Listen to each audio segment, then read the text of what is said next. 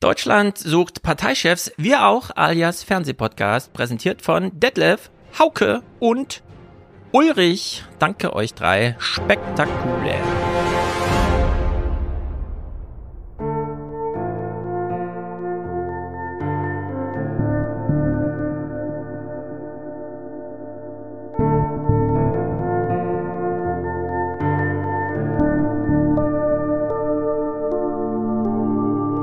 Es gibt Schlimmeres, als zu Hause zu feiern und mal zur Ruhe zu kommen. Richtig ist, die Corona-Lage ist dramatisch. Sie ist dramatisch. Da wird man ja alt und grau, wenn man bloß zu Hause gluckt. Das geht nicht. Man muss ja am Leben teilnehmen. Ich verstehe nicht, dass sich die Debatte konzentriert auf unwirksame Maßnahmen. Bei den Zahlen braucht kein Christkindlmarkt stattzufinden. Ne? Das geht gar nicht für mich, also für uns, für meinen Mann und für mich. Das geht nicht. Und für mich persönlich geht das auch nicht. Das ist unverantwortlich. Es ist einfach toll, wenn Sachen verboten werden. Das ist eine enorme Chance. Das muss sich jetzt mal was ändern von der Basis her, sonst kriegt man die Bevölkerung nie abgeholt. Ich denke, dass es jetzt ganz wichtig ist, dass die Basis zusammenkommt, an so, wie an so einem Abend wie heute, dass wir zusammenkommen können. Man muss sich Zeit nehmen. Und die Zeit, die müssen wir uns jetzt gönnen. Wenn wir uns die nämlich nicht nehmen, werden Dinge entschieden, die wir nie wieder gut machen können. Ich will mal zurückblicken. Ich glaube, Angela Merkel und Helmut Kohl wären beide bei einer Basisentscheidung damals nicht gewählt worden.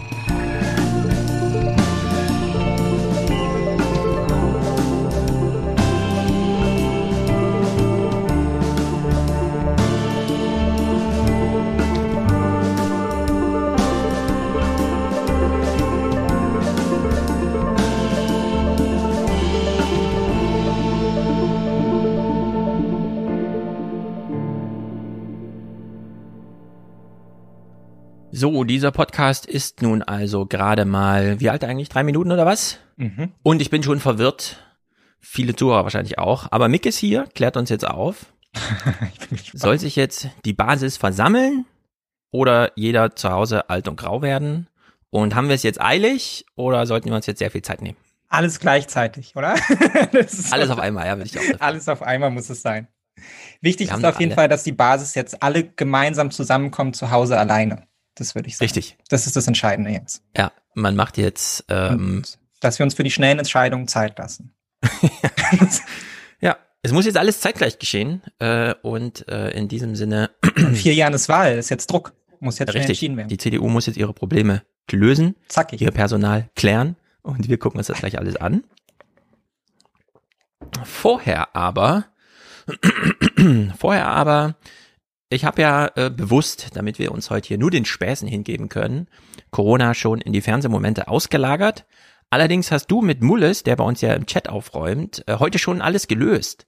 Äh, ich habe es nicht ganz verfolgt, dachte mir aber, ich frage dich jetzt einfach nach der Executive Summary. Ich habe nur das Finale gelesen. Ihr habt euch darauf geeinigt, bis April das eine und dann der andere Modus. Stellt ja, uns genau. kurz vor. Was, ähm, was habt ihr euch ausgedacht? Also die Debatte, die ja gerade geführt wird, ist ja die Frage, geht man ähm, Impfpflicht, wie soll das aussehen und wie geht man da im Zweifelsfall vor? Und mich begleitet ja bei dieser Impfpflichtfrage im, im Hintergrund immer die Frage, ja, aber wie soll das denn dann umgesetzt werden? Wie genau soll das denn dann irgendwie aussehen? Und ich finde das wahnsinnig schwer zu klären. Und da hat Mundes so ein paar Vorschläge gemacht, wie man das halt irgendwie technisch lösen könnte und so. Und meine Devise, mein Prinzip ist aber immer im Zweifelsfall, der Staat soll erst fördern, bevor er fordert. So. Und ich finde, ja. wir haben das Fördern nicht ausgereizt. So, an keiner mhm. Stelle. So, wir haben einmal zwischendurch Bockwürste verteilt, aber das war es dann auch irgendwie.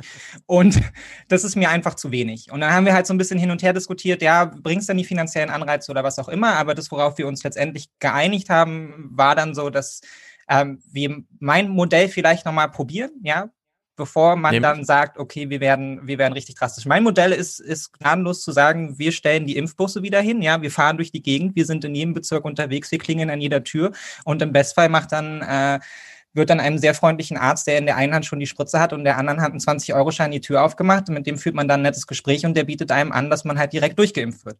Und mir ist persönlich auch, also ich muss ganz ehrlich sagen, ähm, ich weiß, für viele Menschen ist es eine Gerechtigkeitsfrage. Ich muss das auch, wenn ich so ein bisschen dulli Querdenker sehe, auch immer so ein bisschen zurückschieben, weil sie machen einen ja tatsächlich auch aggressiv und ich kann es auch nachvollziehen, wenn man sich natürlich auch freiwillig den ganzen Tag damit bescheid, ähm, dann löst es auch Aggression aus und vielleicht auch, muss man da auch mal mit seinem eigenen Gerechtigkeitsempfinden brechen. Aber ähm, meine Devise wäre immer, wie bezahlen die Leute? So, und im Zweifelsfall auch viel. Ja, also wenn es darum geht, Pandemiebekämpfung, effektiv zu betreiben, dann finde ich, müssen persönliche Gerechtigkeitsempfinden zurückstehen. Und ich persönlich wäre bereit, den Menschen sehr, sehr viel Geld dafür zu bezahlen, egal aus welchen Dulli-Argumenten auch immer, ja, ja, sie sich nicht impfen lassen wollen. Und ähm, das kann aus meiner Sicht aber jede Form annehmen, die halt irgendwie möglich ist. Meinetwegen verteilen wir am Impfbus irgendwie Lego-Steine oder was auch immer, ja. Mhm. Aber das kann ja äh, jeder eine Wunschliste abgeben. Es ist ja Weihnachten. Genau. Äh, ja, meinetwegen bezahlt dir der Staat dann die Geschenke. Und ich finde, nach anderthalb Jahren, äh, zwei Jahren Pandemie hat sich auch jeder, der sich jetzt auch boostern lässt, dann gerne sein Helikoptergeld verdient. Ja, die kleine Aufwandsentschädigung des Staates dafür, dass man so fleißig mitgemacht hat. Und ähm, das wäre für mich dann auch der, der letzte, der letzte Weg, ist noch einmal über die Variante zu probieren. Und es liegt halt auch daran, dass es gibt natürlich auch Menschen, die kommen aus anderen Schichten und lassen sich nicht impfen. Aber es ist halt einfach so, dass die Studienlage halt relativ klar sagt, es sind halt die Menschen, die großteils noch nicht geimpft sind, sind halt bildungsferne mhm. Haushalte, sind halt migrantisch geprägte Haushalte ja. und sind arme Haushalte. Okay, also du hast die Anreize. Jetzt schreibt Mullis im Chat schon, also mein Modell ist jetzt auch nicht so hart. Jetzt hast du die Aufgabe, so, Mulles An Mulles statt äh, das Gegenmodell. Genau, das muss man dazu sagen. Also wir haben uns da so ein bisschen darum gekabbelt, erstmal, was natürlich die Leute fordern, die jetzt die Extreme da fordern. Ja, also Impfpflicht ja. und im Zweifelsfall auch mit krassen Zwang. Mulles Ansatz ist so ein bisschen, ist ein bisschen sanfter, weil sein Ansatz ist einfach, wir nerven die Leute halt eigentlich tot, solange bis sie sich impfen lassen. Ähm, das heißt, das wir, macht doch Lauterbach schon. Es hat nicht funktioniert. naja, aber auch letztendlich über eine direkte Ansprache. Also ich glaube, Mulles Grundidee war, wir schicken den Leuten halt jede Woche, äh, jede Woche einen Brief ja, vom Gesundheitsamt oder Bürgeramt oder was auch immer, mit hier, Ihr Impftermin ist gemacht, ist in einer Woche. Bitte sagen Sie dem im Zweifelsfall fristgerecht ab, wenn Sie nicht können. Nächste Woche kommt der nächste Brief oder die nächste E-Mail mit der gleichen Aufforderung. Und solange man das fristgerecht letztendlich nicht wahrnimmt und sagt, okay, ich kann an dem Tag nicht, ich ähm, würde das gern verschieben, ist das auch okay. Und im Zweifelsfall würde er dann halt anfangen zu sanktionieren, wenn das halt eben nicht passiert. Also wenn die Leute mhm. dann halt das einfach ignorieren, ja, der Briefkasten läuft denen voll, dann würde er anfangen letztendlich dann auch zu sagen, okay, dann nerven wir sie halt mit kleinen Beträgen. Also sie fangen jetzt nicht an mit, ihr seid draußen um 22 Uhr unterwegs, jetzt erstmal 15.000 Euro Strafe, so wie Armin Laschet NRW-Konzept, sondern quasi. Willis will, dass alle zahlen, die sich nicht impfen lassen? Naja, im Zweifelsfall, also korrigiere mich jetzt, wenn ich, ich will dir jetzt da nicht zu nahe treten, falls ich das jetzt irgendwie falsch sage, aber im Zweifelsfall soll dann halt schon ein Impuls gesetzt werden, ja, also da muss, soll dann halt ein bisschen nachsanktioniert werden, damit die Leute dazu halt bereit sind. Ja. Mullis gibt sich aber, dazu muss, muss man faire sagen, fairerweise sagen, Mullis gibt sich aber mit 15 Euro oder so zufrieden, ja. Also das ist. Mullis, das ist doch kein. Erst weder Strafe so. noch Anreiz. Wir hatten ja letzte Woche hier kurz über die Hausärzte gesprochen, nicht zum ersten Mal übrigens. War Top-Thema in den Kommentaren, äh, das mit den Hausärzten auf dem Land, also heute auch, äh, Torin macht Audiokommentar dazu. Es gibt wohl äh, sehr unterschiedliche Ansichten, äh, dass wir wahrscheinlich aus einer sehr urbanen Sicht gesprochen Bestimmt, haben, während ja. auf dem Land oder so man seinen Hausarzt da irgendwie kennt, weil es eh alternativlos ist, welcher Hausarzt. Und man kann ja da nochmal so einen Mittelweg fahren zwischen euch beiden. Na, 16 Euro Nerven, schreibt Molis. Der Euro macht's Kraut dann fett. Dass man nämlich, ähm, so wie Jens Spahn ja schon gesagt hat, äh, indirekt motiviert, nämlich die Hausärzte. Die Hausärzte verdienen ja jetzt wieder mehr mhm, Geld ja. mit Corona-Impfung, vor allem am Wochenende. Die Zuschläge sind ja doch erheblich. Und ähm, wie wär's, wenn der Hausarzt dann wirklich ähm, so hohe Anreize hat, dass er den Brief schreibt? Also dass man nicht von der mhm. Krankenkassenvereinigung oder den Krankenkassen oder von wem auch immer, sondern wirklich von dem einen Hausarzt. Und dass man dann auch mal herausfindet, wer hat eigentlich bisher, wer steht nirgendwo drin? Denn es gibt Leute, die stehen einfach bei keinem Hausarzt drin.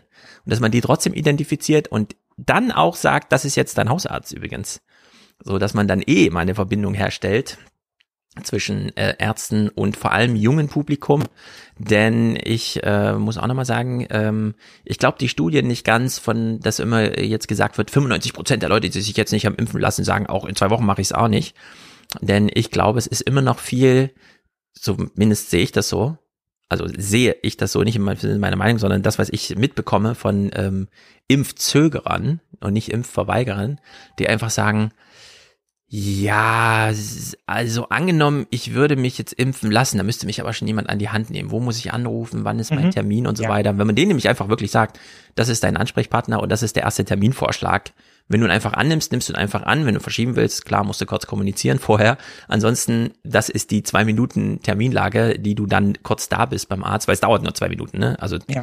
das ist ja nicht wie im Impfzentrum. Hausarzt, äh, du kennst es ja auch von Johnson Johnson wahrscheinlich auch beim Hausarzt bekommen. Äh, das, da fährst ja hin und dann zack, äh, ist das Ding drin, man hat ein Kreuz gemacht und eine Unterschrift und fertig ja. war es ja. ja. Der Rest äh, der Formalia ist die Aufkleberübertragung von Dokument in Impfnachweis ja. und das war es ja eigentlich. Also da ist doch noch einiges zu holen über diese, wie Frau Betschan Erfurt auch sagte, äh, Termine, Termine, Termine. Das allerdings ist dann auch die äh, Pointe am Ende der Fernsehmomente.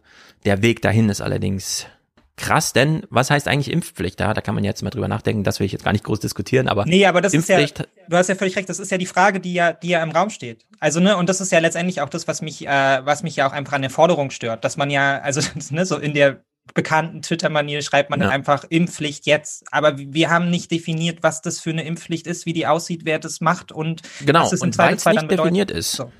Weil es nicht definiert ist, wäre mein Vorschlag, dieses 2G Österreich-Modell, was gerade gefahren wird. Also Lockdown, Ausgangsbeschränkungen, man darf nur zur körperlichen Ertüchtigung, zur Arbeit und zum Arzt. Äh, Fleck hat da nochmal zugeschrieben, zum Impfen wäre auch gut, wenn man das noch ausklammert. Zum Impfen darf man auch raus. Ähm, ansonsten muss man zu Hause bleiben, auch tagsüber in Österreich. Allerdings nur, wenn man ungeimpft ist. Da würde ich sagen, also wenn ich jetzt Tagesdienst hätte in einer deutschen äh, journalistischen Einrichtung und ich sollte die Überschrift formulieren, hätte ich geschrieben, Österreich führt die Impfpflicht ein. Mhm. Weil sie kommt immer durch die Hintertür. Selbst ja. die Masernimpfpflicht in Deutschland ist durch die Hintertür, nämlich über die verpflichtete äh, Zugangsweise in die Schule. Ja, man muss sich in Deutschland nicht gegen Masern impfen lassen, außer man muss in die Schule und ja, man muss halt in die Schule und darüber ist es dann gekoppelt. Und da würde ich sagen, ja, man muss sich auch in Österreich nicht impfen lassen, aber wenn man dann doch mal ein bisschen Spaß haben will in seinem Leben, dann sollte man es tun. Also dann muss man es tun. Ja. In der Hinsicht würde ich sagen, Österreich hat jetzt die Impfpflicht eingeführt. Mehr Impfpflicht als Österreich kann ich mir kaum vorstellen in einem westlichen Land. Nee, ehrlich. Also da muss man dann schon China nehmen. Ja, ja, ja. Also in der Hinsicht.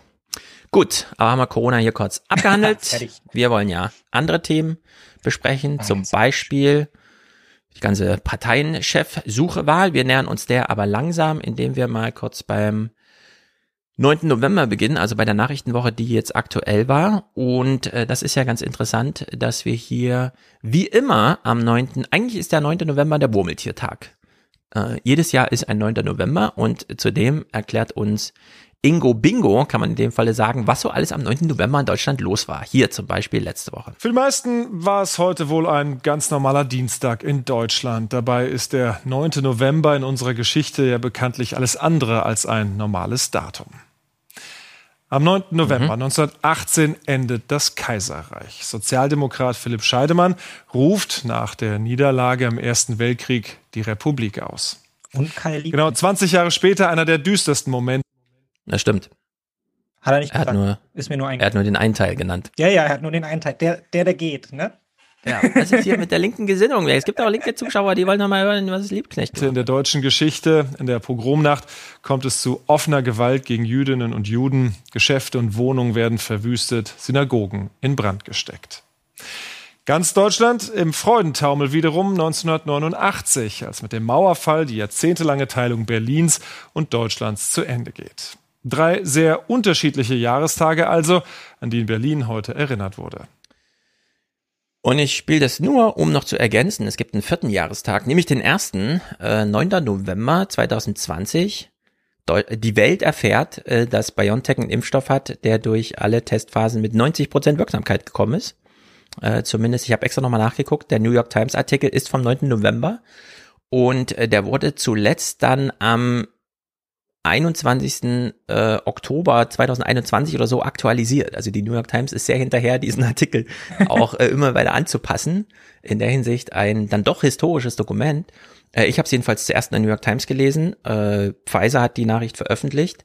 Wir wissen heute, ja, die Anrufe selbst kamen aus Deutschland, also hier aus Mainz und so, aber das ist zumindest, was ich zuerst gehört habe. Und alle anderen haben auch am 9. November berichtet, also die ganzen deutschen Medien und so. In der Hinsicht ist dieser 9. November da schon festzuhalten als der Termin, an dem wir, wenn wir uns alle geimpft hätten, erfahren hätten, okay, wir haben eine Lösung, wir kommen durch.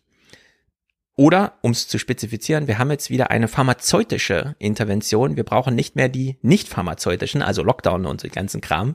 Und nee, ein Jahr später stellen wir fest, dafür waren wir nicht klug genug, um es mal so zu sagen. Also in der Hinsicht, schade. Naja. Ansonsten Gibt es noch was zum 9. November zu sagen, außer dass er wieder mal war?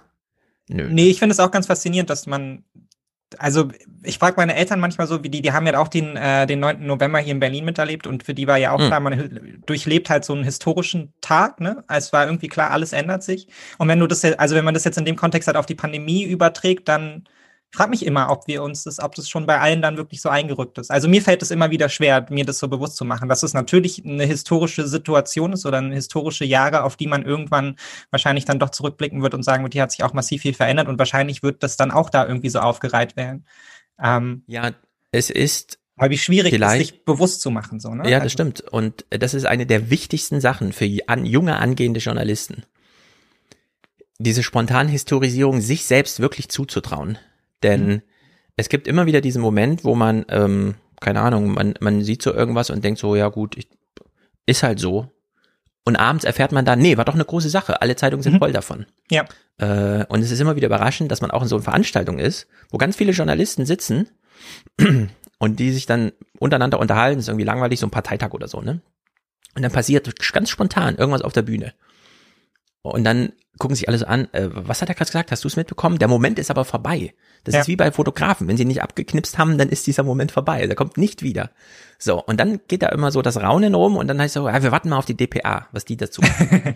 und bei der DPA sitzen nämlich in der ersten Reihe Leute, die immer zuhören und sich das Urteil dann auch zutrauen. Also wenn da jemand von der Bühne stolpert oder so, äh, dann erkennen die diesen historischen Moment, manchmal auch nicht. Manchmal schreiben sie so, als wäre es einer und dann ist es doch keiner. Aber äh, dieser 9. November 2020, die Welt erfährt, dass es eine Corona-Impfung gibt, finde ich, ist ein ganz, ganz wichtiges Datum. Man kann es auch zahlenmäßig einfach runterbrechen auf die Nachrichten sind voll davon, die Corona-Krise in ihrer finanziellen Bedeutung mit äh, der Wende und der Wiedervereinigung aufzurechnen und zu vergleichbar zu machen. Äh, warum sollte man das denn nicht im Elementaren auch machen? Ja, irgendwann ist der erste auf die Mauer gesprungen und hat gesagt, heute ist Mauerfall. ja. So und dann kommt es darauf an, wie schnell Journalisten sagen, heute ist Mauerfall, bis es dann auch wirklich Mauerfall ist. Und so war das auch bei der Corona-Impfung. Ja? Also in der Hinsicht der 9. November 2020. Ich hätte ihn mit aufgenommen äh, ja, ich an diesen auch Nachrichten. Also, weil, wie gesagt, ich glaube, wir brauchen halt auch irgendwie so, das ist ein menschliches Grundbedürfnis, solche Tage zu haben, um daran auch Entwicklungen etc. halt irgendwie festmachen zu können. Ja. Ne? Also auch den, ja. man müsste ja jetzt auch nicht den, die, äh, die Programmnacht herauspicken, als jetzt, klar, das war der Beginn und es ist auch der 9. November, aber es ist ja trotzdem auch da ein Prozess gewesen über Jahre. Ne? Also, und trotzdem mhm. braucht man diese Tage, um sich zu verorten, um Geschichte auch irgendwie greifbar zu machen, nachvollziehbar zu machen. Ähm, und da kann man nur hoffen, dass das mit der Corona-Krise dann halt halt auch irgendwann passiert. Also zwangsläufig wird es dann so. Aber eine spannende Frage, welche Tage man sich dann da vielleicht auch rauspicken wird. Ne? Was genau, weil die Zäsur, die historische, die ist ja da. Die Frage ja. ist nur, an welchem Tag machen wir es besten. Ja. Ich würde sagen, 9. November 2020 qualifiziert sich auf jeden Fall. Äh, Jim Kirk hier, unser Captain, macht immer Er schreibt, am 9. November 89 war mir klar, verdammt, ich bekomme kein rotes Pioniertuch. Also jeder findet sein, sein eigenes kleines, äh, spontan historisiertes Ding um dann festzumachen, nee, jetzt ist die Welt eine andere. naja, gut. Letzte Nachrichtenwoche, bevor wir zu den Parteien kommen. Die Flut. Auch so ein großer Geldbetrag, der hier im Raum steht. Die Flut wurde jetzt schadensmäßig mal beziffert. Die Bundesregierung beziffert die Schäden der Flutkatastrophe im Juli auf 29,2 Milliarden Euro. Das geht aus einem Antrag auf EU-Finanzhilfen hervor und ist ein Rekordwert, der die Schadenssummen der Flutkatastrophen 2002 und 2013 um ein Vielfaches übersteigt. Mehr als die Hälfte davon entfällt jetzt auf Rheinland-Pfalz, vor allem auf das Ahrtal. Tal. Rund 40 Prozent kamen in Nordrhein-Westfalen zusammen, etwa 10 Prozent in Sachsen und Bayern. Ja, also hier kann man ja, hat sie ja schon mal mit der 2002 Flut verglichen. Wir können jetzt sagen, 2021 die erste 30 Milliarden Flut. Mhm. Genau. Gucken, wann die nächste kommt und wie dicht die dann aufeinander folgen. Also in der Hinsicht das auch mal kurz festgehalten. Und als drittes, was wir hier kurz noch als Pflock einschlagen, kleines Sammelsurium, Stefan Habert ist Chef des Bundesverfassungsgerichtes und zwar schon seit einer Weile. Es gab allerdings noch keinen großen Festakt dazu, auch wenn schon in der Kritik ist, dass er sich trotzdem mit der Bundeskanzlerin getroffen hat und Abend gegessen hat und irgendwie in der Tagesordnung auch äh, die Corona-Pandemie raufrutsche. Fand ich, ähm, also hast du es verfolgt so ein bisschen? Ja, so ein bisschen, ja. Also es gibt ein Treffen zwischen Merkel, die nämlich mal wieder große Einladungsrunde gemacht hat. Und ja, natürlich, man lädt dann auch alle Verfassungsorgane ein, zum ja. Beispiel das Bundesverfassungsgericht. dann legt man eine Tagesordnung vorher fest, die geht an die Gäste, die dürfen kurz drüber schauen, dürfen sich Themen wünschen. Das Bundesverfassungsgericht wünscht sich Corona als Tagesordnungspunkt. Und jetzt ist man irgendwie hin und her gerissen zwischen, ja, das Bundesverfassungsgericht hat schon 600 Entscheidungen oder sowas äh, zu Corona getroffen, wenn auch jetzt im Sinn von kleinere oder sich zumindest, äh, aber noch keine großen, denn viele Sachen hängen noch an. Die Bundesnotbremse äh, liegt noch vor, die ist zwar schon wieder vorbei, aber äh, die soll halt trotzdem mal begutachtet werden. Man schafft ja dann auch mal so ein paar Präzedenzfälle in der Formulierung für spätere Fälle und pipapo. Und jetzt steht so ein bisschen in der Kritik, dass die sich getroffen haben und über Corona sprachen, wo ich mir denke, ja, äh, natürlich reden die über Corona. Wer redet denn gerade nicht über Corona, wenn er sich so eine Runde tritt? Gleichzeitig, ja, wäre es irre gewesen, äh, wenn die nicht über Corona reden. Dort. Also ist ja irgendwie total absurd. Selbst wenn es nicht formaler Tagesordnungspunkt wäre, hätte man wieder kritisiert, jetzt wurde wieder in die Informalität abgeschoben. Also in der Hinsicht, äh, die, sinnlose Diskussion. Es stand ja vor allem die Kritik im Raum, dass die sich überhaupt treffen und miteinander reden. So nach dem Motto, ja. jetzt müsste man da jetzt auf so einer persönlichen Ebene auch Gewaltenteilung durchsetzen, weil die könnten sich ja jetzt gegenseitig beeinflussen und das geht ja gar nicht. So als ja, bloß nicht im selben Supermarkt einkaufen, so, weil sonst wechselt man dann noch ein paar Worte und dann macht das Bundesverfassungsgericht direkt ja. das, was die CDU will.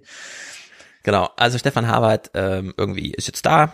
Ähm, Voskuhle der Wechsel fand schon vor einem Jahr statt. Jetzt allerdings Corona-bedingt fand erst der formale Festaktwechsel statt, weshalb man sich in den, im Heute-Journal dachte, wir laden ihn mal ein. Und Stefan Habert, es ist ganz erstaunlich, ähm, Stefan Habert ist in einigen Interviews immer mal zu lesen oder zu hören. Ich empfehle, was weiß ich, vor ein paar Monaten oder so, Deutschlandfunk, ähm, das Interview der Woche mit ihm es ist eigentlich, Stefan Habert sagt nie etwas, aber das immer geschliffen. Also es ist wirklich eine Freude, ihm rhetorisch zuzuhören, aber man erfährt genau nichts, außer dass das Grundgesetz eine ganz tolle Errungenschaft ist, dass das Bundesverfassungsgericht eine ganz hohe Verantwortung hat und eigenständig ist, dass die Bundesregierung ähm, oder das äh, deutsche Verfassungsgefüge irgendwie herausragend ist, dass es natürlich auf äh, große Verantwortung aus Grund des Zweiten Weltkriegs und so weiter. Also so auf der Ebene geht das immer, aber immer geschliffen.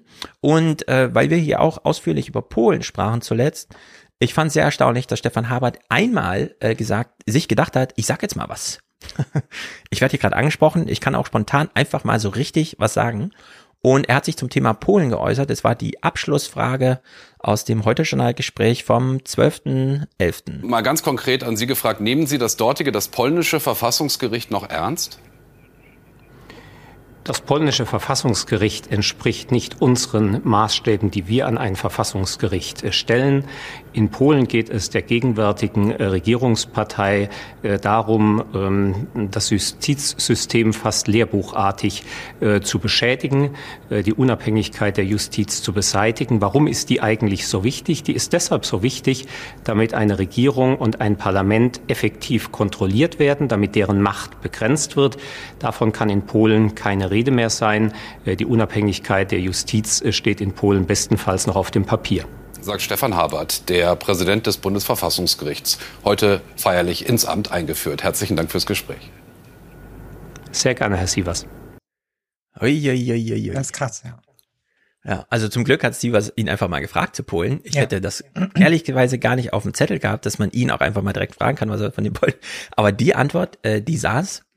Ähm, Stefan Habert weiß, dass alles, was er sagt, immer gleich so ein bisschen Staatsräson ist äh, also zumindest immer gleich abgeklopft wird, sollten wir das jetzt in den prüfungsrelevanten Katalog für 2021 aufnehmen oder so.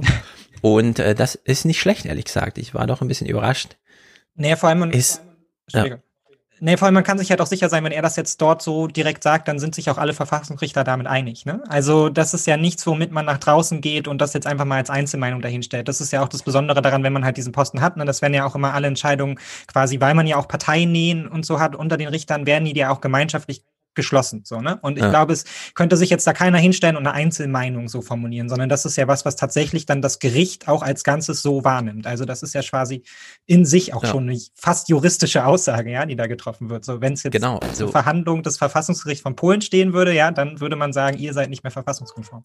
Oder ja, also wenn einer in diesem Social Media modernen Partizipationszirkus, bei dem jeder zu allem was sagt, niemals dadurch auffiel, eine Privatmeinung zu äußern, dann ist das Stefan, Hab Stefan Habert, der hier, würde ich auch sagen, erstmal für das ganze Verfassungsgericht spricht. Er steht ihm ja auch vor, klar.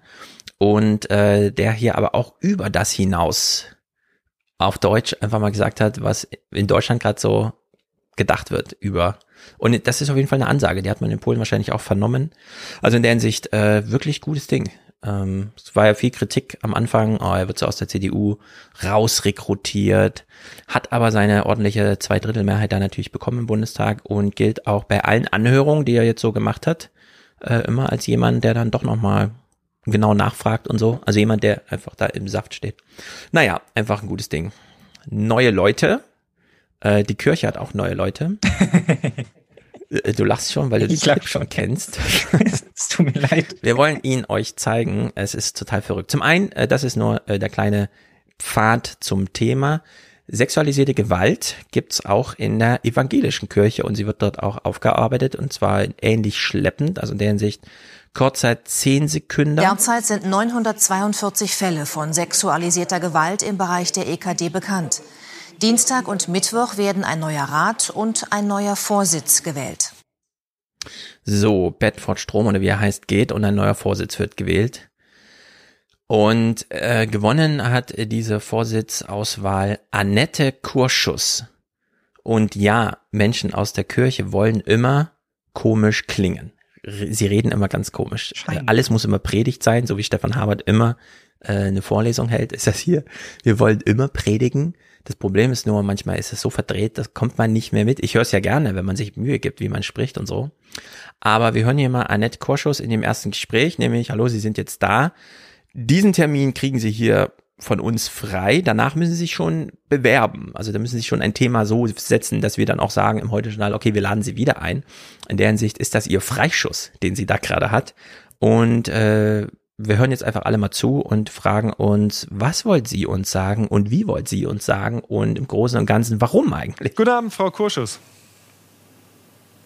Guten Abend, Herr Zamperoni. Sie wollen eine wahrnehmbare Stimme sein, haben Sie angekündigt. Welche Tonlage können wir denn von Ihnen erwarten? Die Erwartungen in unserer Gesellschaft an die Kirche sind immer noch und immer neu hoch und groß.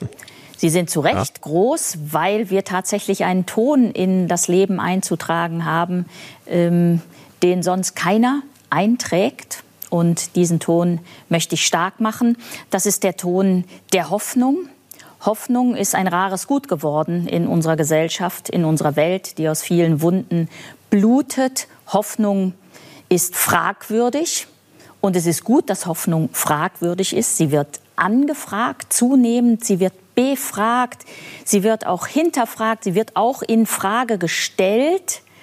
Und was kann uns Besseres passieren als ähm, eine Hoffnung, die des Fragens immer neu würdig ist. Und diesen Ton der Hoffnung, einen gegründeten Ton, der weiß, dass diese Hoffnung getragen ist von einer Verheißung, den möchte ich stark machen in unserer Gesellschaft Mhm. für die Menschen, die diesen Ton brauchen. Okay. Selbst Ingo ist schon im Hintergrund so, mhm, mhm, ja, alles klar. Ich meine, Ingo hat häufig Gespräche, wo er nur die Antwort abwartet, weil er schon weiß, was er als nächstes fragt, egal wie die Antwort aussah. Hier hat, wollte er, glaube ich, zuhören. Es gelang ihm nicht und dann wusste er auch noch nicht, wann hört sie eigentlich auf? Also wann ist diese Antwort eigentlich zu Ende? Ich, das habe ich mich auch die ganze Zeit gefragt, weil eigentlich hätte man ja hinter dem ersten Hoffnung, wenn man da Schluss gemacht, dann hätte man vielleicht noch was mitgenommen aus der Aussage. So. Ja, vor allem, was ich nicht schwierig. verstehe, also wir versuchen es jetzt mal wirklich inhaltlich, ne? Sie hat ja gesagt, die Hoffnung, Mhm. also wir, wir tragen den Ton der Hoffnung, wir tönen die Hoffnung irgendwie. So, wir singen das Lied der Hoffnung. Das versteht jeder, denn äh, das ist nun mal das kirchliche Gesangbuch ist voll mit Liedern. Die Ist ja auch gut. Kann man ja auch machen. Genau, das ist die Aufgabe. Ja. Nur jetzt hat sie ja gesagt, die Hoffnung soll ja in Frage gestellt werden und sie soll sich bewähren. Und die, eigentlich hat sie gesagt, die Hoffnung soll in Zweifel gezogen werden, zu Recht, um darüber ein Gespräch zu beginnen, warum hoffen wir eigentlich und auf was und Mhm. wie auch immer. Und da würde ich sagen, nee, also dann äh, ist Hoffnung genau falsch. Hoffnung soll äh, gerade einfach mal absolut gesetzt werden im Sinne von, Ja.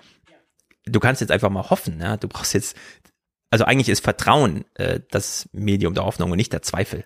Zweifel von mir ist überall, aber nicht beim, nicht bei der Hoffnung. Ansonsten ist ja das Prinzip Hoffnung einfach nichts mehr wert.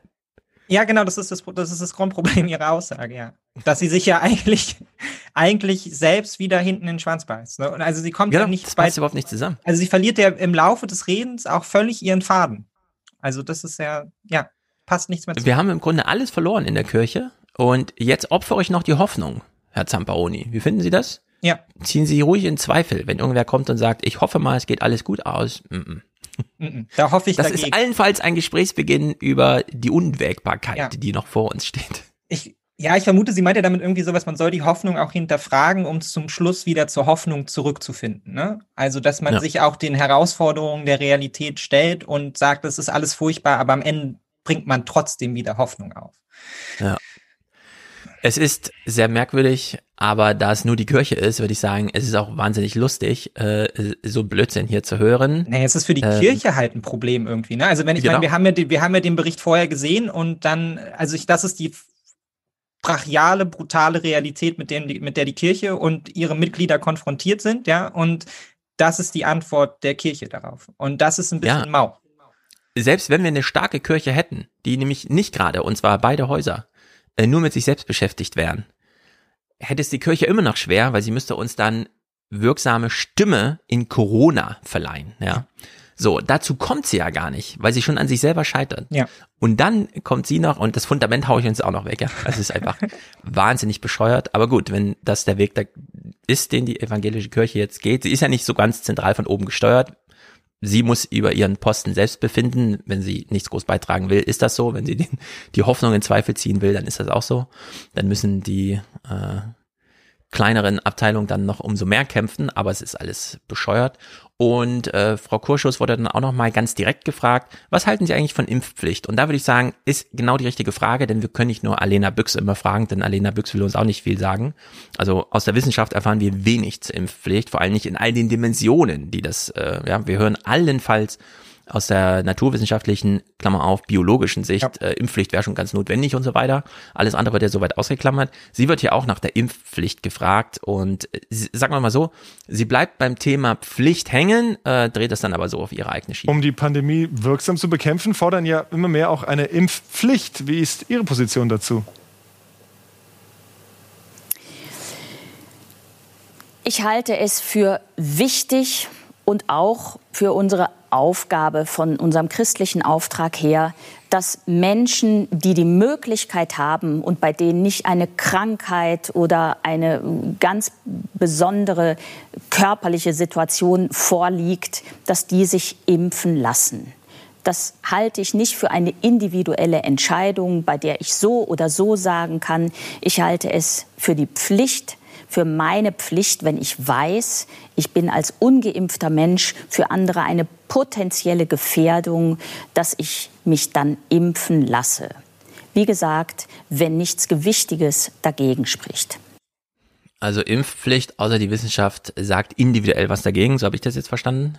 Ich habe das so verstanden, dass also sie überträgt aus meiner Sicht das, die politische Frage nach einer Impfpflicht auf die reine persönliche moralische Frage. Also sie verpflichtet Menschen moralisch dazu, sich impfen zu lassen. Sie sagt, es ist moralische Pflicht, sich impfen zu lassen. Genau, also sie verankert irgendwo die Pflicht, aber dann doch mehr so im Individuum. Also Ja. so ein bisschen komisch. Ja, ja, Ähm, letztendlich umschifft sie damit halt auch die Frage. Ich glaube, sie hat schon verstanden, was damit eigentlich gemeint ist, nämlich sagen sie Ja zur Impfpflicht oder Nein zur Impfpflicht und Mhm. daraus macht sie dann halt, ich finde auch, jeder hat die Pflicht, sich impfen zu lassen. Ja, aber das wäre schon krass oder so, ne? Wenn sich einfach die Bischöfe oder die hohen Herren und Damen der Kirchen sich zusammensetzen könnten, um dann mal über Impfpflicht oder sowas zu sprechen. Auch hinsichtlich, ähm, sie haben ja noch ein paar Mitglieder. und zwar vor allem in der Corona äh, Risikogruppenrelevanten Altersgruppe äh, und da einfach mal einen Beschluss fassen könnten, was zum Beispiel auch sonntags so gesagt wird in der Gemeinde. Mhm. Also von oben herab, jetzt nicht in der Gemeinde, sondern für die Gemeinde. Äh, aber ja, schwebt alles so ein bisschen vor sich hin. Also in der Hinsicht, Frau Kurschus, viel Glück. Ja. Äh, wir sind hier jung, alternatives Medium und so weiter. Wir können es darüber lustig machen, ohne dass irgendwas passiert. aber es ist äh, wirklich erstaunlich, was so passiert im Fernsehen. Naja, kommen wir zur Politik, würde ich sagen. Let's go. SPD oder Grüne? Mm, was dir lieber ist. Lass uns doch zum, lass uns doch SPD, CDU aneinander hängen, weil dann haben wir die Vorsitzenden quasi gebündelt. Genau, dann Machen hängen wir SPD. CDU zusammen und ziehen die Grünen, also in meiner Liste mal nach vorne.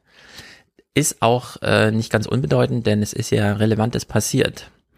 Wir hören mal zum einen Annalena Baerbock gestern am 13. im Gespräch in den Tagesthemen, äh, im Heute-Journal. Ähm, sie verkündet einen klitzekleinen, so minimalen Raumgewinn, der aber am Ende doch ein Raumgewinn ist, dass wir uns fragen, also haben jetzt die Grünen was gewonnen oder ist es eigentlich Eingeständnis in naja, wenigstens das ist es gewesen. Wenn die Welt insgesamt bis zur Mitte des Jahrhunderts klimaneutral werden will, ja. dann müssen die Industriestaaten Frau Baerbock, vorangehen. Der Kohleausstieg muss deutlich früher kommen, sagen Sie. Jetzt sind Sie aber nicht mehr Opposition, zumindest möglicherweise bald nicht mehr. Das heißt, wird denn der Kohleausstieg mit den Grünen garantiert früher kommen? Können Sie das heute Abend so ankündigen? Ja. Ja, und äh, das ist dann auch der Knackpunkt. Also sprich, wenn die beiden anderen in ihrer Koalition da nicht mitmachen, was passiert dann? Na, dann würden wir das Pariser Klimaabkommen brechen. Und da der gesamte Deutsche Bundestag vor sechs Jahren das Pariser Klimaabkommen unterzeichnet hat, jetzt in Glasgow wurde dieser Klimavertrag nochmal nachgeschärft, hat die Welt deutlich gemacht, äh, man muss aus der Kohle aussteigen. Äh, der Kohleausstieg kommt früher. Ist, laut Sondierung ist ja gewünscht für 2030 statt 38, wie er im mhm. Gesetz steht, an das sich auch keiner so richtig halten will. Jetzt ist ja die Frage, ist das jetzt ein Raumgewinn, dass sie hier ganz selbstsicher sagt, ja, der kommt früher? Weil 2030 oder ist das eigentlich, ähm, sollte das nicht längst so eine Binse sein? Ja, das, das Ding ist ja, also sie spricht ja das Problem, das darin liegt, ja schon an. Ne? Also eigentlich hat man sich ja mal geeinigt und eigentlich sollte sich ja auch der Bundestag darüber einig sein, ja, und auch die miteinander koalierenden Parteien sollten sich darüber einig sein, dass das einfach Gesetz ist. So. Ne? Also ja. das ist, und das begleitet ja die Grünen als, als Grundproblem. Ne? Also Annalena Baerbock ist ja auch ne, die, die gesagt hat, ohne, also Grüne, ohne Grüne in der Regierung ist wie Klima ohne Schutz. Ne? Und das ist ja, ja, das ist ja auch ihr Mantra, dafür werden sie gewählt, sie sind halt die Klimapartei. So, wenn du jetzt aber natürlich in die Verhandlungen reingehst als die Klimapartei und für die anderen beiden Parteien klar ist, das ist dein Pferd, ja, dann äh, das besetzt du irgendwie, dann wollen sie natürlich für alles, was du jetzt für dich ganz persönlich, ja, als dein Klimading halt raushaust, wollen sie natürlich irgendwas im Gegenzug haben. Ja, ja, und dass das die Grünen halt eigentlich bräuchten, ist genau das Gegenteil von dem, wofür sie gewählt werden. Nämlich eben nicht die einzelne Partei zu sein, die sich fürs Klima einsetzt, sondern eigentlich müssten sie sich selber marginalisieren, weil alle anderen Parteien das Klima genauso wichtig finden. Ne? Klima muss eigentlich überall mitgedacht werden. Dann müssten die Grünen nicht darüber verhandeln und das als Gewinn darstellen, dass sie jetzt halt irgendwie den, Kohle, äh, den Kohleausstieg halt irgendwie fünf Jahre früher durchgesetzt haben. Ja. Also das ist das Grundproblem, was da angelegt ist in diesen Verhandlungen irgendwie. Genau, dass sie am 13.11. hier gefragt wurde, also dass überhaupt die Frage im Raum stand, ähm, kommt der Kohleausstieg früher? Heißt ja genau das, was du gesagt hast. Äh, der Klimawandel und die politischen Reaktionen sind nochmal Verhandlungsmasse gewesen. Ja. Auf einer Seite der Wagen, die man da jeweils ja. in Ausgleich bringt. Und das war ja genau nicht die Ansage. Äh, ja. Die Ansage war ja vorher, das ist eine Klimaregierung Klima ist gesetzt. Die Grünen haben noch andere Themen, die werfen sie jetzt in die Waagschale, denn die Grünen unterscheiden sich nicht nur beim Thema Klima von FDP und SPD. Äh, und hier wurde das einfach revidiert. Und zwar in ihrem ganz selbstsicheren Ja. Eigentlich hätte ich sie sagen müssen, hey, Herr Sievers, also was ist denn das für eine Frage? Natürlich kommt das ja, früher, ja. Und das hätte man dann innerlich nochmal erklären ja, müssen, dass genau. das nicht so, wir das wollen ja eine Koalition schmieden, aber das liegt nicht zur Disposition vor. Ja, ja das ist gesetzt. Und äh, hier musste sie eingestehen, ja, das haben wir, äh, das ist unsere Position und die anderen haben dafür was bekommen. Also äh, machen die Klim, äh, machen die Grünen jetzt nur Klima und alle anderen Themen fallen irgendwie weg, ja. Ja, und ich meine, das ist so, das ist ja so bitter für sie im Zweifelsfall auch, ne? Also man, ja, mega. Die, die Katastrophe in vier Jahren bahnt sich ja hier schon an, ne? Weil sie was ja. ja auch schon fragt, ja, haben Sie das denn jetzt durchgesetzt? Ja, ist das, haben Sie das denn da jetzt reingeschrieben, anstatt mal SPD und, und FDP dafür auch mit in die Verantwortung zu holen und zu sagen, naja, Sie wollten doch hier gemeinsam die Klimakoalition gründen. Wie ist denn Ihre hm. Verantwortung? Man kann sich ja schon vorstellen, wie der Spin in vier Jahren ist, ja. Wenn es dann nicht gelaufen ist, dann sitzt dort wieder Annalena Baerbock und dann wird sie wieder gefragt, ja, aber Sie wollten doch das Klima retten und das ist Ihnen jetzt in der Koalition nicht gelungen, ja. Und dann, ja. dann stürzt man ab, weil man auf einmal die einzig verantwortliche Partei dafür ist, irgendwie, die alleine das Klima wuppen sollte. Und das hat man sich natürlich auch ein bisschen bisschen selbst so zuzuschreiben, weil man sich halt eben zu diesem Faktor gemacht hat, ja, ohne uns ja. kein Klimaschutz, man braucht uns, ja, aber deshalb, jetzt muss man halt über all das verhandeln und droht am Ende dann halt trotzdem der Loser zu sein, weil man, weil der Konsens halt nicht da ist, das durchzusetzen und weil die anderen Parteien sich halt das halt ganz, ganz teuer erkaufen lassen, so.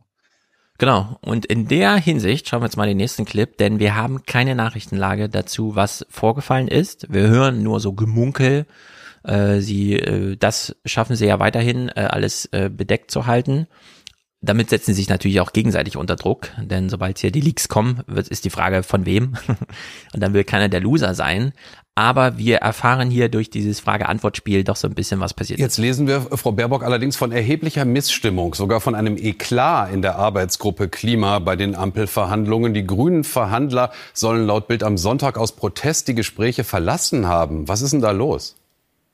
Ja, wie das manchmal so ist, wissen Zeitungen mehr als diejenigen, die vielleicht äh, mit am Tisch sitzen. Aber wenn 300 Personen verhandeln und vor allen Dingen darüber verhandeln, wie wir massiv Geld in die Hand nehmen, um unseren Industriestandort Deutschland klimaneutral zu gestalten. Wir zugleich aber mit Blick auf soziale Gerechtigkeit, Digitalisierung auch finanzielle Mittel brauchen, dann äh, geht es manchmal heftig zur Sache. Aber bekanntermaßen, wo Reibung entsteht, kommt dann ja irgendwann auch äh, der Auftrieb und wir brauchen einen gemeinsamen Aufbruch. Warum spielt sie das so runter? Warum kann sie hier nicht einfach sagen, ja, da sind wir leider an SPD und FDP gescheitert? An diesem Punkt und wir haben uns gedacht, wir ziehen uns lieber mal jetzt in der Koalitionsverhandlung tageweise zurück, mhm. bevor wir uns hier komplett zurückziehen. Also es ist die Vorstufe eines kompletten Rückzugs.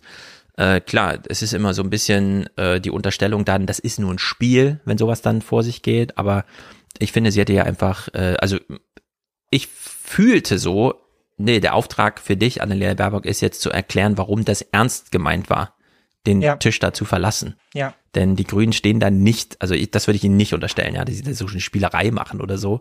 Wir haben gesehen, wie ernst es Christian Lindner vor vier Jahren meinte, ich regiere nicht mit Merkel. Er hat es ganz deutlich gesagt, einfach, ist einfach gegangen. Ja. Und äh, warum sollten die Grünen, warum sollte man das nicht denen zugestehen, ja?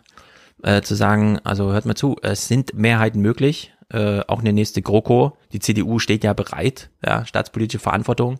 Aber wenn eh kein Klima drin ist, dann nehmen wir lieber äh, nochmal vier Jahre Oppositionsanlauf, sagen nochmal allen, wie wichtig das ist, vertrauen uns selbst, dass wir das auch können, für Jahre lang allen zu erklären. Und dann machen wir aber richtig Klimaregierung, weil jetzt eine grüne Nicht-Klimaregierung, das ist doch albern. Ja, das wird und scheiße, ja. Sie versucht das aber noch zu verstecken irgendwie. Ja, aber das fällt ihnen ja auch wahnsinnig schwer, weil dann, also wenn man, wenn man Klima als das wichtigste und zentralste Thema erkannt hat, so wie die Grünen, wie kann man sich dann aus einer Regierung zurückziehen? Es ist ja auch wahnsinnig schwer, ne? Also sie müssen ja auch hadern mit ihrem eigenen Machtanspruch auf der einen Seite und mit der anderen Seite mit diesem existenziellen Problem und dann zu sagen, wir ziehen uns zurück und dann kommt gar kein Klimaschutz oder so, ne? Lieber, lieber ein bisschen, um irgendwas zu kitten, ja, um von der existenziellen Katastrophe irgendwie das Minimum nur rauszuholen, ja. ja, als, als dass man dann sagt, man, man, man zieht sich zurück, so. Also dafür, dafür finde ich, ist auch die Ansage, die die Grünen halt vorher gemacht haben, so, und auch diese Ansagen von, es ist die letzte Chance, letzte Möglichkeit, wir müssen jetzt was wuppen, halt irgendwie dann schwierig, sich zurückzuziehen, ne? Und natürlich sind die Forderungen jetzt auf der Straße und auch generell bei Grünen Wählern sehr, sehr groß, dass da mehr passieren muss, aber ich weiß auch nicht, wie sie darauf reagieren würden, wenn sich die Grünen jetzt völlig zurückziehen. Also, da, da ist man auch so ein ja. bisschen gefangen zwischen diesen beiden Positionen und natürlich auch noch zwischen anderen Positionen, wie halt, ähm, ich habe jetzt gerade vor kurzem äh, einen Zeitartikel darüber gelesen, wo halt auch nochmal darauf eingegangen wird, dass den Grünen natürlich auch immer noch in gewisser Weise so intern wichtig ist, halt als eine richtige Partei gesehen zu werden, die auch mitregieren kann, ne? die auch Verantwortung übernehmen kann. Halt genau, nicht die grünen stimmt. Spinner zu sein, sondern halt, ja. wir sind genauso Partei wie alle anderen auch. Wir beweisen uns hier. Ja, mhm. und deshalb schauen dann vielleicht auch Leute wie Habeck aufs Innenministerium, um zu zeigen, selbst das können wir, ja. Also wir sind hier nicht die grünen Chaoten, sondern auch wir können Innenpolitik machen und so. Das schwingt dann natürlich auch mit. Ähm, und da kommt so ein, ja, so ein ganz ungünstiges Konglomerat irgendwie aus, aus Positionen zusammen, wo sie sich vielleicht auch manchmal mit sich, mit sich nicht so ganz im Reinen sind oder sich das vorher vielleicht auch gar nicht so genau überlegt haben, wie man dann damit umgeht. So. Ja, aber ähm, wie Lindner damals sagte, und für ihn gelten die Argumente eigentlich immer noch schwächer, weil man ihm mehr Spielerei unterstellt. Ähm, Opposition ist auch wichtige Arbeit. Also zum einen, ja. schon allein, weil man dann ja. bereitsteht, um in vier Jahren. Es ist ja auch immer, die Grünen machen halt ein Angebot. Wenn das demokratisch abgelehnt wird, wird es halt abgelehnt. Ja. So, ne? Also mit der Rolle, also mit dieser Haltung würde ich mal reingehen. Nicht immer mit diesem staatspolitisch, wir wollen auch zeigen, dass wir es können oder so. Nee, wir zeigen es nur unter der Bedingung, dass wir halt schon die zentralen Punkte da einfach machen können. Ja, also ja. Kohleausstieg 2030 oder später, während selbst NRW jetzt mittlerweile schon dasteht, CDU, FDP regiert und sagt, also später als 2030 auf keinen Fall. Mhm. Ja, und NRW ist nun mal das Kohleland, da muss man sagen, also das müssen, da können die, das kann nicht der Maßstab für die Grünen sein. Die müssen den unterbieten, ja. sozusagen. Ja. Und das muss dann auch deutlich werden. Und ähm, nee, ja, am Ende ist es so dieses Gesichtswahrungsspiel. Äh, ich könnte mir aber durchaus ein paar Strategien vorstellen, äh, wie die Grünen da einfach gesichtswahrend rauskommen, denn wir kennen die FDP und die SPD, wir wissen, was das für Parteien sind. Äh, und ja. Aber irgendwie kommen ist- die Grünen doch unter die Räder da. Aber das ist mein Mantra seit der ersten Minute der Sondierungsverhandlungen, dass man da hätte mit mehr Härte und auch ähm, Krachen da hätte reingehen müssen. Mehr Ja, vielleicht war Aktion. dieses Selfie doch ein bisschen früh damals. Naja, das ist halt das, das Versprechen, was die Ampel ja zumindest bis jetzt zu diesem Punkt, der sehr erfolgreich auch irgendwie eingehalten hat, ist ja der Maximalabdreh von dem politischen Stil der CDU. Ne? Man wollte ja alles einfach besser ähm, und irgendwie auch, ähm, wie drückt man das aus, ähm, reflektierter, ja, respektvoller miteinander umgehen. Halt die Macho-Männer mal nach hinten stellen, ja, das hört man ja jetzt auch immer wieder, die Macho-Zeit ist vorbei in der Politik und so. Jetzt wird hier, jetzt setzt man sich hier zusammen und dann trifft man rationale Entscheidungen gemeinsam und so. Und das hat Mhm. man natürlich auch erstmal wahnsinnig stark nach draußen getragen und vielleicht dabei auch so ein bisschen vergessen, dass es ja eigentlich auch darum geht, hier seine eigenen Ziele durchzusetzen, ja, und die im Notfall halt eben auch durchzudrücken oder halt auch zu sagen, okay, dann gehen wir halt. Und dafür braucht es vielleicht auch manchmal einen politischen Stil, den man bei den Grünen ähm, halt eher ablehnt, ne? Halt eben Mhm. nicht zu sagen, wir versuchen hier über über Respekt und Vernunft, ja, irgendwie Entscheidungen herbeizuführen und unser Gegenüber zu überzeugen, sondern dann einfach mal zu sagen, Leute, wenn es mit euch nicht geht, dann gehen wir. So. Und Ja. ähm, das scheinen sie sich auch nicht, nicht so richtig zuzutrauen. Ja, also die Grünen haben jetzt jedenfalls die Latte auf eine gewisse Höhe gelegt. Äh, ich will, dass die jetzt auch übersprungen wird. Äh, ansonsten, äh, wenn man jetzt am Ende des Prozesses einfach nur sieht, nee, sie kam wirklich unter die Räder, so wie es schon die ganze Zeit vorher gesagt wurde, dann, also dann wäre es super schlecht. Dann wär's super In der Hinsicht ist die äh, Stimmungslage äh, auf medialer Seite wirklich schlecht. Also hier sehen wir es am 10., also das war Mittwoch, glaube ich. Bei allen Arbeitsgruppen, die in irgendeiner Form mit Klimaschutz zu tun haben, da haben die Grünen doch den Eindruck, dass sie da oft äh, zwei gegen eine verhandelt haben, also zwei Parteien gegen eine, nämlich gegen die Grünen. Es heißt, äh, dass äh, die anderen beiden Parteien den Grünen da oft äh, die ganz gesamte Verantwortung für den Klimaschutz übergeholfen haben, dass äh, Klimaschutz sozusagen eine Verhandlungsmasse geworden ist. Also wenn ihr was für Klimaschutz wollt, dann müsst ihr uns aber auch was anderes geben, dass es eben nicht als ein gemeinsames Projekt angesehen wird. Auf der anderen Seite von den anderen zwei Parteien heißt es dann aber äh, wiederum, äh, die Grünen seien oft nicht gut vorbereitet, in Verhandlungen gegangen, ähm, seien sich ihrer Prioritäten selber nicht ganz klar gewesen und ähm, sich untereinander teilweise auch nicht einig. Also da, je nachdem, wie man da fragt, ähm, kommt man da zu anderen Erkenntnissen. Die FDP, das haben wir heute bei, diesen, bei dieser Fraktionssitzung wahrgenommen, ist offenbar sehr zufrieden mit dem, was sie da in, die, in das Papier oder in ihre Papiere verhandelt haben, ähm, auch wenn da noch viele ähm, offene Punkte sind. Naja, wer weiß. Das ist halt Hörensagen und so weiter. Wenn sich das Stimmungsbild bestätigt, wäre es schlecht. Mhm. Christian Lindner macht jedenfalls hier den Zampano. Fand ich am Freitag, er hat, äh, um es mal mit Kursschuss zu sagen, den Ton nicht so ganz getroffen, finde Haben ich. Sie nicht Sorge, dass die Grünen am Ende sagen, besser nicht regieren als falsch regieren? Die Grünen können sehr zufrieden sein. Die Grünen haben bereits äh, sehr viel in diesen Koalitionsgesprächen erreicht. Und das ist auch richtig so, denn Klimaschutz muss eine Priorität sein. Damit bestätigt er schon mal, Klimaschutz ist grünes Thema. Allerdings könnte die FDP an anderen Stellen klagen, dass wir nicht alle unsere inhaltlichen Positionen haben ein- und umsetzen äh, können. Das ist eine Normalität, wenn drei Parteien mit unterschiedlichen Programmen zusammenkommen. In dieser Situation Corona, die Situation an der polnischen Grenze, die Frage der wirtschaftlichen Erholung und weiteres mehr. In dieser Situation sollte die Öffentlichkeit nicht dadurch verunsichert werden, dass der Zeitplan der Regierungsbildung äh, in Frage gestellt wird. Deutschland braucht schnell eine handlungsfähige und stabile Regierung. Ja, jetzt nicht die Bevölkerung verunsichern damit, dass Ja, es ja. nicht zum Nikolaus einen neuen Kanzler gibt. die bauen jetzt schon den staatstragenden Druck auf, so, ne? SPD und FDP. Da ist jetzt klar, wenn ihr euch jetzt zurückzieht, dann nehmt ihr aber keine Verantwortung wahr für Deutschland. Und das wäre wahrscheinlich im Zweifelsfall dann auch, wenn sich die Grünen zurückziehen, ihr Narrativ, so.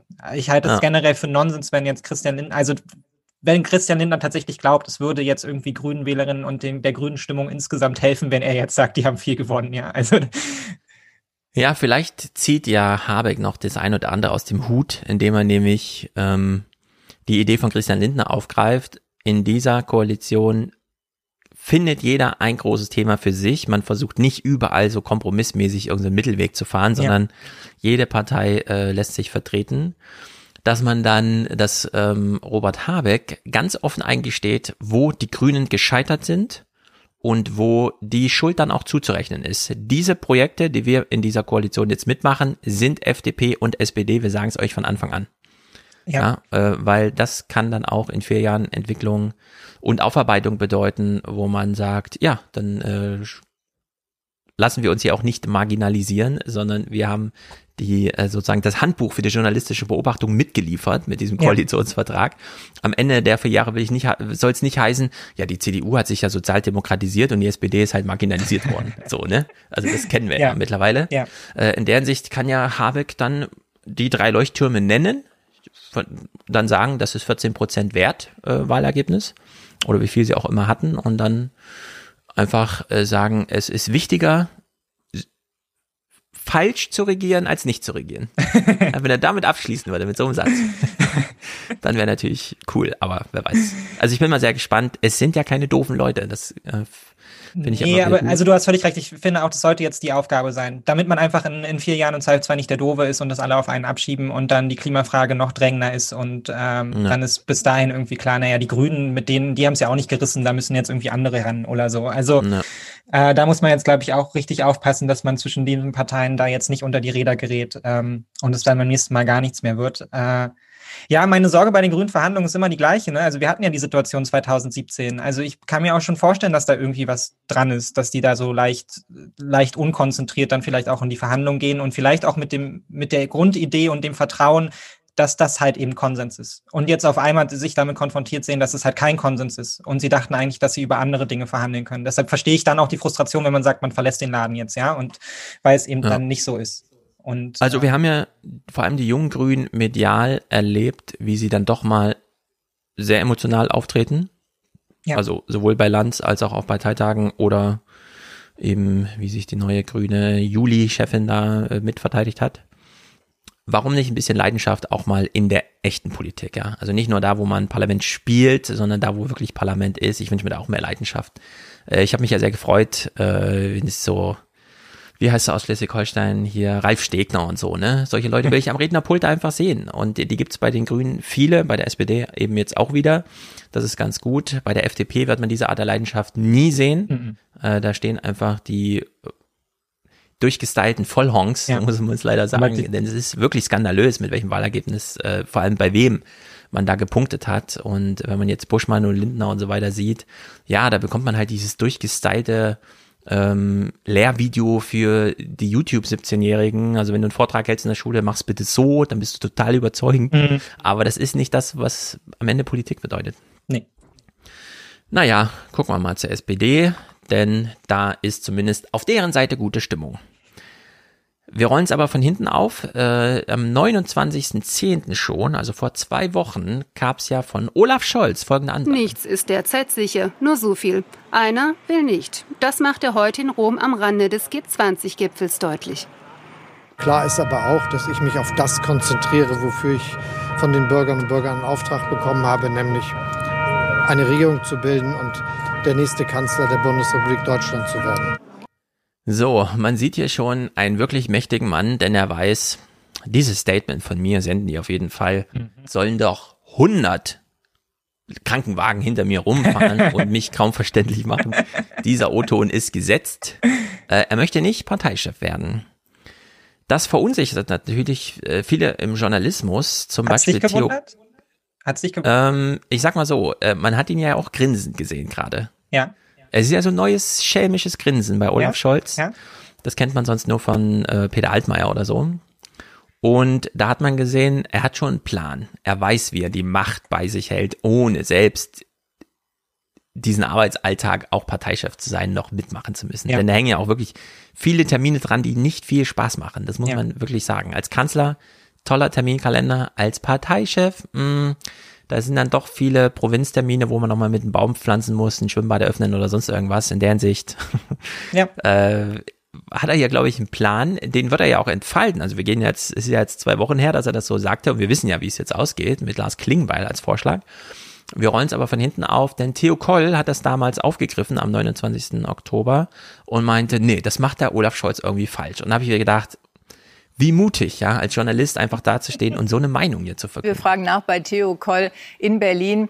Theo, äh, Olaf Scholz sagt, er wolle sich darauf konzentrieren, Kanzler zu werden. Aber muss er nicht, um ein starker Kanzler zu werden, auch nach dem Parteivorsitz greifen? Ja, also wenn er die Lektion der Geschichte ernst nimmt, dann müsste er das. Denn nur die Verbindung von Kanzlerschaft und Parteivorsitz schafft die größtmögliche Stabilität der Macht. Alles andere beinhaltet das Risiko einer Entfremdung zwischen Kanzler und Partei. Das hat Helmut Schmidt so erlebt, das hat der späte Gerhard Schröder erlebt oder auch jetzt Angela Merkel. Pipapo. Ja, das ist so Ähm, Kovi-Schulbuch 12. Klasse. ist aber, ist halt aber auch nicht mehr. Warum? Warum sollte, warum sollte er sich das jetzt anbinden? Ich habe keine Ja. Sekunde geglaubt, dass Olaf Scholz jetzt danach greift. Er ist der Retter der SPD. Für wenigstens vier Jahre ist ihm die Macht sicher. Ja, wer auch immer ihm da dumm kommt, den kann er immer sagen, Leute, vorher wart ihr bei 14 Prozent, ihr werdet hier untergegangen. Ja, ich habe euch da im Zweifel, also stimmt natürlich nicht, aber ich habe euch da rausgezogen. So. Warum, warum sich genau, jetzt die also Mühe wir machen? blenden mal, genau, wir blenden mal aus, dass er nicht gegen Robert Habeck und äh, Markus Söder den Wahlsieg errungen hat, sondern Ja. äh, eben so, wie es passierte. Aber man muss halt ganz deutlich sagen, Olaf Scholz ist mit der SPD Kanzler geworden, obwohl äh, Saskia Esken und Norbert Walter-Borjans den Laden geführt haben. Weiter weg von ihm kann dieser Laden gar nicht geführt werden. Also kann er sich sicher sein, nach dem Wahl, also mit dem Wahlergebnis, statt nur mit der Antizipation und immer zu sagen, ich werde hier Kanzler und alle lachen einen aus, ja. Mit dem Wahlergebnis im Rücken braucht er die Partei selber so nicht. Also da kann er gleich dieses Merkel, äh, ähm, den Merkel-Weg einschlagen und sagen, ja, die SPD, meine Partei wird sich schon für mich disziplinieren. Also darauf setze ich mal, denn es geht ja nicht nur um mich, sondern auch um 250 Abgeordnete oder Ja, so. Ja, die wollen ja auch ihren Sitz haben. Das war ja sogar das Wahlkampfmantra. Wählt Scholz, nicht wählt die SPD, sondern wählt Scholz, wählt Scholz, wählt Scholz. Genau, es ist ja im Grunde eine Liste Olaf Scholz gewesen. In der Hinsicht ist die SPD viel näher dran am Sebastian Kurz Modell als die CDU. Aber wurde bisher auch noch nicht so beobachtet. Naja, Olaf Scholz ähm, hat dann auch von sich, also der Vorschlag kam ein bisschen so von äh, Scholz, würde ich sagen, dass es Klingbeil wird. Hier am 4. November dann. SPD-Chefin Esken will erneut für den Parteivorsitz kandidieren. Ihr Ziel sei es, die SPD zu modernisieren und ihre Werte zu stärken, wie die Amtsinhaberin der Stuttgarter Zeitung sagte. Als zukünftiger Partner einer Doppelspitze ist Generalsekretär Klingbeil im Gespräch. Mhm, mhm, mhm. Also da würde ich sagen, ja, das war die Ansage von oben. Lars, willst du es nicht machen? Wir haben noch gut zusammengearbeitet. Lars Klingbeil ist im Gespräch. Die, die Genau. Vögel zwitschern.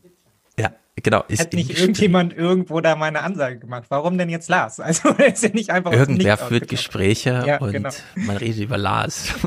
Wie kam das denn? Lars Name taucht irgendwie immer wieder auf. Ich weiß auch nicht. Genau. Und statt dass Olaf Scholz sich immer öffentlich bekennt und sagt, ja, das war meine Idee und sie liegt ja im Grunde auch so auf der Hand, dass sie es nicht begründen muss. Nein, man überlässt es den Journalisten. Die erledigen die Aufgabe dann aber auch. Hier am 7. November, also am Sonntag letzte Woche, ein Korrespondent erklärt uns alles, was uns Olaf Scholz eigentlich sagen möchte in den Tages. Und insofern scheint man dieses Modell auch in der SPD weiterführen zu wollen. Saskia Esken hat ja bereits angekündigt, äh, wieder als Co-Vorsitzende antreten zu wollen. Und mit Lars Klingbeil, dem bisherigen äh, SPD-Generalsekretär, der die äh, erfolgreiche Kampagne von Olaf Scholz organisiert hat, scheint nun ein ja sehr bekannter Kandidat in der Partei dahin zuzutreten. Und es sieht alles danach aus, als würde er morgen auch nominiert werden. Also Linklei, Klingbeil ist bekannt und hat den Wahlkampf erfolgreich gemanagt. Stimmt, kann man ihm auch nicht absprechen. Es gilt trotzdem alles, was wir schon immer darüber sagten. Ja. Und das ist halt jetzt so Tenor. Naja, ja, das ist, ich finde es wahnsinnig lustig, dass das jetzt Tenor ist. Und es ist, ich meine, ich kann mich, ich musste daran einfach daran denken, wie wir darüber gesprochen haben, wie wir Lars Klingbeil immer gesehen haben während dieses Wahlkampfs, also als es noch nicht lief.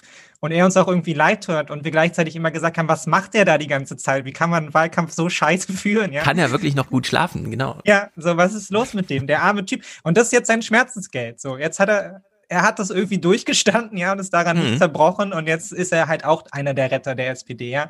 Und ähm, klar, wenn er sich jetzt die Plakate, das einzig Gute an dem SPD-Wahlkampf selber ausgedacht hat, so, dann wird er jetzt vielleicht dafür belohnt. Ansonsten ist es einfach auch irgendwie Ja. so du- SPD-Manie.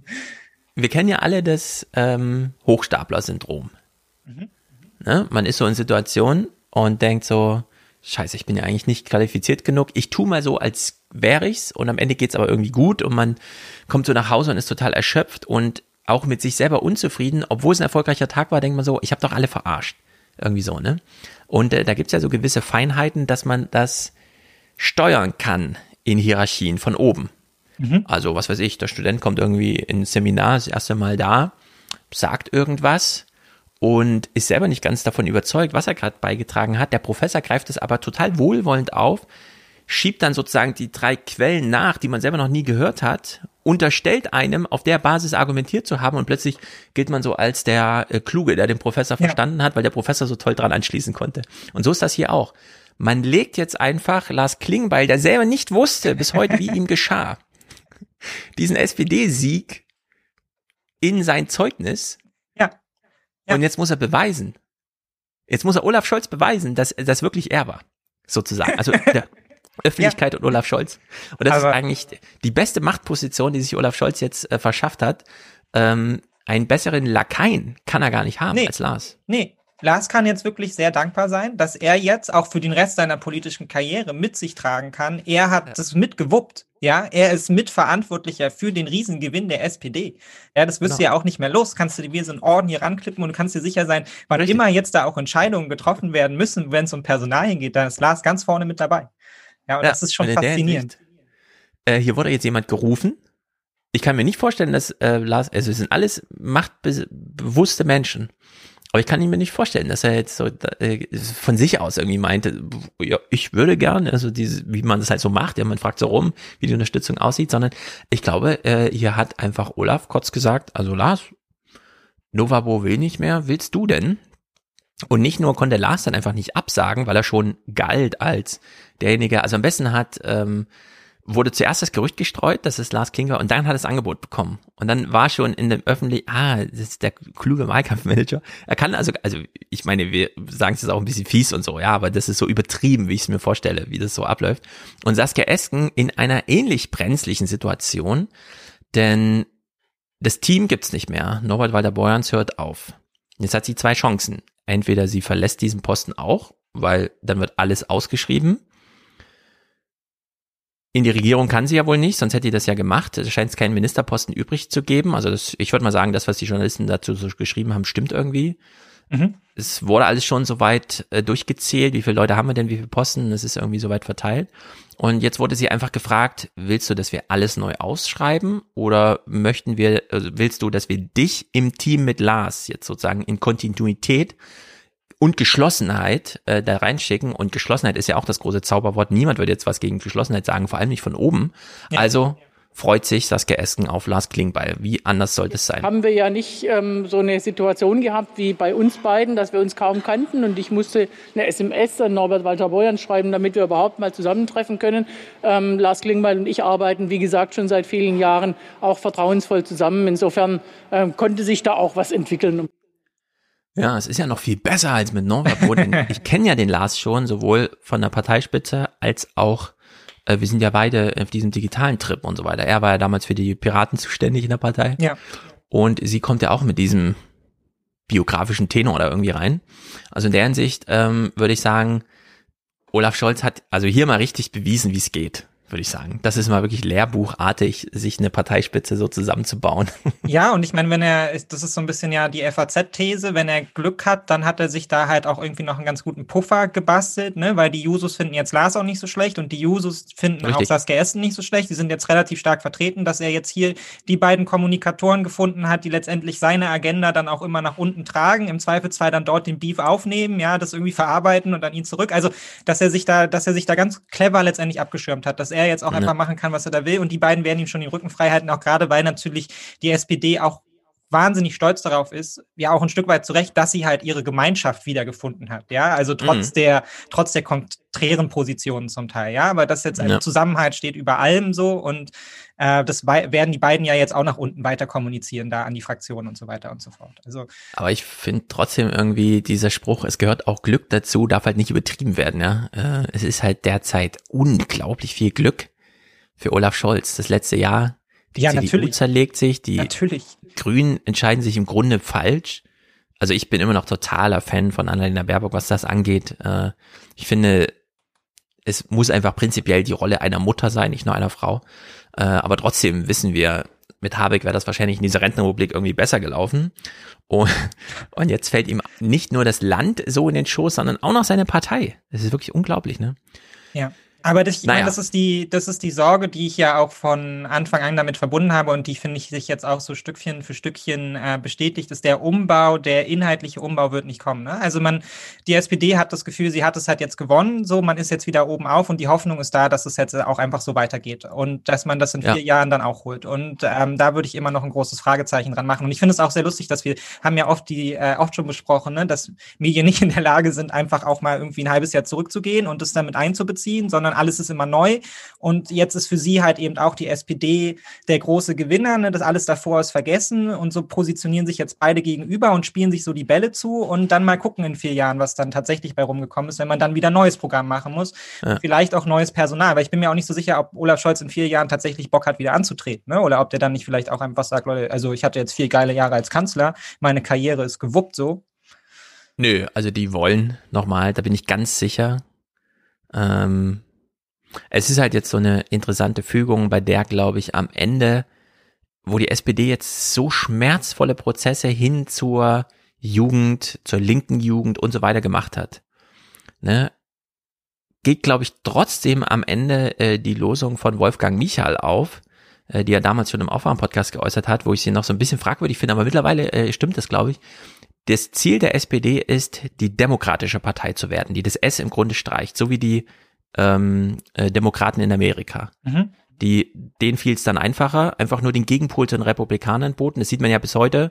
Sie erwähnen immer nur die Republikaner, vor allem Trump, um Ja. sich selbst zu profilieren und die eigenen Ideen, naja, lieber mal nicht so genau hingucken. Da gab es ja auch eine ganz tolle Aufarbeitung jetzt bei der New York Times in so einem 15-Minuten-Video von diesem einen Journalisten, dessen Namen ich gerade schon wieder nicht weiß, der einfach mal gezeigt hat, nee, also nur weil die Demokraten irgendwo regieren, heißt das nicht, dass es den Leuten besser geht. Ja. Bei der Wohnungspolitik, bei der Steuerpolitik, äh, bei der äh, Gesundheitspolitik, das ist unterschiedslos äh, beschissene Politik, egal ob Demokraten oder äh, Republikaner, sie schaffen es halt einfach nur, wenn es um den Präsidenten geht, so mit ein paar Themen, die halt so ein bisschen bei den Jungen mehr ziehen als die Republikaner. Und äh, die haben das ja geschafft, einfach die demokratische Partei zu sein, ohne so einen sozialen Anspruch. Und wenn die CDU sich jetzt radikalisiert und im Friedrich Merz, diskutieren ja gleich, wie das da so geht, Mhm. äh, dann könnte sich durchaus die SPD jetzt so als die demokratische Partei, die staatspolitische Verantwortung die ganze Zeit übernimmt, die einfach regiert, das, was man der CDU jetzt immer unterstellt hat, ne? Die können ja nur regieren. Am Ja. Ende hat die Partei, äh, war total blutleer und hat nur noch gemacht, was die, was die Regierungszentrale wollte und so. Und Ja. das ist tatsächlich das Schicksal der SPD. Und zwar noch viel krasser, finde ich, als für die CDU.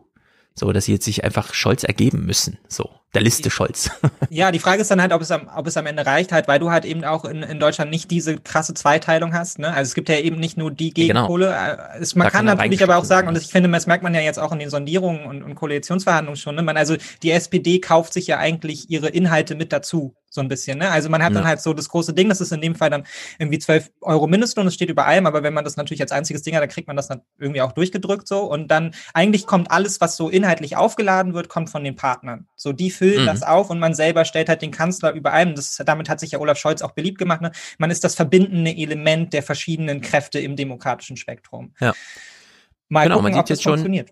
Wie Olaf Scholz das jetzt moderiert. Ja, Ja, genau. Also, äh, tritt einfach gar nicht in Ja. Erscheinung. Und Ja. selbst wenn der Bundestag zu Corona spricht, ist alles nur so, ja, hätte, sollte, könnte, werde, müsste. Wir machen dann mal, Klammer auf, hier kommt noch ein Halbsatz, der ist nochmal relativiert und so. Ja, ob das dann für eine insgesamt radikalisiertere Jugend reicht, ist halt dann so ein bisschen die Frage, ne? Wenn das Mhm. natürlich, das ist ja auch das, worüber ich auf Twitter oft diskutiere, dass ich mir das auch gut vorstellen kann, dass das jetzt vier Jahre, acht Jahre, vielleicht sogar zwölf Jahre ja auch läuft, ja, aber irgendwann muss man da vielleicht auch nochmal ran, so, ne? Weil das ist nicht gesagt, dass das das alleine zieht, so. Da kommen irgendwann andere Leute und die wollen dann auch die Veränderung und die werden dann sicher auch anderen Parteien äh, zuneigen und wenn es dann eben nicht die Partei, äh, die SPD die Partei der Veränderung ist, dann wird Genau, jemand das erlebt die CDU gerade. Ja.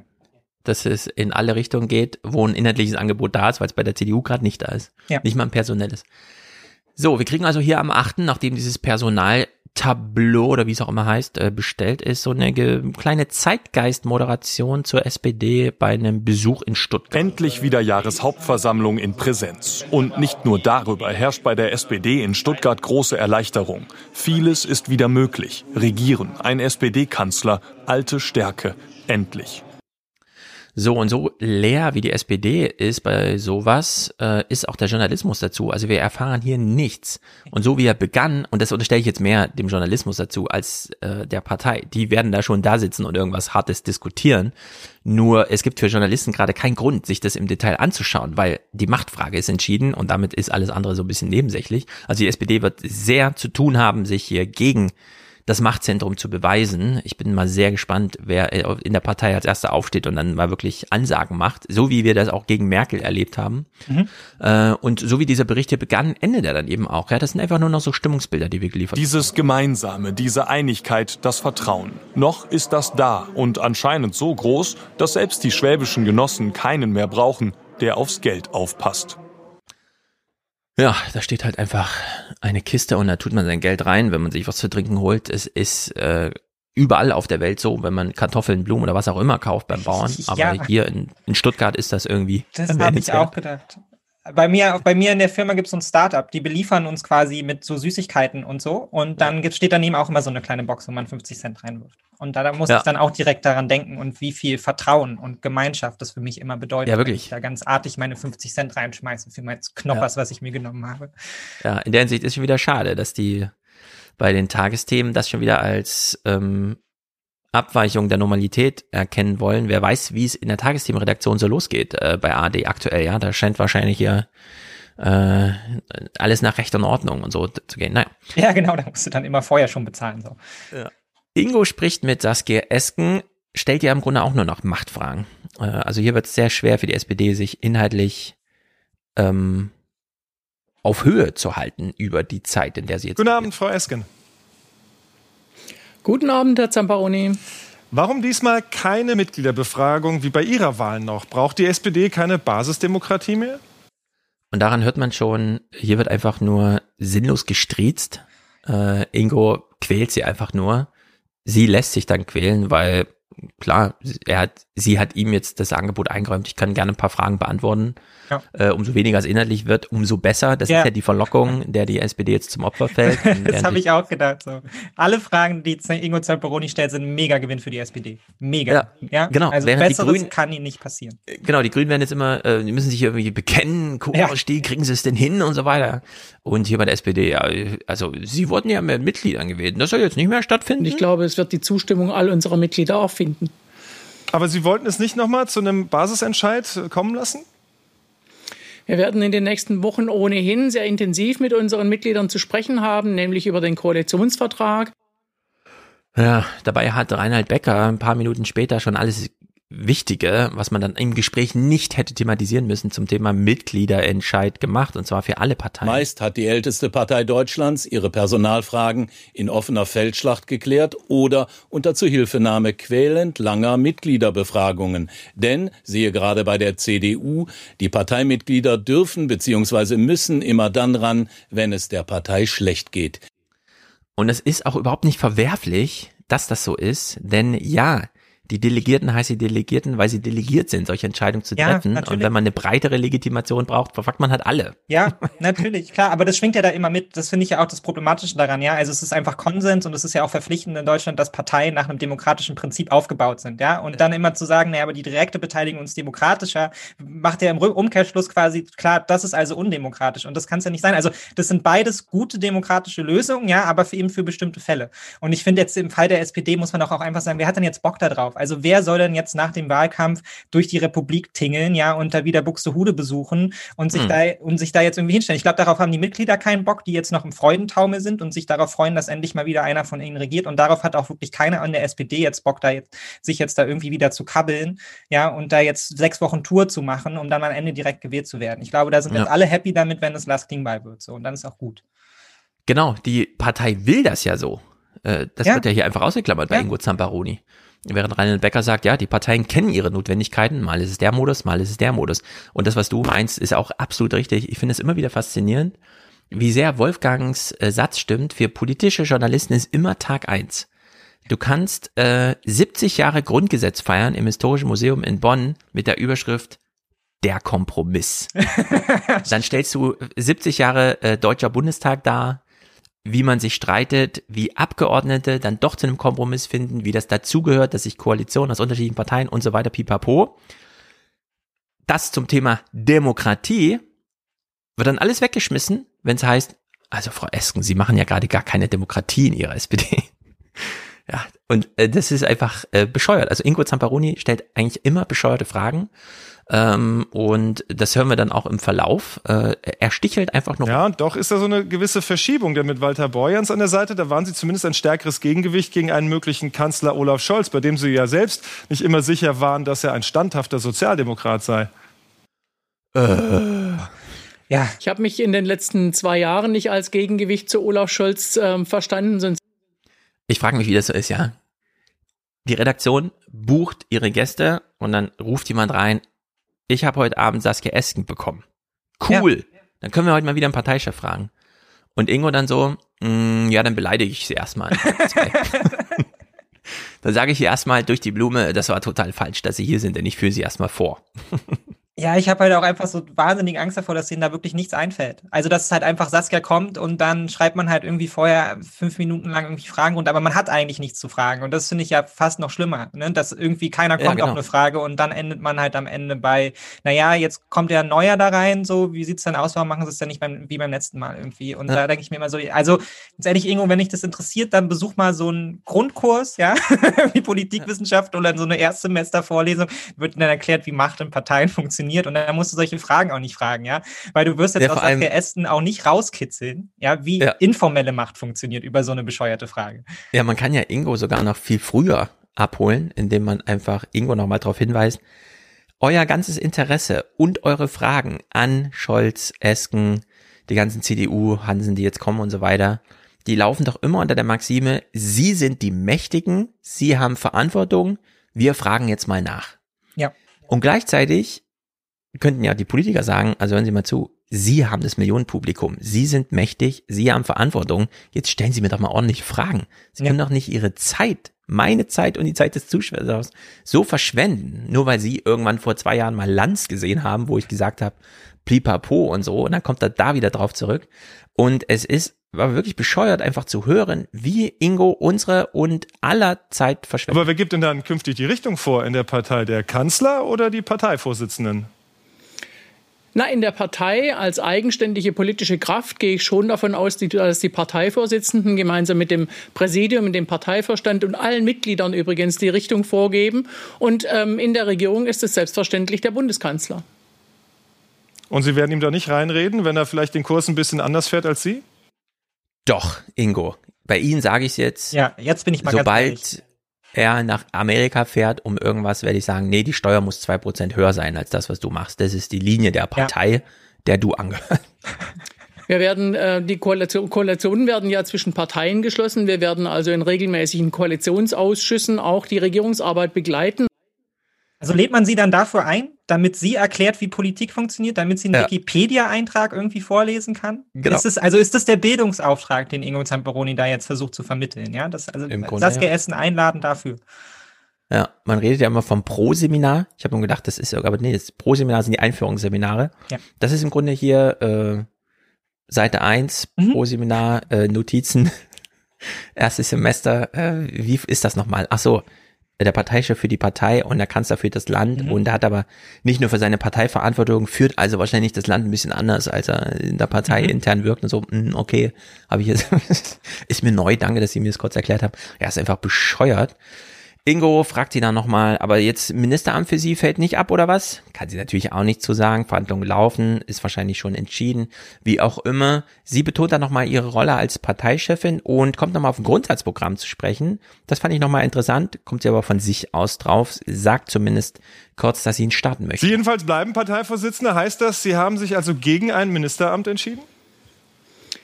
Ich habe äh, gemeinsam mit Lars Klingbeil die Entscheidung getroffen, dass wir jetzt in den nächsten zwei Jahren unsere ganze Schaffenskraft und unsere, unser ganzes Herzblut auch darauf verwenden, die SPD weiterhin zu stabilisieren, aber sie auch zu, weiter zu modernisieren, sie zu öffnen auch für neue Formate, neue Beteiligungsformate. Möglicherweise steht auch ein Grundsatzprogrammprozess äh, äh, an, äh, nachdem wir sehr lange Jahre jetzt kein, Grund, kein neues Proz Grundsatzprogramm erstellt haben.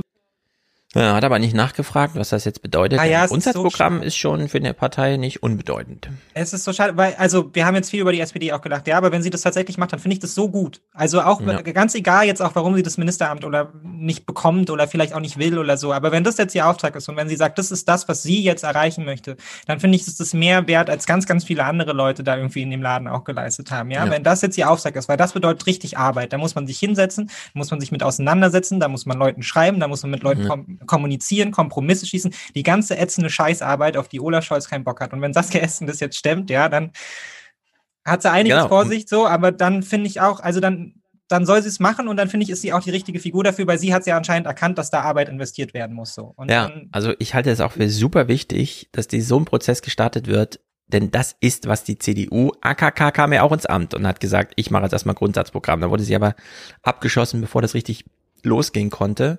Und jetzt stellt man fest, äh, man weiß gar nicht, wofür die CDU steht. Ja, stimmt.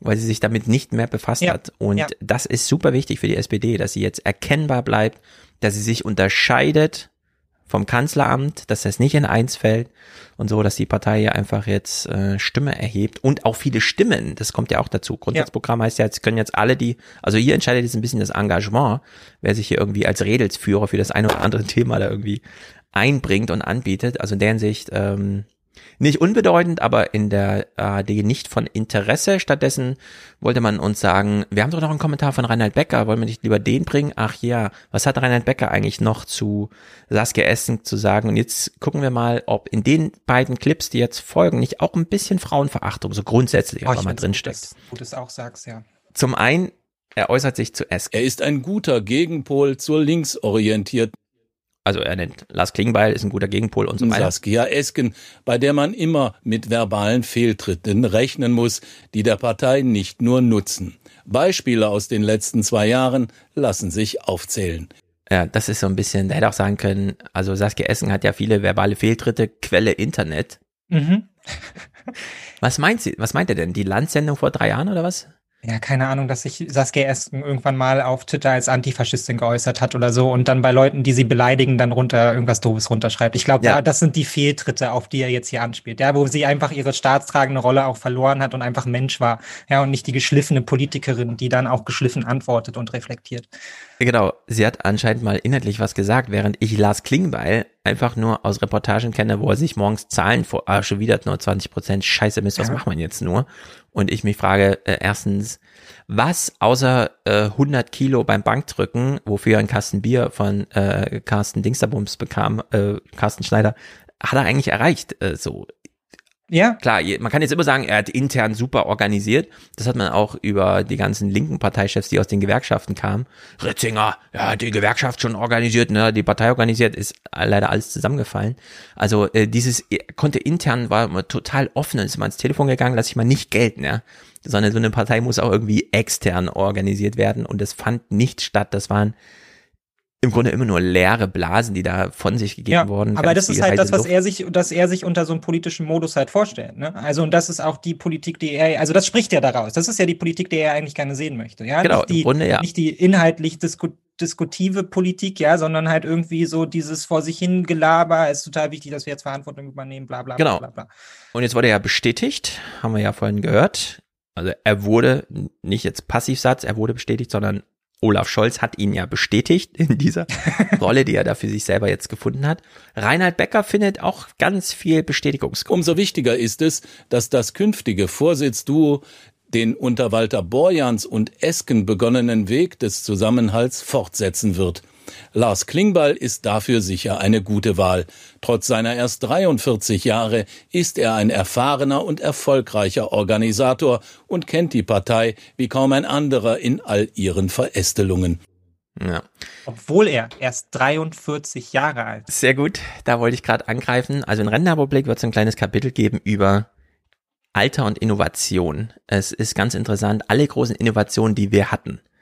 Also die Gründung von Raumfahrorganisationen, die Gründung von Computerfirmen, alles Mögliche. Das Schaffen von musikalischen Werken, äh, bedeutende Filme in der Regisseurslaufbahn, die fanden im Grunde alle statt, bevor man, Bevor man also 43 40 ist wirklich das späteste Alter. Ja, Ja. Im Grunde, bevor man 30 wurde. Facebook-Gründung, Google-Gründung, der ganze Kram, SAP und so. Das ist alles äh, wirklich innovative Arbeit von ganz, ganz jungen Menschen, zu der auch gehört hat, so einen Laden zu organisieren. Und sei es nur über, dem Chef ist wichtig, wie es aussieht, also organisieren wir uns mal drum herum darum, wie es aussieht. Und dann hat Ja. Steve Jobs halt irgendwie Apple gegründet und alle haben sich nur drum gekümmert, Ja. wie die Fonts aussehen auf dem Bildschirm. Ja. So, aber trotzdem mega erfolgreiche Unternehmen. Dann ist er zum nächsten gegangen, hat einfach Pixar gegründet. Alles nur noch Ästhetik. Er hat wahrscheinlich nie Lust gehabt, irgendwen zu managen, kennt man ja von Google auch. Ja, die holen sich da Eric Schmidt und sagen, äh, rede bloß nicht mit den Ingenieuren, ja, lass die in Frieden und so. Und solche Läden funktionieren dann über so koryphäenhaftes Zeug. Und jetzt einem 43-Jährigen, der im Grunde die ganze Zeit nur an seinem Handy hängt und irgendwie versucht, die äh, Kühnert-Gang im Zaume zu halten, ja, anzudichten, er kann super organisieren, kennt die ganze Partei, ist super erfahren und so. Ich finde, Lars Klingbeil wird hier wirklich überschätzt und zwar in einem Maße, dass man sich auch ein bisschen Sorgen machen muss über die Fallhöhe, die jetzt für Ja, ihn ja, auch natürlich, aber das ist ja, da ich meine, davon profitiert man ja wieder dann auch medial, ne? wenn man dann sagen kann, also der, der war ganz oben, der hatte alles erreicht, der ist jetzt Parteichef. Und wenn er dann fällt, ja, also man hat ja die traurige Musik auch schon im Hinterkopf dann zu dem Bericht. Wir haben ja nachher Ja. noch so einen schönen Abgesang auf Jens Spahn, ja. Das kann man sich ja, kann man sich ja für Lars Klingbeil jetzt auch schon vorstellen. Alles stand ihm offen. Mit erst 45, ja. Und dann kommt der, kommt der Verfall irgendwie so. Ja, aber das, was er hier letztendlich ja nur sagt, ist, also erstmal Frauen müssen von Männern an die Leine genommen werden, damit sie nicht ihre Meinung halt irgendwie ins Internet Richtig. brüllen, so. Auf der einen Seite, das ist einfach wichtig, dass jetzt da mal ein Mann kommt und dir zeigt, wie es funktioniert. Ja, und auf der anderen Seite, also vor 43 kriegt eh niemand irgendwas gewuppt, ja. Also das ist halt irgendwie. Was ja für die Aussage, Parteien auch die- stimmt. Ja, aber das ist halt der aber- Grund, warum die Parteien so wenig innovativ sind, dass man da immer erst 100 Jahre alt werden muss. Nee, ich frage mich auch, habe, also kommunizieren die auch nach drinnen so an ihre mit drei Studiengängen da da stehenden Volontäre irgendwie so? Ja, ihr müsst jetzt hier erstmal bis ihr 45 seid Akten sortieren, weil vorher nehmen wir euch Ochsentour muss voll, sein. So, äh? Also genau, Ochsentour muss sein. Ja, wir nehmen eure Meinung erst ernst, wenn ihr euch hier bewährt habt. Ein Unternehmen, das heißt Kaffee kochen, Leute. Hm.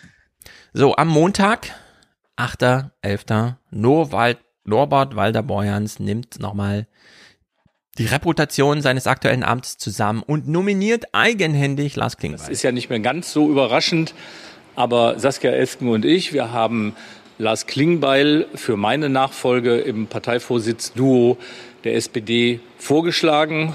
Der Mann ganz links brachte die SPD gefühlt ganz nach oben. Klingbeil organisierte den Wahlkampf, der Olaf Scholz wohl ins Kanzleramt bringt. Jetzt will die SPD von ihm noch mehr. Jetzt will die SPD von ihm noch mehr. Gut. Während äh, Esken damals der SPD aufgezwungen wurde, will die SPD von Lars Klingbeil noch viel mehr. Ja, das ist natürlich toll für ihn. Wir haben ja schon schon viele Lobeshymnen jetzt auf ihn gehört.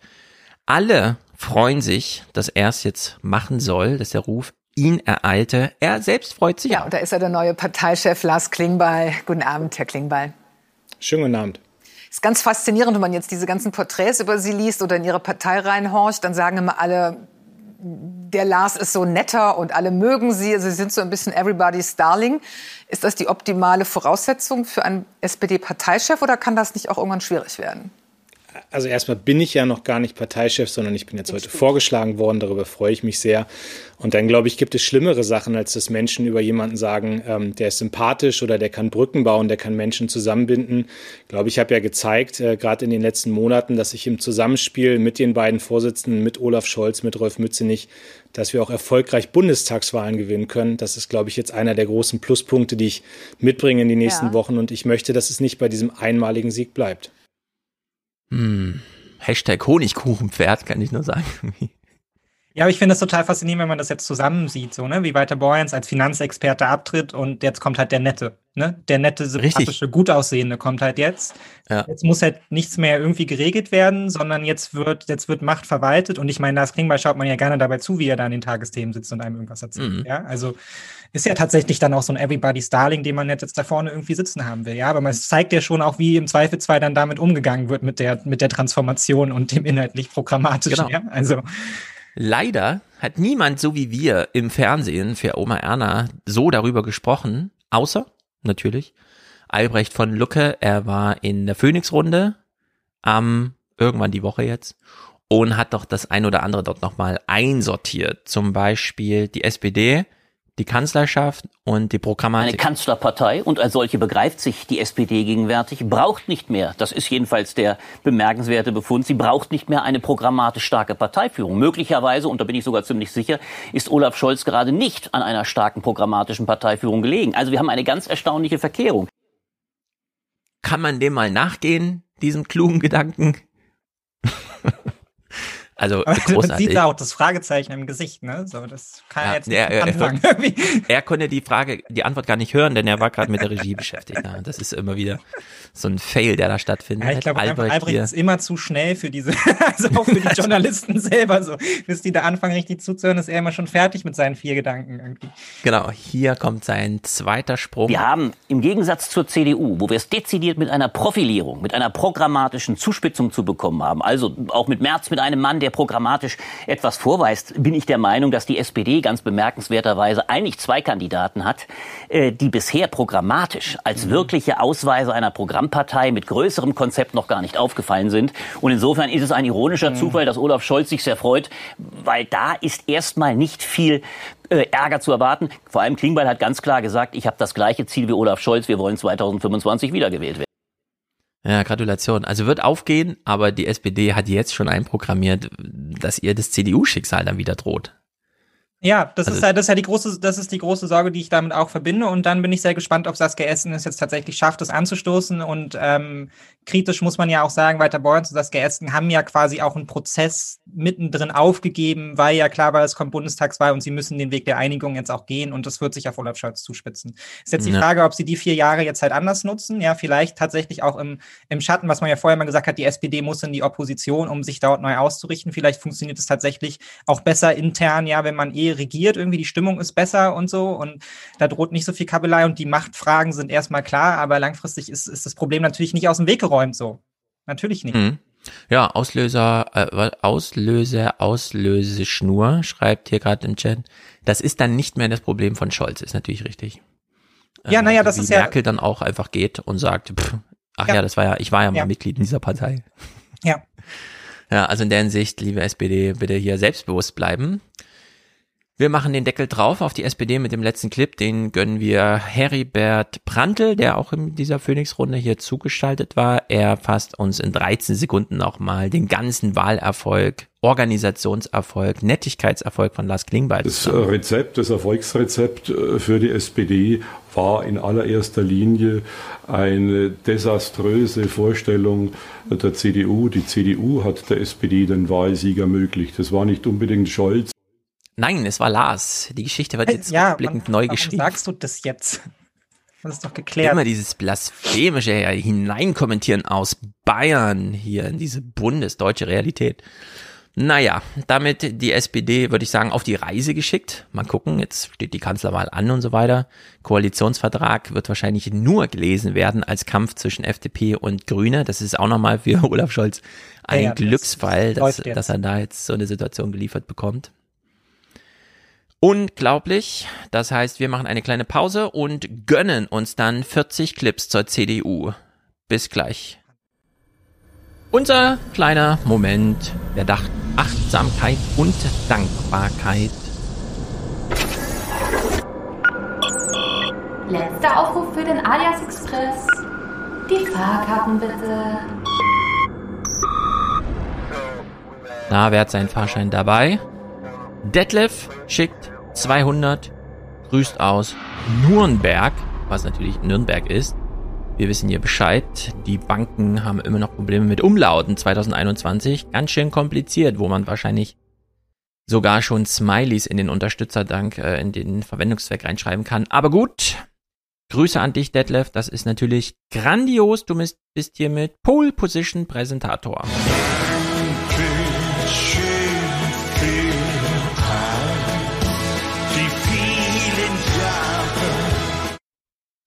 Und zu dir gesellt sich Hauke, der schickt 100. SH Mitfahrticket, Schleswig-Holstein, Mitfahrticket für Kiel und Lübeck. Für Blühen, blühende, steht hier, blühende Landschaften auf hoher See, auch ohne Ausbauplan. Ich sag Dankeschön. Sehr gut, blühende Landschaften, äh, je nachdem, was die Meere noch so an Überraschungen für uns bereithalten, für uns Menschen. Grüße, Hauke, Kiel, Lübeck. Äh, von mir sehr beliebte Gegend äh, da oben. Ich bin gern da, wenn auch selten, denn das ist nah am Meer. Äh, also vielleicht ist das hier ein Aufruf. Hä? SH Mitfahrticket. Klar, er möchte hier am, alias Podcast Raumschiff mitfahren, aber gesellt euch zusammen oben im Norden. Ulrich hat ein Quartalsticket weg von hier, auch 400. Er komplettiert, komplementiert, also komplettiert, so heißt es, komplettiert. Die Präsentatorenschaften heute von Detlef Hauke und Ulrich. Ich sag Dankeschön. Ich sag auch Dankeschön. Ulrike und Paolo sind dabei. Danke für intelligenten Journalismus. Genau, intelligent, das nehme ich mir natürlich gerne an. Äh, Journalismus, nein, wir gucken hier einfach nur, wir gucken zu. da bleibe ich ganz kokett. Ich möchte heute Danke sagen. Danke an alle Medien unseres Landes. Die beiden haben 80 geschickt, sind also hier groß dabei. Grüße euch. Claudio ist Produzent mit 42, 42. Er bleibt kommentarlos. Und Stefan, super treu, 42. Er grüßt aus Dresden. Ich grüße nach Dresden. Sehr gute Unterstützerrunde. Das ist toll. Aaron ist hier noch dabei. Tobias und Cornelius. Alle drei, soweit ich sehe, ohne Kommentar. Anja macht autophagische Grüße. Das ist natürlich sehr gut, denn wir alle mögen unsere gute Autophagie morgens. Ich habe auch gestern 15.30 Uhr meinen Timer gestellt, durfte also heute früh wieder essen und habe mich über meine Autophagie sehr gefreut, als ich aufgewacht bin. Sehr gut. Denise, oh, sind wir heute hier mehrere Frauen, das ist natürlich nicht schlecht. Danke für die super Arbeit. Grüße aus Mainz. Ich grüße nach Mainz, das ist ja nicht weit weg. Simon sei hiermit gegrüßt, er möchte Fernseh zuhören. Dankeschön. Ich sag Dankeschön. Oliver, Grüße an dich. Jakob, Thomas, ja, auch sehr treu, Thomas, für den Alias Podcast. Heiner möchte einer von 3000 sein. Er ist zumindest einer. 3000 sind wir ja hier noch nicht. Marek, Grüße an dich. Stefan, unterstützt den Alias Podcast. Tobias, Unterstützerdank. Beitrag reduziert, Rest landet im Salon. Das ist natürlich sehr gut, sehr klug, denn der Salon macht auch viel Spaß zu machen und zu hören. Leonard, Felix, Julius, Lukas, alle sagen Danke, bleiben weiterhin kommentarfrei.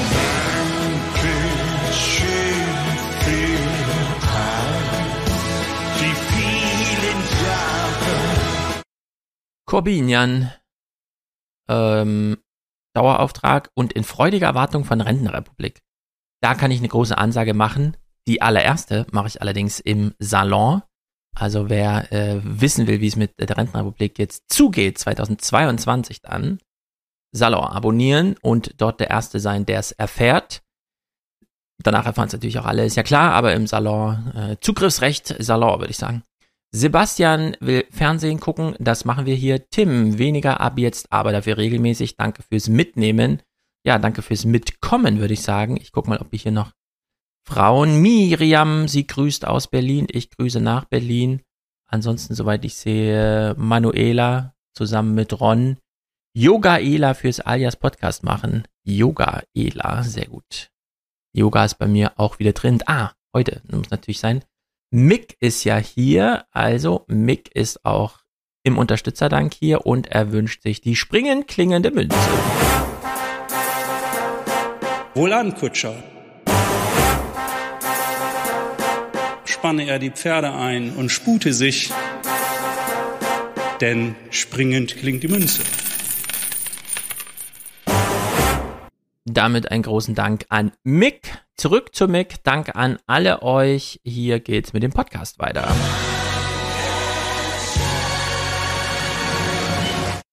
So, die CDU, wer mag sie nicht? Hände hoch.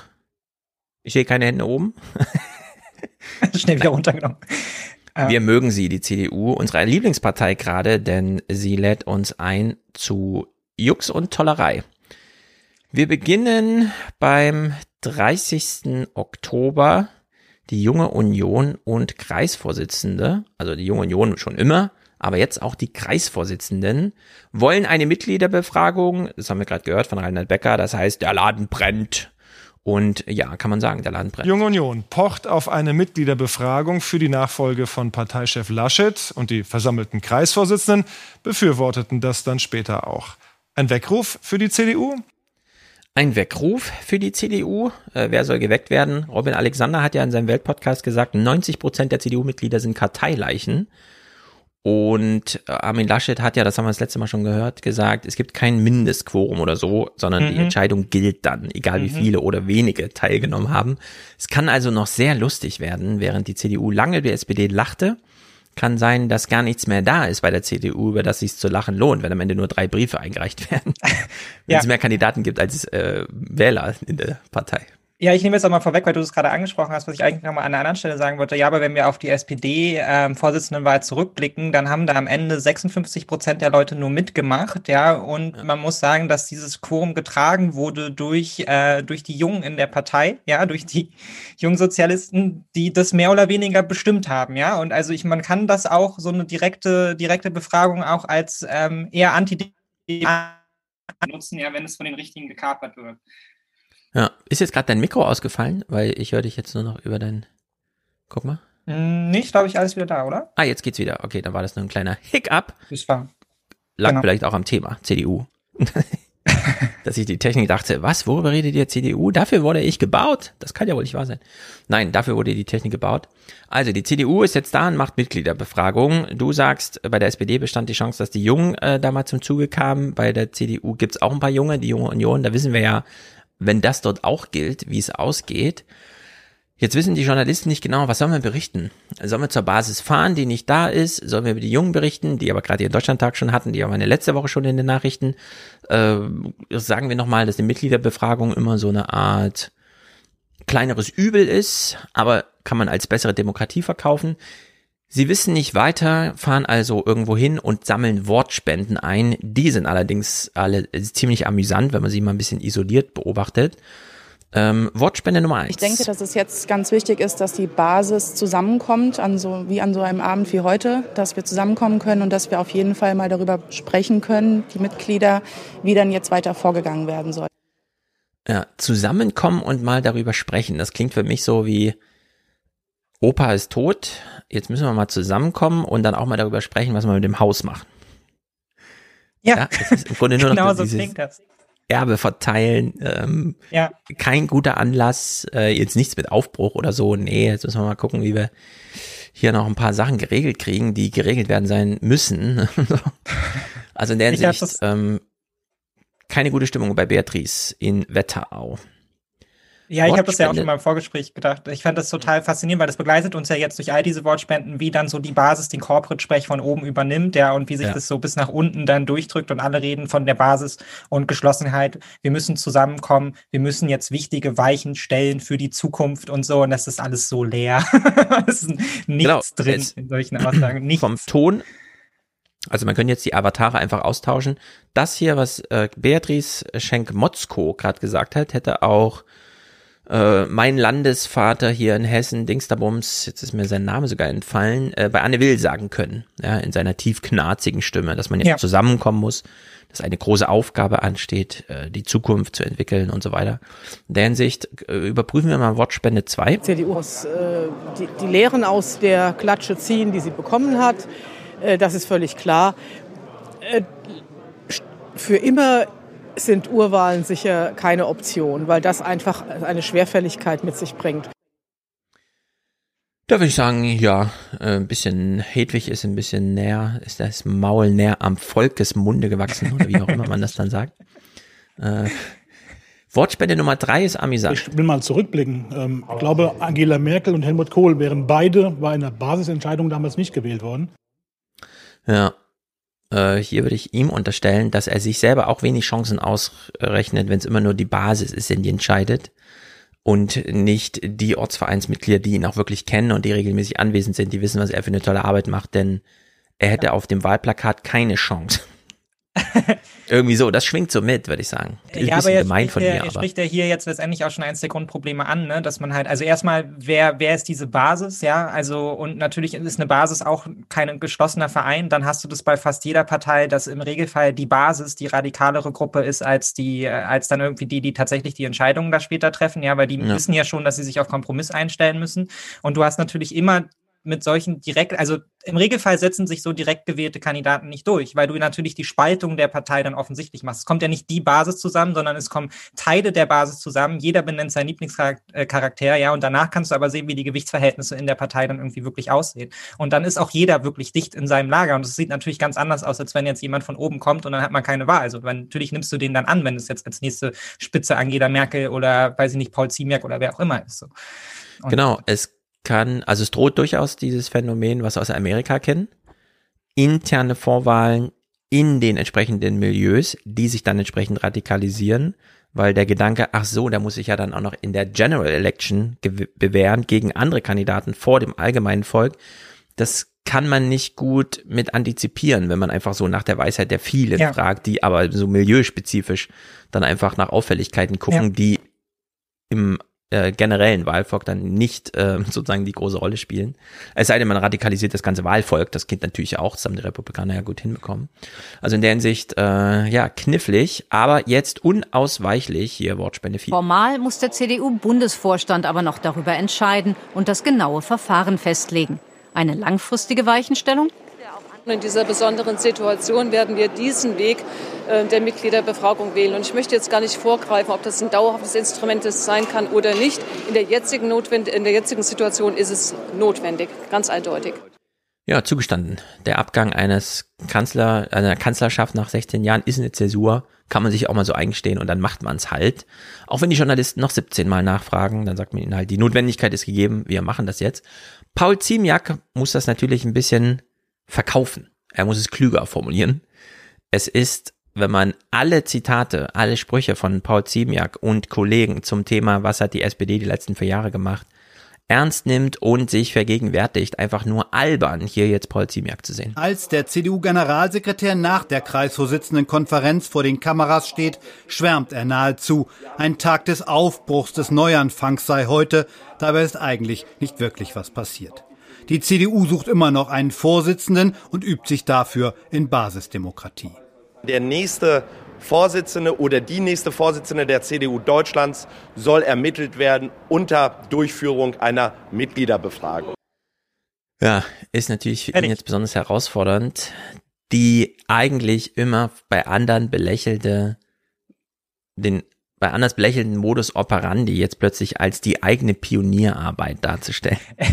Ja, es ist ja, es ist ja wirklich von vorne bis hinten absurd. Und ich finde es auch wahnsinnig faszinierend, wie viele Parallelen man hier dann tatsächlich auch zu der Art von Bewältigung sieht, die SPD ja auch immer betreibt. Der Paul Ziemerk Ja. ist ja hier auch schon auf den Kurs unterwegs. Man muss jetzt nur ähm, erfolgreich genug nach außen wirken, ja, und den Menschen das Gefühl geben, dass jetzt hier Aufbruch ist, ja, die Kommunikation ist alles und dann ist auch fertig. Dann haben wir die nächste Wahl eigentlich schon gewonnen, ja, wenn wir uns jetzt hier irgendwie an den Haaren selbst wieder aus dem Schlamm rausziehen, ja, und das auch einfach so vermitteln. Dann müssen wir uns auch um gar nichts anderes kümmern und das begleitet ja die CDU auch. Das eigentlich soll ja mit dieser Entscheidung dann auch alles klar sein. Dann ist ja der Mhm. Weg für die nächsten vier Jahre vorgezeichnet. Dann muss man sich auch mit nichts anderem mehr beschäftigen. Dann hat man die Kommunikation wiederhergestellt, die gelungene. Ja, aber das, was ja am Anfang hier als der Weckruf beschrieben wird, nämlich die, die programmatische Auseinandersetzung, ja, die bleibt ja völlig Ja. aus. Auch das, ich würde ja als Weckruf verstehen, das Eingeständnis, welche Fehler man dann, dann auch gemacht hat. Aber das, man sieht ja nichts davon bei der CDU. Mhm. Keine Auseinandersetzung mit den Skandalen während des Wahlkampfs. Ja, keine Auseinandersetzung mit den, mit den Problematiken da auch dieser Persönlichkeiten, die sich da als Egomanen dann irgendwie nach vorne stellen. Nichts Ja. davon, ja.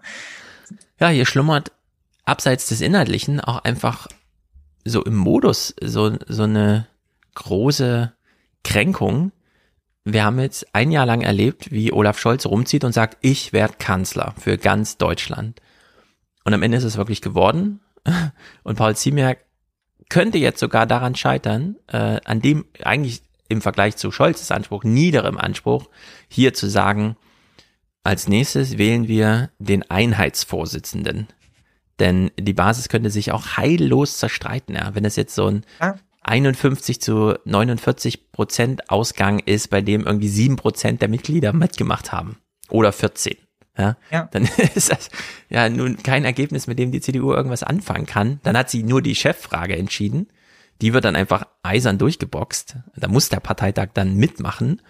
Und dann hat man aber nichts gewonnen. Also, Nee. dass Friedrich Merz irgendwie oben steht. Also, Ja. in der Hinsicht wirklich super knifflig. Ich frage mich auch, haben die die eigene, also haben die die eigene Zäsur, die das jetzt bedeutet, überhaupt begriffen, ja? Also das ist jetzt nach, nach quasi 20 Jahren jetzt nicht mehr den Kanzler zu stellen. Das ist wie die Zeit nach Adenauer. Also das ist wirklich krass Ja. für die CDU, ja? Und ich habe nicht das Gefühl, dass es da eingerückt ist oder dass man sich damit jetzt irgendwie Ja, ich finde auch äh. Zeit nach Adenauer, ja, aber auch Zeit nach Helmut Kohl, die ja viele noch kennen mit Parteispendenaffäre. Ich finde diese ganze Maskenkorruption und so, die gehört ja nochmal ordentlich aufgearbeitet.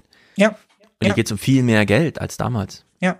Und was, ja, was ich total lustig finde, ist es ja, dass es dann, äh, dass es ja nach den 70er Jahren tatsächlich auch in der, in der Partei, und wir sehen ja nachher noch viele alte weiße Männer, die jetzt ihren Lieblingskandidaten wählen wollen, dass es ja den Aufbruch da tatsächlich auch gab. Ja, 1986, äh, Generalsekretär Geisler bringt ein Programm auf den Weg, eine Grundsatzidee, ja, Männer raus aus der Politik mäßig so und sagt, wir müssen uns jetzt endlich öffnen für die Jungen, für die Frauen, wir müssen jetzt eine andere Politik machen, wir müssen eine sozialere Politik machen. Und das ist ja eigentlich das, was die CDU jetzt braucht und wo sie ja auch schon mal war. Ich würde ja auch sagen, das kann sie ja eigentlich auch so. Ne? Sie kann sich ja neu Mhm. erfinden. Gerade Konservatismus lässt sich auch neu erfinden.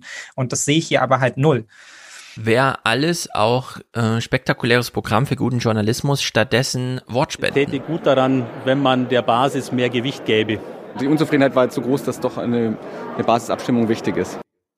Haben wir schon gewort genug Wortspenden? Nein, nicht? Okay, dann hier noch mehr. Das muss sich jetzt mal was ändern von der Basis her, sonst kriegt man die Bevölkerung nie abgeholt. Jetzt Ah, sagt Jens aus Dresden. Krieg, es muss sich von der Basis her was ändern, sonst kriegen wir die Bevölkerung nicht abgeholt. Ja, Hauptsache anderes Gesicht. Irgendwie. Ich weiß nicht, was ist da los in dieser CDU. Die können ja nicht mal äh, keine Inhalte und dann auch noch nicht darüber reden können. Ja. Das ist doppelt Grauenhaft. Er ist ja hier aus Dresden, der Jens.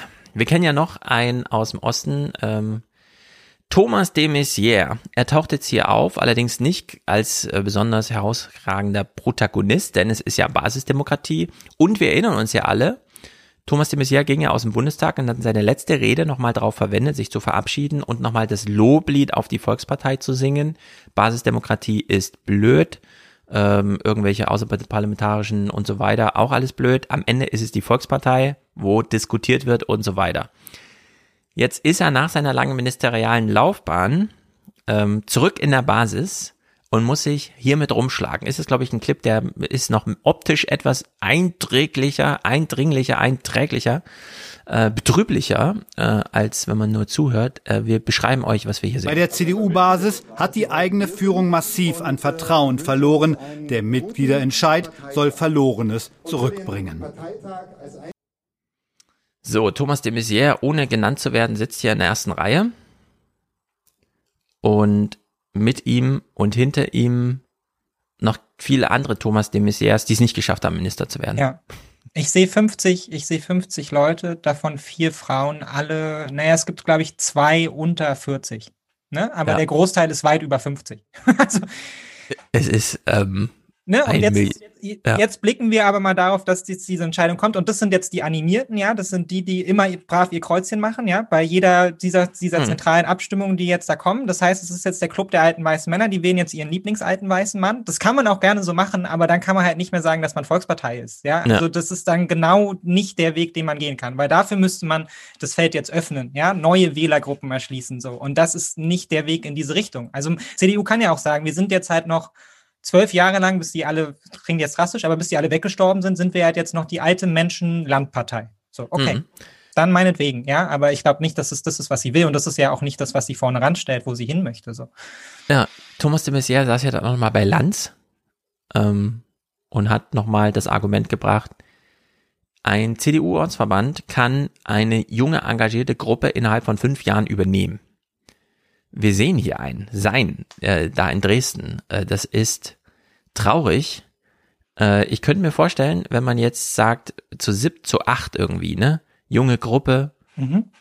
geht da jetzt alle zwei Wochen oder wie oft die sich treffen halt hin und will das übernehmen. Am Ende hat man es aber trotzdem da mit 60, 70 ähm, alten Opas zu tun. Da muss man es einfach sagen. Ununterscheidbare alte Opas. Das sieht hier aus, für die, die nur zuhören, völlig zu Recht. Es sieht genauso aus wie in der Matrix, wenn äh, Neo so einer ganzen so einem Rudel von Agenten gegenübersteht und versucht da irgendwie äh, sie zu überzeugen, dann äh, ihn mal in Ruhe zu lassen. Ja? Also so ist das ungefähr. Und äh, ich glaube, Thomas de Maizière hat nicht ganz recht. Äh, die Volksparteien, finde ich, sieht man bei der CDU insbesondere, das Prinzip ist gescheitert und nein, man kann sie auch nicht zu fünf, sechs, siebt innerhalb von fünf Jahren übernehmen, denn äh, da hat keiner Lust drauf. Wirklich, Genau, das, das sieht man ja. und dann hat man schlechte Laune. Ja, das ist ja das Grundding. Ne? Also, was sollte mich denn jetzt animieren, da in die Partei einzutreten? Ja, wenn ich auch mit meinen in eine andere Partei gehen kann, die mir vielleicht eh schon näher steht, ja, von der ich eh das Gefühl habe, ich werde als junger Mensch Ja. stärker wahrgenommen und mich dann da irgendwie einem Landesverband anschließe, wo meine Stimme dann halt tatsächlich auch in einem Quorum Gewicht hat, weil da sind noch viele andere Leute, die in meinem Alter sind. Ja, das ist, ist ja eine ganz andere Dimension, als wenn ich jetzt alleine, jetzt irgendwie mit sieben anderen Leuten, muss ich mich ja auch ständig von meinen Freunden rechtfertigen, warum seid ihr denn in der CDU? Ja, kommen wir zu den Grünen. Ihr, ihr Das kommt doch noch dazu. ihr gewinnt doch hier auch nichts mehr, ja. Also, was ist meine Motivation, in die CDU einzutreten? Ja, So, selbst wenn ich wir- konservativ bin, was ist meine Motivation? Genau, es gibt da keine Gründe. Und äh, jetzt haben wir, glaube ich, diesen CDU-Ortsgruppenverband, den wir hier so sehen, ist bestimmt auch freies Publikum da, keine Ahnung. Der CDU einmal in Grund und Boden geredet. Jetzt kommt Tilman Kuban. Darum muss es jetzt gehen bei den Kandidaten nicht um einen Wettbewerb zwischen den Personen, sondern einen Wettbewerb um die besten Ideen. Wettbewerb um die besten Ideen. Mit diesen CDU-Leuten, die wir da gerade gesehen haben. Also ich muss mich ja leider ganz despektierlich darüber äußern. Wir wissen, wie solche Abende ablaufen, welche Fragen da gestellt werden, welcher ähm, Rahmen für Diskussionen dort bereitet wird, was nicht diskutiert werden kann, äh, wie man da aus der Rolle fällt, nämlich schon mit einfachsten äh, realen Problemen und so weiter. Also in der Hinsicht, die CDU steht hier vor ganz großen Herausforderungen, was für uns bedeutet und für die Journalisten auch. Wir brauchen jetzt mal eine innerliche Arbeit dazu. Stattdessen die nächste Wortspende. Noch hat sich keiner aus der Deckung gewagt. Michael Hein sammelt weiter Stimmen ein. Nur nichts übereilen, sagt Erich Eckhardt. Man muss sich Zeit nehmen. Und die Zeit, die müssen wir uns jetzt gönnen. Wenn wir uns die nämlich nicht nehmen, werden Dinge entschieden, die wir nie wieder gut machen können. So, die SPD hatte ihren großen Eintrittswellenmoment, als es hieß, hier kann man die GroKo verhindern, hat dann am Ende nicht geklappt. Ähm, wenn man jetzt zur CDU geht, weil man denkt, oh, jetzt ist sie gerade sehr verletzlich, jetzt kann man ein bisschen mitgestalten und dann gerät man an Erich, der ähm, begrüßt im Ortsverband. Also jetzt müssen wir uns erstmal Zeit nehmen. Gönn dir, setz dich hier hin. In einem halben Jahr entscheiden wir mal was. nee, nee, nee, nee, das muss schneller gehen. Aber Erich hat eine Meinung zu März. Auch Gesundheitsminister Jens Spahn werden Ambitionen nachgesagt. Ist er so bereit, Oder zu Spahn, Spahn der Brückenbauer. ist er so bereit, der Brückenbauer zu sein?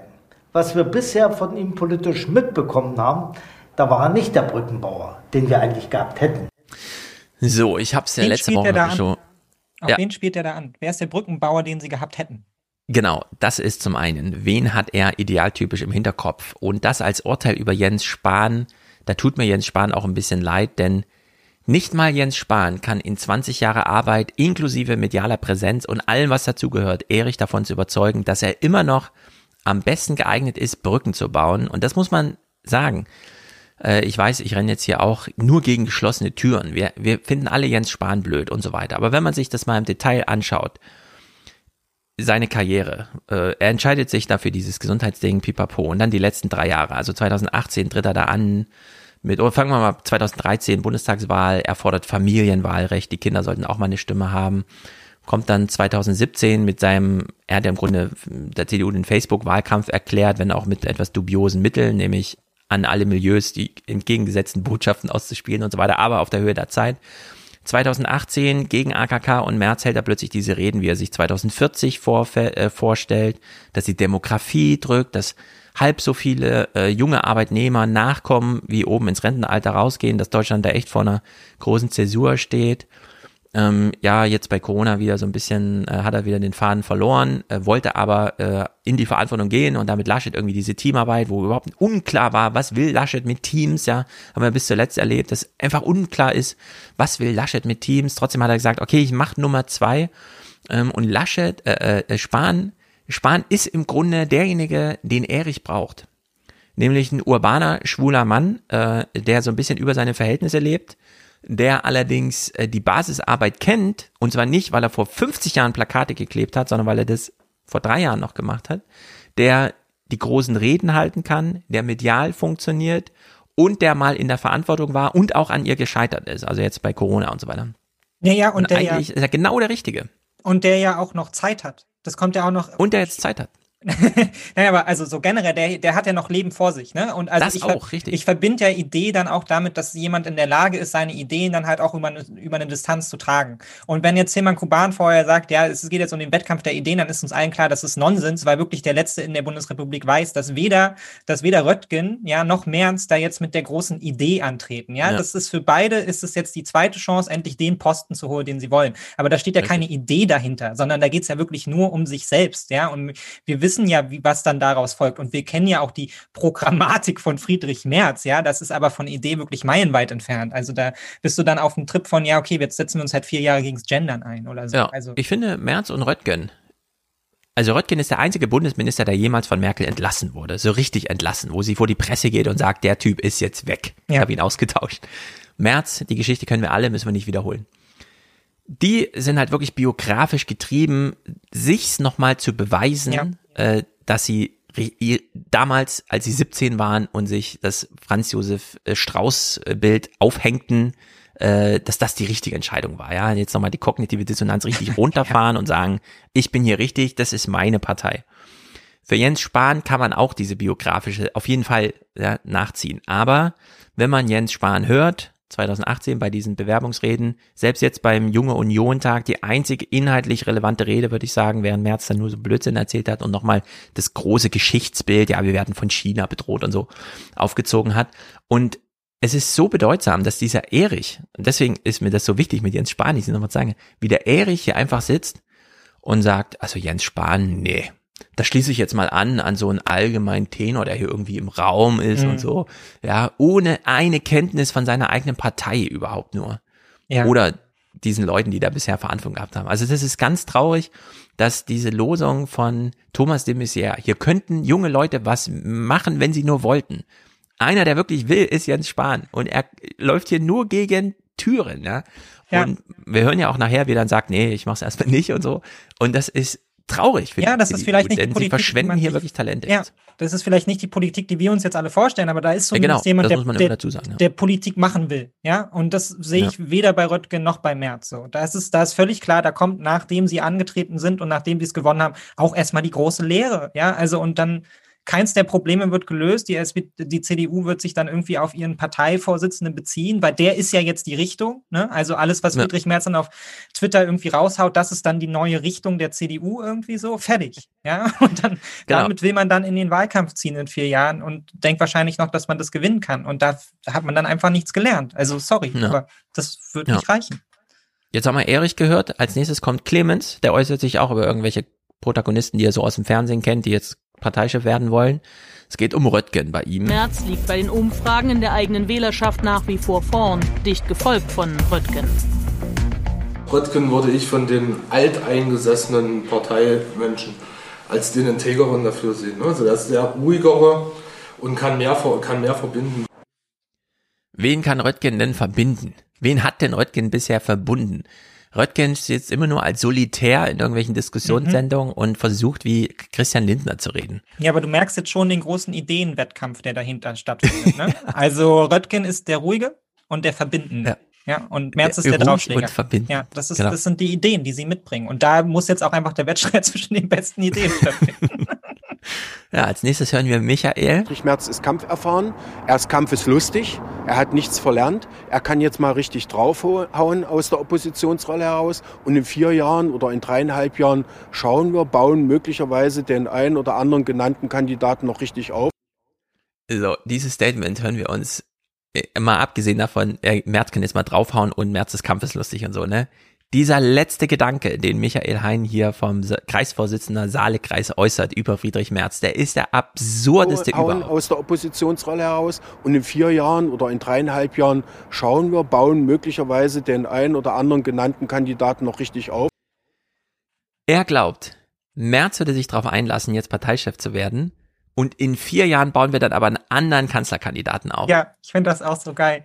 Also ich finde das auch so Hammer, weil das fängt mit dem Lob von Merz an, aber er will ihn auch nicht als Kanzlerkandidaten. Niemand will Merz als Kanzlerkandidaten, ja? auch im eigenen Laden nicht. Weil das Ding ist ja auch, ja, Merz, äh, Merz kann super doll draufkloppen. Das Problem ist, bis jetzt ist es immer in die Hose gegangen. Also wirklich bei jedem einzigen Mal, dass Merz draufgekloppt hat, ist es für ihn in die Hose gegangen. Ja, er stand danach blamierter da als vorher. Ja, nichts ist so, nichts ist so beliebt, wie wenn Friedrich Merz sich wieder dumm auf Twitter äußert. Ja, weil das ist so einfach darauf zu springen. Also und vor allem die, die Idee, ja, die Ampel formuliert jetzt im Bestfall ja eine neue Idee, einen neuen politischen Stil. Und die CDU Ja. kommt jetzt um die Ecke mit, wir hauen jetzt drauf, wir machen jetzt den Macho-Mann, wir hauen jetzt vier Jahre drauf, weil darauf hat die Bevölkerung jetzt Bock, nachdem sie uns gerade Genau. abgewählt hat. So. Das will man jetzt, dass die CDU mal so richtig draufhaut, Ja. weil das macht ja die AfD nicht, die da Ja, auch im genau. Bundestag Opposition macht, oder die Linken, die es nicht können. Ich kann mir das nicht mal als Fanfiction vorstellen, wenn jetzt jemand sagt, ich schreibe ein Drehbuch, in dem im Finale Jens äh, ähm, Friedrich Merz 2025 einen Kanzlerkandidaten präsentiert für seine Partei, der nicht er selbst ist. Das ist so abenteuerlich und dass sie das, dass er das wirklich so äußert hier und ihn sich dafür nicht schämt. Da kann ich leider nur diese Kindergarten schämst du dich nicht. Das ist doch unglaublich, Michael. Naja. Tina Hassel hat Glück. Norbert Röttgen hat einfach immer Zeit, wenn man ihn für ein Interview anfragt. Wir haben es ja eben im Film gesehen. Letztlich läuft es auf ein Duell zwischen Ihnen und Herrn Merz äh, hinaus. Noch hat keiner den Hut in den Ring geworfen. Für Sie wäre das jetzt und hier die Möglichkeit. Wollen Sie? Das ist natürlich eine sehr nette Möglichkeit, die Sie mir einräumen. Aber ich glaube, es ist wichtig, dass wir das jetzt auch geordnet machen. Oh Mann, Tina Hassel weiß, äh, Norbert Röttgen ist ja da. Er kann mir nichts sagen. Nichts ist von Interesse, was Norbert, außer wenn er jetzt sagt, ich kann's, ich mach's. Denn dann wäre das sozusagen der Moment, in dem auch sie ein bisschen scheint, weil dann alle zitieren müssten, wie Norbert Röttgen bei Tina Hassel im Bericht aus Berlin sagte. Also versucht sie es Bei nochmal. den CDU-Anhängern wollen 36 Prozent Herrn Merz, 25 Prozent aber Sie, nur 14 Prozent Herrn Spahn, nur 9 Prozent Herr Linnemann und ganz abgeschlagen nur 6 Prozent Herr Brinkhaus. Also auf was warten Sie? wenn der Journalismus genauso dumm ist wie die Politik, die sie die er befassen, mit dem sie sich äh, behandeln möchte, ja, dann, also wir sehen hier beide am Ende. Sowohl den Bericht aus Berlin als auch die CDU. Ja. Würde ich sagen. Ja. ja, und für mich steht da auch immer noch so ein bisschen die Frage im Raum, das ist ja auch wieder so eine lustige Parallele zur SPD, wo sind deren sechs Ministerpräsidenten? Also, dass sich da absolut niemand jetzt nach vorne traut und sagt, ich nehme das jetzt an und übernehme die Macht. Und das war ja bei der SPD genauso, ne? Alle haben sich zurückgezogen. Manuela, willst du nicht? Hast du nicht Bock? Und so, nee, auf gar keinen Fall. Ich bleib hier Ja. schon hier oben und so. Könnte voll vergessen. Und bei Mhm. der, bei der CDU stellt sich das jetzt auch so ein. Dabei finde ich ja, hätte man ja zumindest aus CDU-Perspektive erfolgreiche Ministerpräsidenten zu präsentieren, die jetzt da auch Mhm. an der Macht greifen können und die vielleicht dann auch tatsächlich das verbindende Argument sind und anders als Röttgen und Merz tatsächlich auch das Argument machen können, wir machen Politik, wir sind keine Quatscher. So. Genau, und das kann man ja mal durchspielen. Das habe ich ja auch versucht im Presseclub auch mal kurz anzumerken. Ähm, die Ministerpräsidenten, die jetzt zur Wahl stehen, bis Mai nächsten Jahres sind Daniel Günther, Schleswig-Holstein, Tobias Hans, Saarland und äh, der neue Hendrik Wüsten, NRW. Drei Typen, alle U50, zum Teil noch näher an 40 als an 50. Und auch von der innerlichen Ausrichtung, gerade Daniel Günther, ja wirklich auf Zack. Ja. Also mit dem kann man ja wirklich was machen. Mit dem kann man ja auch mal reden. Und der ist ja auch klar positioniert und so, ne? Hat sich immer gegen März ausgesprochen. Wenn man jetzt sagt, wir richten die CDU mal wieder machtmäßig so auf, dass die drei bis Mai ihre Posten verteidigen. Also wir machen sie medial Mhm. präsent. Hendrik Wüst versucht das ja mit seiner Ministerpräsidentenkonferenz. Er litt ja jetzt sehr, aber am Donnerstag kriegt er seine große Chance. Er steht er ja vor. Äh, dann kann er da groß den Zampano machen. Und die anderen beiden kennt man ja im Grunde, aber die müssen halt ein bisschen präsenter werden für so eine Wahl. Dann wäre das aber eine ganz andere CDU. Ja, also Ja. wenn du Tobias Hans und Daniel Günther auf der einen Seite und dann Merz und Röttgen auf der Ja, anderen. Das, natürlich. das passt ja überhaupt nicht zusammen. Nee, aber ich würde auch sagen, jeder, der sich, also ist natürlich super schwer, weil du jetzt diese wahnsinnig polarisierte Basis hast, die natürlich dann tatsächlich auch März möchte. Aber wenn man jetzt sagen würde, man geht wieder in die, in die, in die Diskussion mit den Delegierten und würde es wieder darüber machen, ja, also großer Partei, äh, Parteitag, ja, man, man, die Kandidaten können sich da nochmal äußern und man wählt die, dann bin ich mir sicher, jeder von den Ministerpräsidenten würde gegen diese beiden Hanse da gewinnen. Weil sie halt auch genau einfach dafür sorgen, dass dieses Problem zwischen diesen beiden extrem konträren Polen nicht mehr existiert. Du nimmst sie damit einfach raus und du kannst unabhängig Ja. von denen eigentlich eine andere CDU aufbauen und du musst dich dann nicht mehr mit mit dem Märchen reden wir jetzt nach rechts irgendwie auseinandersetzen und du musst dich auch nicht mehr, die FAZ hat ihn den Hecht im Haifischbecken genannt, ja, Norbert Mhm. Röttgen auseinandersetzen. Und das ist Ja. eigentlich bitter, dass sie, dass da keiner diese Chance auch ergreifen will. Aber die haben natürlich Angst davor, dass sie dann auch gegen Friedrich Merz jetzt verkacken, weil das die Basis halt jetzt irgendwie entscheidet. So. Ja. Ja, wenn man antritt, muss man gewinnen, sonst Ja. ist das schlecht für den Status im eigenen Land. Tobias Hans würde ich ein bisschen rausnehmen, aber Daniel Günther, das fände ich total cool, wenn der jetzt einfach mal sagt, Fände ich auch richtig gut. ich, das ist mein Angebot, weil da würde ich sagen, ey, dann trete ich sogar mal in die CDU ein für ein Jahr und sag, da, da will ich mitbestimmen. Nee, aber das ist doch, das ist doch tatsächlich auch eine Personalie, wo man so viel über die inhaltlichen Ausrichtungen und auch die, über die Moralik weiß, dass man sagen würde, das ist dann wieder eine CDU, der man auch zutrauen würde, mit anderen Parteien wieder zusammen zu regieren. Ja, und das ist ja eigentlich der Punkt, zu dem Genau. die CDU überhaupt erstmal jetzt in vier Jahren zurückkommen muss. Ja, dass nämlich nicht von Anfang an klar ist, eigentlich will mit euch keiner zusammenarbeiten. Ja, weil ihr habt es, Ja. ihr habt so viel verhunzt. Ja, jeder, der sich mit euch einlässt, der nimmt euren negativen Schatten mit in so eine Regierung. Ja, das stimmt, was du sagst. Äh, Mit Merz möchte nicht mal in der CDU jeder reden gerade. Sieht man ja an Daniel Günther. Während Daniel Günther mit jedem in jeder Partei reden könnte derzeit. Also der ist einfach total gesprächstauglich. Den kannst du in jede Talkshow setzen mit allem, während äh, bei Friedrich Merz schon wieder klar ist, ja, das ist dann die Ego-Show Merz und alle anderen opponieren sozusagen Ja. gegen ihn, egal aus welcher Richtung. Naja, und wie lange haben wir darüber gesprochen? Ja, die FDP steht der CDU viel, viel näher und äh, ähm, irgendwie Lindner und Armin sind eh verbandelt und so. Und dann ist, hat die CDU verloren und da wollte Lindner aber so schnell weg wie möglich von denen. Ja? Ja. Nicht mit der Loser-Truppe hier irgendwie in einen Topf geschmissen zu werden. Da stand für den ja gar nicht die Frage im Raum, jetzt irgendwie nochmal groß mit der CDU zu diskutieren. Das hat man dann mal so mitgenommen. Aber eigentlich war völlig klar, nee, wir wollen mit den Siegern, wir wollen hier mit den Gewinnern Ja. kommunizieren. Ja, und jetzt nicht mit der rückwärtsgewandten äh, CDU hier, weil dann, dann werden wir genauso wahrgenommen, ja. Genau. Und wer muss es jetzt klären? Äh, hier traf sich, das ist nur eine Kurzmeldung, aber trotzdem ganz interessant. Hier traf sich einfach die NRW-Landesgruppe im Bundestag, also alle Abgeordneten äh, im Bundestag aus NRW und haben es unter sich geklärt. Und das fand ich irgendwie interessant. Auf der einen Seite haben wir so dieses, die Basis muss jetzt entscheiden und jetzt trifft sich in der Elite nochmal der Elite. In der CDU wird über das Wahlverfahren für die Nachfolge von Parteichef Armin Laschet beraten. Noch gibt es keine offizielle Bewerbung. Auf einer Klausur der nordrhein-westfälischen CDU-Landesgruppe im Bundestag wurde die Wahlniederlage analysiert. Ja, treffen die sich einfach. Das ist sozusagen, also da sind die Zugangsregeln klar bei dieser Gruppe, ja, wenn die sich da irgendwie treffen. Naja, Karin Mioska greift, es ist so langsam, kommen sie auch in Stimmung, die Journalisten, um hier mal äh, das ordentlich aufzugreifen. Zum Beispiel hier am 1.11. Karin Es Mioska. sind vor allem diese beiden Männer, rechts und links im Bild, die wohl den größten Chance hätten, auch wenn sich Friedrich Merz und Norbert Röttgen noch gar nicht offiziell beworben haben und sie beide bekanntlich auch schon mal gescheitert sind bei der letzten Wahl zum Parteivorsitz. Doch nun geht die CDU einen neuen Weg.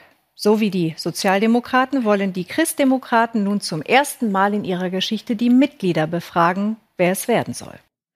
Ja, beide sind schon mal gescheitert und wo ich das Bild hier nochmal so groß sehe, liebe Parteien und liebe alle Menschen auf der Welt, druckt nichts auf eure Masken. Das sieht ja aus, als hätten die so Bane-Masken irgendwie auf, so ja, Schläuche zum Atmen nochmal. Ja, ich fand dieses Bild auch einfach so insofern ganz interessant, dass ja hier die beiden Pole halt außen stehen, ne? Der eine rechts, der andere links und in der Mitte hast du halt Armin Armin Laschet, der ja eigentlich, deshalb wurde ja auch gewählt, das verbindende Element zwischen diesen Polen war, ja. Und der ist jetzt halt weg und jetzt hast du nur noch die Wahl zwischen den beiden Polen und das Problem ist sofort schon an diesem einen Bild ja ersichtlich, so, ne? Ja. Die Basis, Ja, also die Mitte muss sich dann irgendwie teilen, so. Das ist ein bisschen traurig, vor allem weil Laschet dann doch ein bisschen kürzer ist als die anderen beiden. Ja. Naja. Julia Klöckner, das ist der berühmte Doorstep. Man fängt sie nochmal schnell ab, weil man weiß, äh, heute ist irgendwelche Sitzung Konrad-Adenauer-Haus, also stellen wir uns einfach an die Tiefgarage oder sonst wohin und fangen sie ab. Dabei ist Julia Klöckner dieser kleine Spruch rausgerutscht. Ich glaube, Aufbruch hat ähm, nichts mit Alter zu tun. Ähm, Aufbruch ähm, hat etwas mit äh, Strukturen zu tun, hat etwas mit einer ähm, Teambildung zu tun. Aufbruch hat nichts mit Alter zu tun. Wie gesagt, dazu gibt es ein Kapitel dann in Rentenrepublik. Der Politikwissenschaftler Falter, der ja sonst im Fernsehen immer ganz präsent war, ist jetzt im Radio, habe ich nur gehört. Hier beim Deutschlandfunk, er macht nochmal eine Anmerkung zum März und dem Thema, also Aufbruch hat nichts mit Alter zu tun. Sie haben völlig recht. Mit 70 kann man noch Kanzler machen. Denken Sie mal an die Vereinigten Staaten. Biden ist 78 und Trump ist über 70. Also das ist nicht völlig unmöglich. Und so ähnlich wird Friedrich Merz sich das auch vorstellen. Ja, Biden, was für ein Vorbild, dem sollte man jetzt nacheifern. Mega, Ähm, auf jeden Fall. Das ist auf jeden Fall der Weg, den wir jetzt auch gehen sollten, ja. Also die SPD und Grüne und FDP und so werden dann beim nächsten Mal bestimmt auch Kandidaten über 70 an die Front stellen, ja. Also, Ja, also ganz gruselig. Äh, hoffentlich nimmt er sich kein Vorbild. Bisher hat sich ja bis heute nicht erklärt. Die Bewerbungsfrist begann ja dann am Samstag. Hier hat Armin Laschet mal eingeläutet. Die ersten Bewerbungen sollten dann eintreffen ab dem kommenden Samstag.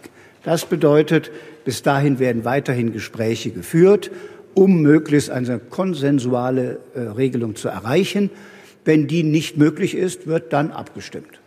Mitgliederbefragung, eine Partei betritt Neuland, auch wenn einem manches durchaus bekannt vorkommt. Weißt du noch im letzten Jahr? Weißt du noch? Ja, das verstehe ich nicht, den Journalismus dazu.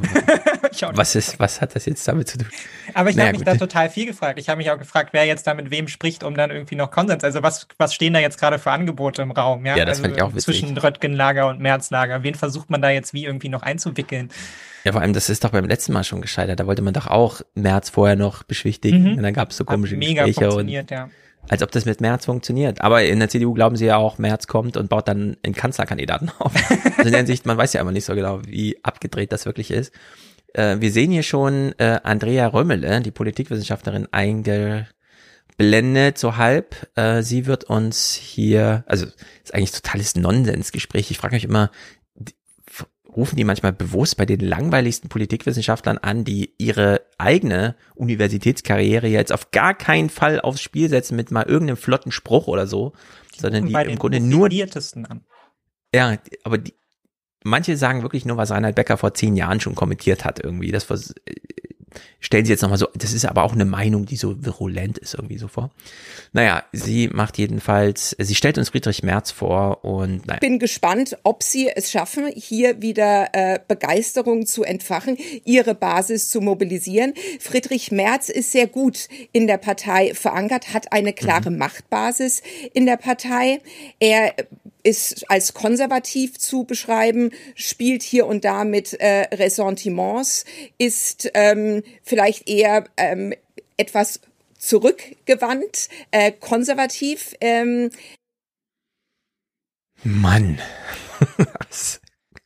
Kann man ja nicht einfach sagen, okay, es tut uns leid, Frau Römmle, Sie können uns nicht weiterhelfen hier. Das ist ja peinlich, sowas zu senden. Ja, was ich ja schon ganz interessant finde, ist ja diese, dass die Gleichsetzung von Konservatismus mit Rückwärtsgewandtheit. Ja, also das ist inzwischen, ja, wenn man bei Friedrich Merz denkt man an konservativ und bei konservativ direkt an rückwärtsgewandt. Und das ist ja eigentlich auch das Problem, was die CDU jetzt begleiten muss, dass sie ja, und das sage ich ja auch immer wieder, dass sie eigentlich einen neuen Zugang zu ihrem Konservatismus irgendwie finden muss. Und das ist ja auch das Schöne irgendwie am Konservatismus, dass er halt anders als der Sozialismus oder der Liberalismus gibt ja da keinen Grundsatz, es gibt da kein finales Ziel, was man irgendwie erreichen muss, sondern man ist ja darin, wie Ja. man seinen Konservatismus definiert, flexibel. Und ich habe ich weiß nicht mehr, wer ihn geschrieben hat, ganz schlauen Beitrag dazu gelesen im, im Handelsblatt, wo sich halt auch ein CDU-Politiker dazu geäußert hat, was jetzt ja halt die Idee ist und halt auch meinte, na, die Idee kann nicht sein, dass wir jetzt halt rückwärts laufen, ja, weil Konservatismus funktioniert nur, wenn man Wandel erstmal annimmt. Ja, nur im Wandel kann man Dinge bewahren, ja, und das ist, klingt jetzt erstmal nach einer semantischen Sache, aber es ist ja de facto so. Man muss dann auch den Wandel mitgestalten können und sich im Wandel überlegen, was, was sehen wir denn jetzt hier als bewahrenswert? Was ist dann unser konservativer Kern? Worum geht es uns denn die nächsten 30 Jahre im Kampf gegen Klimawandel, soziale Ungerechtigkeit oder was auch immer, ja, und da kann die, die CDU erstmal jetzt auch gerade, nachdem sie mit dem, was sie ja bis jetzt gemacht hat, gescheitert ist, jetzt auch da kann sie jetzt wirklich an ihre Grundsätze rangehen und sich das fragen und dazu eine gemeinsame Lösung kommen, abseits vom einfach nur neoliberalen Agenda-Brei irgendwie der letzten 16 Jahre. Ja, sehr gut. Also konservativ finde ich auch. Man muss jetzt nochmal überlegen, was ist konservativ, weil ich finde, die Definition ist super einfach, also zumindest Ja. aus meiner Sicht. Wohlstand bewahren. Und wenn das heißt, dass man die ganze Industrie darunter unter, austauschen muss, dann ist das halt so. Ja. Ja, dann geht man halt konservativ mit dem Wohlstand Ja. um. Man will ihn bewahren, also braucht man, ja, wenn man ein neues Wirtschaftsmodell braucht, braucht man es halt. Wenn Ursula von der Leyen das anregt, ja, dann braucht man es noch insbesondere. Und in der Hinsicht finde ich auch, die Grünen sind da sehr viel konservativer, so häufig wie man dort hört, dass man, um den Wohlstand zu bewahren, jetzt den Klimaschutz äh, mit einpreisen möchte. Und letztendlich ist Also es in der ihre Aufgabe, konservativ halt auch wieder positiv zu besetzen, ja, und zu sagen, Zum Beispiel, genau. Also auch die Errungenschaften des unseres Sozialstaates sind ja inzwischen uralt, ja. Also da, auch selbst da könnte Ja. man sogar so ein historisch überspannendes Argument machen, ja, und als CDU sich da nochmal positionieren, als wir verteidigen das jetzt auch gegen Globalisierung oder was auch immer, gegen Klimawandel, ja, dafür stehen wir jetzt ein. Und wie gesagt, ich, das, das klingt jetzt immer total fremd, weil man die CDU anders kennt, aber sowohl CDU als auch CSU waren in ihrer Geschichte immer wieder an diesen Punkten und das hat sie ja auch irgendwie groß gemacht, so. Ja. Genau, also in der Hinsicht, es gäbe so viel ja. zu besprechen, außer ob jetzt Friedrich Merz noch konservativ oder rückwärts gewalt konservativ ist, wie manche sagen. Naja, Klaus Kleber ähm, stellt uns auch so eine Facette dar. Man darf sich ja nicht zu früh bekennen. Sein Machtanspruch, nee, man will ja gerufen werden. Friedrich Merz will ja immer von der Basis gerufen werden. Jetzt ruft sie ihn, jetzt kommt er irgendwie nicht. Äh, Klaus Kleber preist das mal hier in so einer Anmoderation. Wer soll das anders sein? Norbert Röttgen ist bereit zum Gespräch. Für all die Männer aus NRW, die wollen, beginnt damit die Phase, in der man vor allem keine öffentlichen Fehler machen sollte. Und trotzdem mhm. spricht nach Mathis Feldhoffs Bericht Norbert Röttgen mit uns. Macht nicht jeder. Uh, das war aber sehr reflektiert. naja, Norbert Röttgen führt man nicht aufs Glatteis. Allerdings ähm, man sieht schon, welche Ziele er hat in diesem Gespräch. Ich habe mich und werde mich nicht über andere Personen äußern. Ich kenne Friedrich Merz seit Jahrzehnten. Ich schätze ihn. Ich glaube, wir schätzen uns. Er ist Teil der Partei. Ähm, aber ich habe nur ausgedrückt, was, wie ich mir die CDU vorstelle. Und es gibt unterschiedliche Richtungen, das ist bekannt. Es gibt CDA, es gibt die Mittelstandsunion, es gibt konservativere, liberalere. Das Zentrum muss die moderne Mitte sein. Das ist unverrückbar. Nur dort können wir gewinnen. Das sind wir als CDU ideell und da findet der gesellschaftliche Kampf um die Mehrheit statt. Wenn wir das verschieben würden, wenn wir eine Rechtsverschiebung erleben würden, dann würden wir den anderen Parteien, SPD, Grüne, FDP, freien Raum lassen, sich zu etablieren und uns zu verdrängen. Ja, die, dieses ganze Statement, sowohl dieses Plädoyer für die Mitte gegen März, neue Rechte, Eindreh und so weiter und auch dieser Beginn dieses Statements mit, ich mache hier keine Parteipolitik, ich äußere mich über niemand anderen, das erinnert mich an äh, Lauterbach, der ein Jahr lang, ich erkläre hier nur das Corona-Problem, ich sage nichts über die, das Regierungshandeln und ich sage auch nichts über andere Parteien, ich mache keine Parteipolitik. Ein Jahr später, ja, klar würde ich Gesundheitsminister werden. Also, ja. Äh, wenn Sie mich fragen. Ja. Ja, ich um, mache ähm. das nur in eigener Sache. So. Nur ist das hier bei ihm auch. Ich äußere mich nicht über die anderen. Ich sage, ich weise nur darauf hin, die Zukunft ist in der Mitte. Also ja. Und so. Und das finde ich so ein Friedrich bisschen, Merz das schaut jeder. Aber wenn die CDU jetzt nach rechts rückt, dann gute Nacht. Ähm, aber ich meine, ich meine, er hat ja trotzdem, er hat ja trotzdem recht. Und das ist ja auch das, das, das Tragische jetzt auch an dieser Wahl, ja, dass ja eigentlich, und das haben wir hier auch schon oft genug gesprochen, eigentlich sollte ja diese Richtungsentscheidung für die CDU völlig klar sein. Ja, wenn man jetzt die richtige Entscheidung, die rationale Entscheidung für seine Partei treffen will, dann kann der Weg nicht nach rechts gehen. Und das wurde ja. auch schon so oft durchdiskutiert, dass wir damit eigentlich durch sind. Ja, nur dass Friedrich Merz halt irgendwie nicht tot zu kriegen ist und das jedes Mal wieder ja. versucht und seine paar Fanboys da irgendwie aus der Partei und aus der rechtskonservativen Presse halt immer wieder dazu animiert, da halt mitzuklatschen klatschen. Ja, dabei ist die Debatte eigentlich durch. Ja, da, wir müssen da nicht mehr anfangen. Wenn die CDU diesen Weg geht, dann geht der Weg bergab. Ja, aber du, du weißt ja, wie es ist. Einmal den Gaul warm geritten, muss man ihn zu Tode reiten und Friedrich Merz kann schlecht umsatteln. Ja, das stimmt. Ich sage ja auch nur, es ist wahnsinnig dumm. Getrimmt, er ist nochmal getrimmt auf sein Schicksal. Laschet steht nun vergangene Woche hier, also vor der aktuellen Woche und sagt folgendes. Ich habe den Satz bis heute nicht richtig verstanden, was er damit meinte, aber vielleicht finden wir es jetzt nochmal raus. Es ist bis zum heutigen Tag gelungen, dass es noch keine Bewerbungen gibt, dass wir mit allen im Gespräch sind und die ersten Bewerbungen sollten dann eintreffen ab dem kommenden Samstag. Es ist bis heute gelungen, dass es noch keine Bewerbung gibt im Sinne eines konsensualen, mhm. Sie melden sich erstmal bei mir, noch nicht ja. in der Öffentlichkeit und dann kläre ich das noch, oder was? Ja, wir simulieren Ordnung. Ja, Hauptsache, es geht alles in den richtigen Schritten vor, weil dann weiß auch die Außenwelt, wir sind eine geordnete Partei. Ja? das ist das Entscheidende, was wir jetzt vermitteln müssen. Nicht, dass da jetzt irgendjemand aus der Reihe tanzt und jetzt irgendwelche ja. Interviews geben würde in den Tagesthemen oder Also so. ganz erstaunlich. Das mega das Problem jetzt erstaunliches Bananelevel, muss man einfach sagen. Ja, das, find, das fand ich ja auch, das, das fand ich ja auch total albern, weil ja dem, den Journalismus war klar, ja, wer da jetzt antreten wird und ist ja auch immer noch klar, uns ist klar, wer da antreten wird, jedem ist klar, wer da antreten wird. Deshalb sind sie ja jetzt auch überall und machen Presse für sich und so weiter und so fort. Und trotzdem sich dann irgendwie auf diese Formalien da so runterzustutzen, irgendwie als Partei und zu sagen, das ist das, was wir jetzt hier irgendwie noch vorgeben müssen, um den Laden zusammenzuhalten. Ja. Ist auch so die Ruhe vor dem Sturm. Ne? Noch einmal Ja. schön zeigen, dass man das geordnet, den geordneten Abgang von der Titanic schafft irgendwie. Genau, geordneter Abgang und formal erklären. Also dieser Punkt hier, der ist, sollte uns alle nachhaltig beschäftigen, denn die CDU weiß wahrscheinlich, die Spitze weiß sehr gut, mit was sie es zu tun Wir hat. brauchen ein Klima, in dem der oder die, die dann gewählt ist, die Unterstützung aller anderen hat. Eine Hürde dafür hat Laschet heute schon mal elegant beseitigt. Ein Quorum, also eine Mindestbeteiligung an der Mitgliederbefragung, hat er verhindert. Wie stehe denn die Partei da, wenn man das nicht schaffe?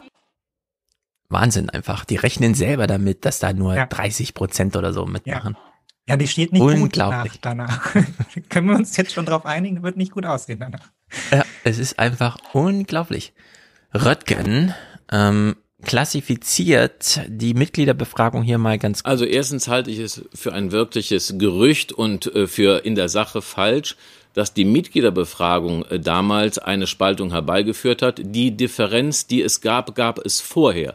Sie ist nicht durch die Befragung, Beteiligung der Mitglieder herbeigeführt worden. Sie ist aber auch durch die Befragung der Mitglieder dann nicht zur Zufriedenheit aller erledigt worden. Und das, war das Problem. Das ist richtig und darum würde ich auch Mitgliederbefragungen nicht als ein, als ein Instrument der Befriedung beschreiben. Es ist ein Instrument der Partizipation. Und das stimmt. Es ist erstmal nur eine andere Legitimationsbasis, ob das irgendwas befriedet. Ja. Also es wird ein ganz großes Feld von Verlierern geben. Hat man ja, klar. gesehen. Also er widerspricht sich ja hier aber jetzt quasi auch schon wieder selbst so, ne? Also oder er bringt nichts zum Ausdruck eigentlich, sondern er sieht ja, also er hofft ja trotzdem auf die Befriedung und dann halt eben deshalb ja also auch das Mantra, da müssen dann danach sich auch alle versammeln und dann das festmachen, ja, und dass sie dem jetzt auch treu ergeben sind, dem neuen Spitzenkandidaten. Aber das Problem ist halt, dass du natürlich durch so eine Befragung das Ergebnis zementierst. Ja, vorher sind sich alle unsicher und nehmen vielleicht auch noch ein bisschen Rücksicht, ja, weil man ja nicht genau weiß, wenn ich jetzt sage, ich bin Mhm. voll der März-Fan, am Ende kriege ich hier von meinem Landesverband halt irgendwie auf den Deckel, ja, weil die sind alle Röttgen-Fans und wir lassen das jetzt lieber oben entscheiden und dann kann ich mich hier wieder irgendwie einreihen, sondern hier werde ich ja gezwungen, eine Entscheidung zu treffen und ich werde ja gezwungen, das zu zementieren, diese Spaltung. Und dann halt auszuzählen, 30 Prozent wollen nach rechts, 70 Prozent nicht oder halt andersrum. Weiß nicht, was einem das jetzt hilft. Genau, es ist alles super knifflig, weshalb Michael Bröcker hier einen ganz anderen Modus vorschlägt. Er ist der Chefredakteur von The Pioneer, die wir mit ihrem Schiff da durch Berlin fahren. Hast du die schon mal gesehen? Ich habe die leider noch nicht gesehen, nein. Die waren auch hier in Frankfurt, die haben so eine Deutschlandtour gemacht, irgendwie durch die Kanäle und so weiter, dass sie überall mal vorbeikommen. Ich habe sie aber hier auch nicht gesehen. Ähm, er schlägt in der Phoenix-Runde das Gegenprogramm vor, dass wir noch am nächsten bei Laschet mit diesem, wir brauchen ja einen Konsens intern. Notfalls machen wir dann Mitgliederbefragung, aber eigentlich will man ja einen Konsens haben. Diesen Konsens beschreibt uns Michael Bröcker hier mal Da so. sind tiefe, inhaltliche, strategische Fragen jetzt zu beantworten. Deswegen kann man der Partei eigentlich nur wünschen, dass sie sich jetzt nicht auf eine vermeintliche Teamlösung einigen, wo irgendwie die Frau aus dem Osten, der Mann aus dem Süden und, der, und die, die, die, die, Muslime aus Nordrhein-Westfalen und alle spielen eine Rolle, damit alle glücklich sind, sondern dass sie es sogar zu einem, zu einem Duell kommen lassen um, äh, und die, vielleicht auch eine Richtungsfrage mit der Personenfrage beantworten. Das kann man der CDU eigentlich nur wünschen. Heute hatte ich das Gefühl, sie versuchen am Ende doch wieder ein Team aufzustellen, wo alle irgendwie glücklich sind und Konsens. sich alle wiederfinden, aber die Richtungsfragen, die dahinter liegen, nicht beantwortet Ja, werden. Ja, er will, dass die sich lieber mal alle kloppen mit. Ja, das habe ich auch nicht verstanden. Und dann Also, bleibt halt ein Sieger stehen. Ja, ja, da bleibt halt ein Sieger stehen, aber ich meine, dann muss man auch garantieren, dass die Loser abtreten. Ja, also das Problem war ja das beim letzten Mal auch nicht, sondern da hat man sich ja auch fleißig gekloppt und Friedrich Merz hat dann einfach gesagt, ich bleib jetzt da und ich bin jetzt auf einmal Teamplayer und jetzt will ich auch Bundestagswahlkampf mitentscheiden. Dann hat Armin Laschet verkackt, ja, auch weil Merz halt noch so ein bisschen nachgestichelt hat und halt doch nicht Teamplayer war und alle darüber gesprochen haben, dass er sich da nicht integriert und jetzt tritt er halt wieder an. Also und Ja. wenn dann natürlich Röttgen oder Merz irgendwie in dieser Partei bestehen bleiben in irgendeiner Form und da wieder ihren kleinen Machtzirkel aufbauen, dann hast du davon im Zweifelsfall gar nichts und ich würde auch immer sagen, als gerade wenn man Volkspartei sein will, dann braucht man die Beliebigkeit, halt so ein Team aufzustellen, in dem sich halt jeder irgendwie wiederfindet. Und wenn es dann am Ende einfach weniger aussagt und nicht so hart profiliert ist, dann ist das eigentlich, also zumindest wenn man Volkspartei sein möchte, ja, und diesen Weg Mhm. geht, dann ist das das, was man will. Ja, dass ich sagen kann, als junger Mensch finde ich mich da irgendwie in einer Person wieder, ja, und die junge Muslima findet sich da auch wieder und Opa Erno findet sich da eben aber auch wieder. Genau. Aber dafür sind die Protagonisten, die jetzt zur Debatte stehen, genau die falschen. Denn Ja, das nee, sind das die. Solo-Player, Ja. die entweder als Sieger stehen bleiben oder von der Bühne gehen und sagen, ne, Leute, hat ja März zweimal gemacht. Ich gebe meine Plätze hier frei, ich will kein Beisitzer oder sonst irgendwas werden. Astrid Lorenz äh, betont ja auch nochmal diesen Teamgedanken. Also eine Teambildung, eine Teamlösung scheint mir eigentlich unvermeidlich. Äh, äh, das entspricht auch eigentlich heutigen Führungsstil, ja, dass man äh, nicht autoritär eine bestimmte Linie durchzieht, sondern dass man einbindet, mitnimmt, partizipativ agiert. Ähm, gerade für eine Volkspartei oder eine Partei, die äh, sich das auf die Fahnen schreibt, auch Volkspartei zu sein, zu bleiben, wäre das wichtig. Das bedeutet nicht, dass es auch eine Person gibt an der Spitze, die auch äh, sozusagen ähm, klare Worte wählen kann und äh, die dann auch für einen bestimmten Aspekt des Profils besonders steht. Aber ohne Teamlösung, ohne einen Teamplayer wird es überhaupt nicht gehen. So, war Merkel eine Teamplayerin? Ja, nicht so, ne? Würde ich jetzt nicht sagen, nee. Aber Merkel. Sie hat sich relativ zügig so als Koryphäe da ja, heraus. Aber ihre, ich glaube, sie hat nicht so also sie war ja programmatisch jetzt auch nicht so wahnsinnig hart aufgestellt, sondern ich glaube, sie hat da einfach viel laufen lassen. Ja, und ihre, aber ihre persönliche Macht und ihre Unangefochtenheit war so groß, dass sie im Zweifelsfall halt eben auch zur Raison rufen konnte. Und das müsste ja jetzt eine neue Person aufbauen. Und ich glaube nicht, dass einer der Kandidaten das schon hat. Und das glaube ich ist auch ein langer Prozess, aber letztendlich bräuchte die CDU jetzt, glaube ich, eigentlich eher so ein, wenn man sagt, sie macht diese Grundsatzauseinandersetzung, die man sich wünscht, ja, dann bräuchte sie jetzt eigentlich eher so einen Manager, der auch das persönliche, die persönliche Egomanie so ein bisschen zurückstellt und halt dafür sorgt, halt Menschen dann tatsächlich in der Partei zusammenzubringen, Gruppen zu bilden und das miteinander verwaltet, den mhm. Streit löst und so, so wie man sich das halt von. Also ein Lars Klingbeil eigentlich. Ein Lars Klingbeil braucht, braucht man jetzt. Vielleicht hat er ja Zeit. Ja, es ist zwei so. Posten machen. Genau, ich würde nämlich bei, also die Erfahrung der CDU ist jetzt einfach aus den letzten 20 Jahren, wir brauchen einen Zampano an der Spitze. Äh, das passt aber nicht zu der Modernität, wie äh, die Frau Lorenz das hier sagt. Und Merkel war ja auch keine Teamplayerin, als sie die extra Runde flog und gesagt hat, na dann versucht's halt erstmal hier der Bayer, äh, wie hieß er nochmal, ist jetzt 80 geworden, Dingsterbums. Äh, der Bayer? Na hier, äh, Kanzlerkandidat 2002. Ähm. Äh, wir wissen alle, wen wir meinen. Stoiber. Stoiber, richtig. Ja. Äh, das war ja kein das hat ja nichts mit Team oder so gehabt. Nee. Ne, es war halt, da hat man halt Wahlkampf gemacht, alle haben den sauren Apfel gebissen und Stoiber hat danach noch erklärt, ja, ich hatte in meiner politischen Laufbahn immer einen Kamm in meiner Tasche, damit ich da meinen Daumen reinbohren konnte, wenn es mal wieder besonders hart war, diese parteipolitischen Momente durchzustehen, dass ich einfach ablenkenden Schmerz ja in der Tasche zugefügt. Und äh, das ist die Erfahrung der CDU, CSU. Die, ähm, da sind einfach diese ähm, letzten Stehenden, ja, die alle Kämpfe überwunden haben, haben sie mit Söder jetzt auch gerade wieder, der geht ja nie in den Kampf, sondern wenn alle aussortiert sind, dann bleibt er übrig sozusagen. Ja. Also so organisiert er ja seine Machtkämpfe da. Und äh, damit fallen sie komplett aus der Zeit.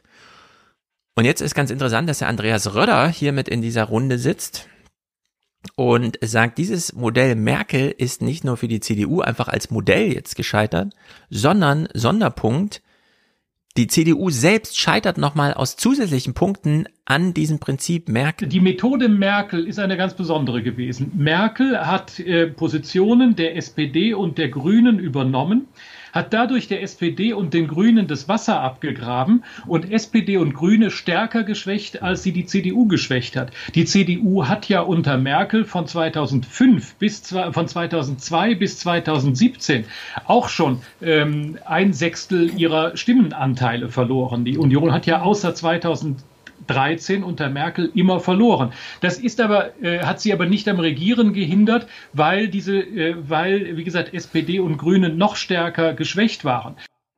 Ja, das heißt ja für die äh, CDU, sie schaffen als Partei nicht über die 20 Prozent zu kommen, bei denen sie gerade stehen. Sie könnten allenfalls noch über personenbezogenen Führungsbonus nochmal 10 Prozent extra bekommen, wenn sie jemanden finden, der allen Deutschen glaubhaft darstellen kann, dass er der bessere Olaf Scholz ist. Ja. Und jetzt sind sie aber gerade daran gescheitert, dass Olaf Scholz den Deutschen gesagt hat, ich bin die bessere Angela Merkel. So ja. einen hat die CDU ja. gar nicht. Ja. Äh, und das ist ja, wenn man das ernst nimmt, ist das ja der Todesstoß für die CDU. Denn wer glaubt denn, dass in 20 Jahren die Parteien noch die Rolle spielen wie heute? Also alle vier Jahre und dann aber jede Woche im Ortsverband vorstellig werden und so weiter. Ja, das kann man keiner Smartphone-Generation zumuten, auch nicht den dann 50-Jährigen. Und in der Hinsicht ist die CDU, wenn man das ernst nimmt, was er sagt, wirklich arm dran. Und ich würde das aber super ernst nehmen, denn das ist das Erfolgsrezept von Merkel gewesen, die anderen Parteien zu marginalisieren, auch wenn das bedeutet, dass innerhalb der CDU der große äh, Streit darüber entbrannt, wie viel Zugewinne inhaltlicher Art geben wir denn jetzt den anderen Parteien? Ja weil man nie eingesehen hat, aber eigentlich ist das äh, Merkels Verdienst, die anderen marginalisiert zu haben. Nee, man wollte immer das inhaltliche Profil irgendwie. Jetzt hat man gar nichts. Ja. Weder die Stimmen, äh, die, die Mobilisierungspotenziale der anderen, noch die eigene Profilierung. Es ist ja, wirklich ja. im Niemandsland. Ja. Und es ist für sie halt wahnsinnig schwer, weil die Wahl ja jetzt auch gezeigt hat, Wahlen werden jetzt links der, links der CDU gewonnen, wenn die CDU keinen, keinen attraktiven Kandidaten irgendwie vorzuweisen hat und halt das Momentum der Kanzlerschaft auf ihrer Seite, ja, die halt 16 Jahre gemanagt hat, dann wird es für sie da ganz schwer. Ähm, ist die Frage, kann sie jetzt nach links, nach rechts, kann sie nicht so, weil da wissen wir ja, was, das, was daraus folgt. So, ne? Die Stimmen gehen ja. im Zweifelsfall eher zur AfD, da marginalisiert sie sich selbst, wenn sie nach rechts weiterrückt und da ist sie jetzt gefangen, ja. Das wird mhm. jetzt ganz schwierig. Dass die, die Lösung, die es gibt und wo sie, wo sie rauskommen könnte, ist neue, neue Wählergruppen anzusprechen. Und die gibt's ja auch immer noch. Und dann eventuell eben auch, wenn wir sagen, naja, die SPD steuert vielleicht ja auch darauf hin, dass sie halt die demokratische Partei sein will, die managende Partei, dann würde ich sagen, dann entbricht da jetzt vielleicht nochmal der Zweikampf zwischen, könnte der Zweikampf zwischen diesen beiden Parteien mhm. nochmal aufbrechen. Wer möchte denn diese demokratisch einende Kraft irgendwie sein? So. Genau. Und wir sind immer noch beim vierten November. Es ist erstaunlich wenig. Die Woche passiert, ja, wir kommen natürlich gleich zu Helge Braun und so. Chat wurde schon gefragt.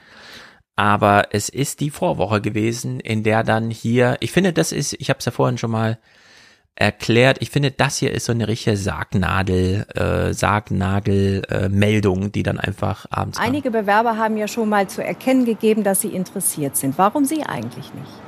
Weil, Frau Mioska, ich gerade ziemlich viel zu tun habe als Bundesminister für Gesundheit. Und ja, ich bin geschäftsführend im Amt, aber wir haben eine Pandemie. Also das ist, der Virus egal, ob wir Bundestagswahl hatten oder nicht.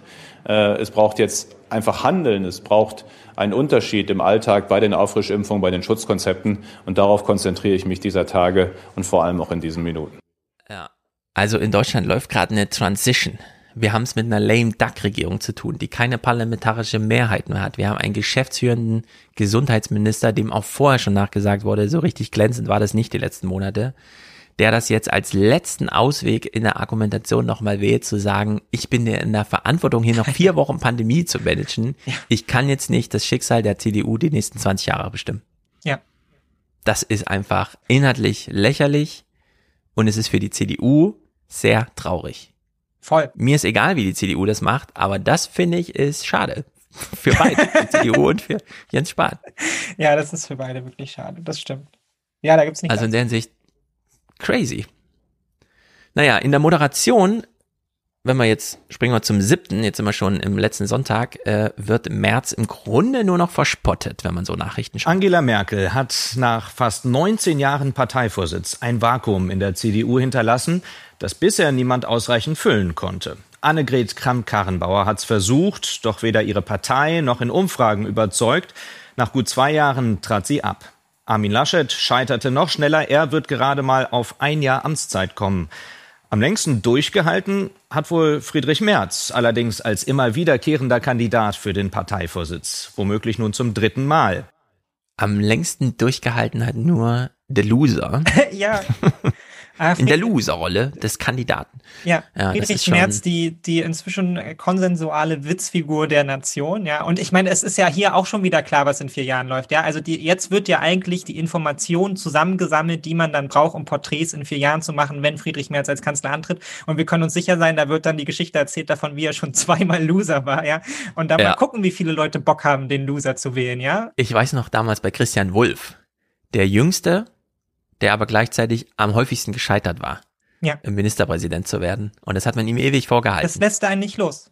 Genau. Er konnte dann als äh, Präsident und so, nein, sobald äh, es kritische Töne, also sobald kritische Töne erlaubt waren, weil irgendwelche Skandale und so, war das gleich wieder Thema. Ja, war er im Grunde nie so richtig der Auserwählte. War ja immer nur zweite Wahl. Ja. Und in der Hinsicht, das ist schon, ja, also Friedrich Merz hängt hier einen Makel an. Das ist eigentlich unglaublich, dass er immer noch mitmacht, wobei wir es immer noch nicht genau wissen heute am Sonntag. Ne? Also ich habe jetzt die letzten drei Stunden nicht auf mein Handy mhm. geschaut. Ich, ich bin ja nicht süchtig, aber ähm, scheint mir äh, mal gucken, nächsten Morgen oder so. So, jetzt will Spahn also nicht antreten, zudem gesellt sich hier eine andere Meldung am 10. Also jetzt sind wir schon beim Mittwoch. Der geschäftsführende Bundesgesundheitsminister Spahn will nach Informationen des ARD Hauptstadtstudios nicht für den CDU-Vorsitz kandidieren. Demzufolge hat er auf einer Sitzung der Unionsfraktion erklärt, dass er sich in seinem jetzigen Amt voll auf die Bekämpfung der Corona-Pandemie konzentrieren wolle hat irgendwie gedacht, nee, das war ganz gut, was ich so spontan bei Karen gesagt habe am Wochenende. Genau. Ich sage das hier vor den Profis nochmal. Bisher wurden vor allem Friedrich Merz und Norbert Röttgen als mögliche Laschet-Nachfolger gehandelt. Die hessische CDU kündigte heute an, den geschäftsführenden Kanzleramtschef Braun zu nominieren. So, also seit Mittwoch ist Braun im Gespräch. Inzwischen ist er ja Kandidat. Was für den Bericht aus Berlin am Wochenende bedeutete, ähm, komm, wir machen ein quasi Nachruf auf Jens Spahn. Es ist die Geschichte von einem, der auszog, alles zu wollen. Und die Rechnung schien zunächst aufzugehen. Jens Spahn, lange beliebtester Minister. Der feste Glaube, Wolken über seinem Ministerium verflüchtigen sich wieder. Dass wir in dieser schwersten Krise in der Geschichte der Bundesrepublik Deutschland bis hierhin auch gut durchgekommen sind gemeinsam zieht er im September seine Bilanz. Die andere Seite Pflegenotstand, das Sterben in Altenheim, Bund, Länder, Zuständigkeitswirrwarr, Impfstoff und Testchaos. Ankündigen und Realität in seiner Amtszeit ein dauerhaftes Missverständnis. Ja, das klingt schon betrüblich, ist auch in diesem Ton so gehalten. Bei Christopher Lauer im Podcast habe ich so einen Gedanken gehört, der mich auch nicht ganz loslässt. Wir wissen, dass Jens Spahn mit seinem Ehemann ein Hauskredit abzahlt, der vier Millionen schwer ist, ohne Eigenkapital. Also er hat es mit erheblichen monatlichen Belastungen auf seinem Konto zu tun, die auch ein Bundestagsdiät nicht so einfach wegstecken kann. Er braucht also ganz dringend hier irgendwie eine Anschlussverwendung. Die kann er natürlich irgendwo im Privaten immer finden. Also äh, kann auch wirklich sein, dass er hier den großen politischen Exit jetzt einfach plant. Das wäre für die CDU dann richtig krass, wenn er einfach wirklich geht. Äh, ansonsten muss die CDU sich wirklich auch ein bisschen einfallen lassen. Also ich finde immer noch, er könnte so ein Retter für die CDU sein, wie man jetzt mit dem Schicksal hier in Spanien irgendwie umgeht. Ja, jetzt ist ja auf jeden Fall erstmal klar, er muss Pause machen, so, ne? Also das, das ja. alles falsche Amt zur falschen Zeit, das konnte ihm vorher nicht bewusst sein, ja, das ist einfach für ihn bitter und ich bleibe auch dabei bei allen Fehlern, die Friedrich Merz gemacht hat, ja, auch mit einem anderen Gesundheitsminister, die werden so vorbelastet durch diese Pandemie, ja. Also auch das, was ja. Jens Spahn gesagt hat am Anfang der Pandemie, wir werden uns später viel zu verzeihen haben. Aufgrund der, aufgrund der schwachen Informationslage, die man am Anfang hatte, aufgrund der Tatsache, dass schnell Entscheidungen getroffen werden mussten, war immer klar, es werden falsche Entscheidungen getroffen, es werden nie alle mit den Entscheidungen zufrieden ja. sein sein. Wir werden nach der Pandemie keinen Bock mehr haben auf unseren Gesundheitsminister. Der wird der unbeliebteste Minister überhaupt sein, ja. Also zumindest für bestimmte Gruppen. Ja. Das, das kriegt man das kriegt man nicht einfach so wieder eingefangen. Er ist jetzt auch mit diesem historischen Ereignis nun mal, nun mal verknüpft und ähm, ich glaube, er kann sich jetzt nur in irgendeiner Form zurückziehen und zwar nochmal ganz ja. zurück und dann kann er vielleicht nochmal auch gerade über dieses Scheitern, weil ihm das vielleicht dann tatsächlich besser gelingt als dem Friedrich Merz, der ja über keinerlei Reflexionsgabe verfügt, sich dann vielleicht nochmal hinstellen und sagen, ich, ich bin hier schon einmal gescheitert, aber ich habe Deutschland durch wahnsinnig harte Zeiten geführt mit, ja. ja, und das vielleicht als Chance zu begreifen. Da ist jetzt sein sein Glück halt irgendwie auch, dass er da halt eben noch ein bisschen jünger ist und dass man das vielleicht dann in, in vier Jahren auch nicht mehr so drastisch beurteilt irgendwie und dass er da einen Weg zurückfindet. So, aber das trägt er jetzt natürlich auch mit sich rum. So, das wird mm. jetzt auch nicht so. Na, mal sehen, ob es eine Pause ist. Ansonsten haben wir es jetzt wirklich mit dem einzigen gekündigten Bundesminister und dem schon zweimal gescheiterten März zu tun, wenn er denn antritt. Ja. Äh, der Finale zu Jens Spahn, der nun mal wie ein Nachruf gestaltet war, endete wie er begann. Jens Spahn, einer, der auszog, alles zu wollen und sich womöglich deutlich verrechnet hat.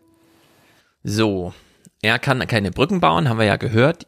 Merz ist aber da. Melanie Ammann hat bei Maischberger folgendes Argument zum März gemacht, was ich crazy fand. Und auch unter der Maßgabe, man wird in die Sendung eingeladen und denkt sich, irgendwas zum Maß muss ich noch sagen.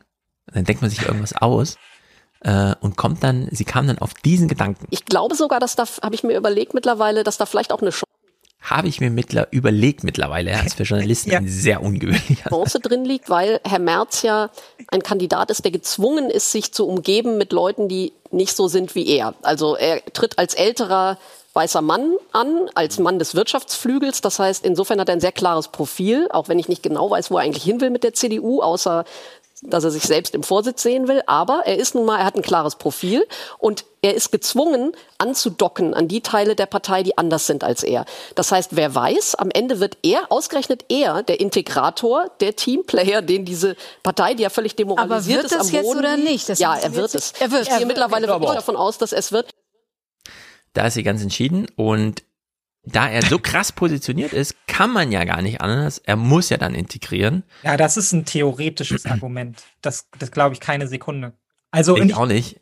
Ja, äh, kennst du das, wenn man in so, in so einer Gruppe sitzt und man hat was ein bestimmtes Thema schon 14 Mal miteinander diskutiert und man kommt auch eigentlich immer wieder zu demselben Ergebnis? Ich neige dann auch immer dazu, einfach so ein sowas völlig hergeholtes, sowas Theoretisches einfach mal in den Raum zu werfen, weil es könnte ja auch sein, daran glaubt, glaube ich nicht, daran glaubt auch sonst keiner, aber Ja. einfach um so eine Diskussion halt so ein bisschen aufzuhübschen, ja, um sie so ein Genau. bisschen Ist ja mal im aufzuwühlen. So, denk mal darüber nach. Das wäre doch krass, oder Leute, wenn das so wäre. Aber Und das ist ja die Situation von Melanie Ammann. Ja, genau, Sie genau saß das. ja mit mir im Presseclub, dann war sie noch irgendwo, dann war sie noch irgendwo, jetzt war sie Ja. bei Maischberger. Sie ist ja jede Woche irgendwo, muss halt Ja. irgendwas Kluges noch, was Neues sagen. Ich finde aber, Maischberger macht das ja ganz clever, die lädt dann auch irgendwelche Leute ein, die wirklich mal über die Stränge schlagen. Und das Argument von Melanie Ammann, finde ich, ist auf Augenhöhe mit dem vom Jürgen Becker, der allerdings ist Kabarettist, also der darf sowas. Die CDU, das haben wir ja an den Wählerwanderungen gesehen, verlor die meisten Wähler gar nicht an die S- Sozialdemokraten, sondern an die Bestatter. Ja. Ne? Also ja, die, ja, die sind einfach gestorben, Ah. die Wähler. Und äh, das, man muss es von der Gesamtkonstellation, die CDU ist eine Partei für alte Leute auf dem Land. Ne? Junge Wähler haben die kaum noch. Das heißt, was die CDU jetzt bräuchte, wäre ein Wahlrecht für Verstorbene. Okay. Ne? Das kriegt sie nicht so schnell hin. Äh, ja, aber im Grunde ja, stimmt. Aber ich finde es auch faszinierend, dass jetzt wieder der Kabarettist das Argument machen muss, was wir ja hier auch immer wieder machen und da lachen dann alle Richtig. drüber. So, ah, geiler Joke. So. Dabei ist es so richtig. Ja, nur die Pointe ist halt so ein bisschen, ne? ja, die Pointe Space, ist halt aber der funny, Rest, aber der Rest Ja. stimmt doch. Wir machen Wählerwanderanalysen und äh, genau dafür hin ins Grab. Ja. Gut, ja, aber alle gehen jetzt nach Hause und denken sich, so war ein lustiger Joke. So, natürlich, vielleicht wird die äh, CDU nächstes Mal wieder 37 Prozent holen. So, ne? also, Ja, genau. Also der, äh, die Rechnung kam von diesem Michael Jung, der diese Parteienforschung macht. Der ist zur CDU gefahren, hat gesagt, ich habe mir alles angesehen, sie verlieren pro Wahl eine Million Wähler an den Tod. Dagegen können sie gar nichts machen und von unten wächst auch niemand nach. Sie können also nur diejenigen, die jetzt so in 60. Lebensalter kommen, nochmal mit irgendwelchen Versprechen im Sinne von nach euch die Sintflut, aber nicht mit euch, nochmal Versprechen machen äh, gegen irgendwelche Klimawandel, äh, Konstruktivisten, die äh, bei den Grünen irgendwelche Verbote fordern oder so, Aber- ne? Und funktioniert aber auch nicht. Wir haben jetzt eine Woche lang Ahnungslosigkeit oder keine Ahnung, was man jetzt senden soll von den Tagesthemen und Co. gesehen, hätte man doch einfach mal einmal das Argument sagen können und dann wir informieren Sie, wenn sich an der Situation bei der CDU irgendwas ändert. Ja, Ja, sonst sagen wir nochmal Bescheid, wenn Sie dann in zwölf Jahren aus dem Bundestag geflogen sind mit vier Prozent. Ja. Genau, Äh, wenn man gereicht. Geschichten erzählen aufhört und sagt, sobald es was Neues gibt, sagen Genau. wir ihnen Bescheid. Leute, so Ansonsten- sieht's aus. Verändert sich Ansonsten- erstmal nichts dran. Genau, senden wir einfach nochmal den Film von Bericht aus Berlin vom letzten Jahr. naja, die letzten beiden Clips sind natürlich Helge Braun gewidmet, denn wir alle fragen uns, was soll das denn werden?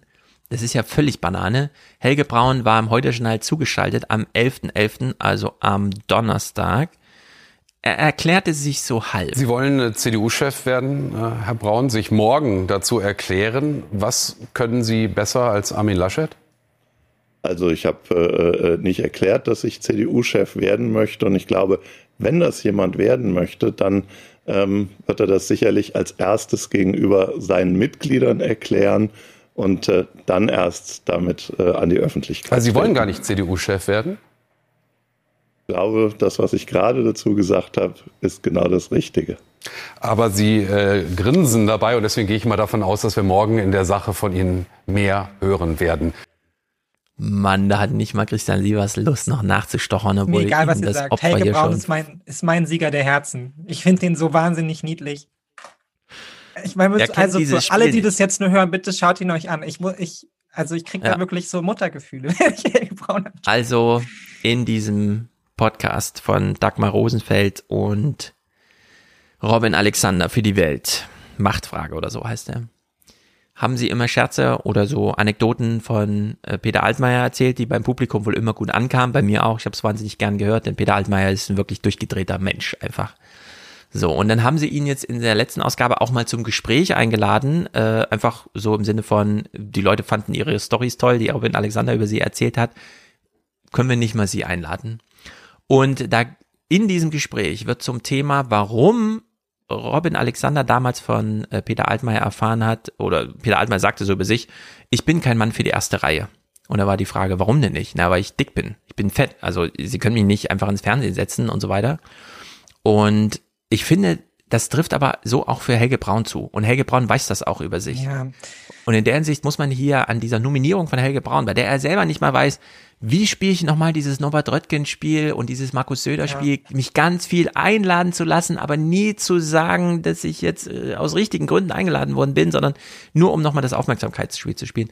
Daran sieht man, wie verzweifelt die CDU mittlerweile ist, dass man doch hintenrum ähm, über diesen wahrscheinlich ultra krass starken Volker Bouffier Landesverband Hessen das nochmal so lancieren möchte, dass es da auch wirklich in der Basis verfängt ja, als so ein Argument, ne?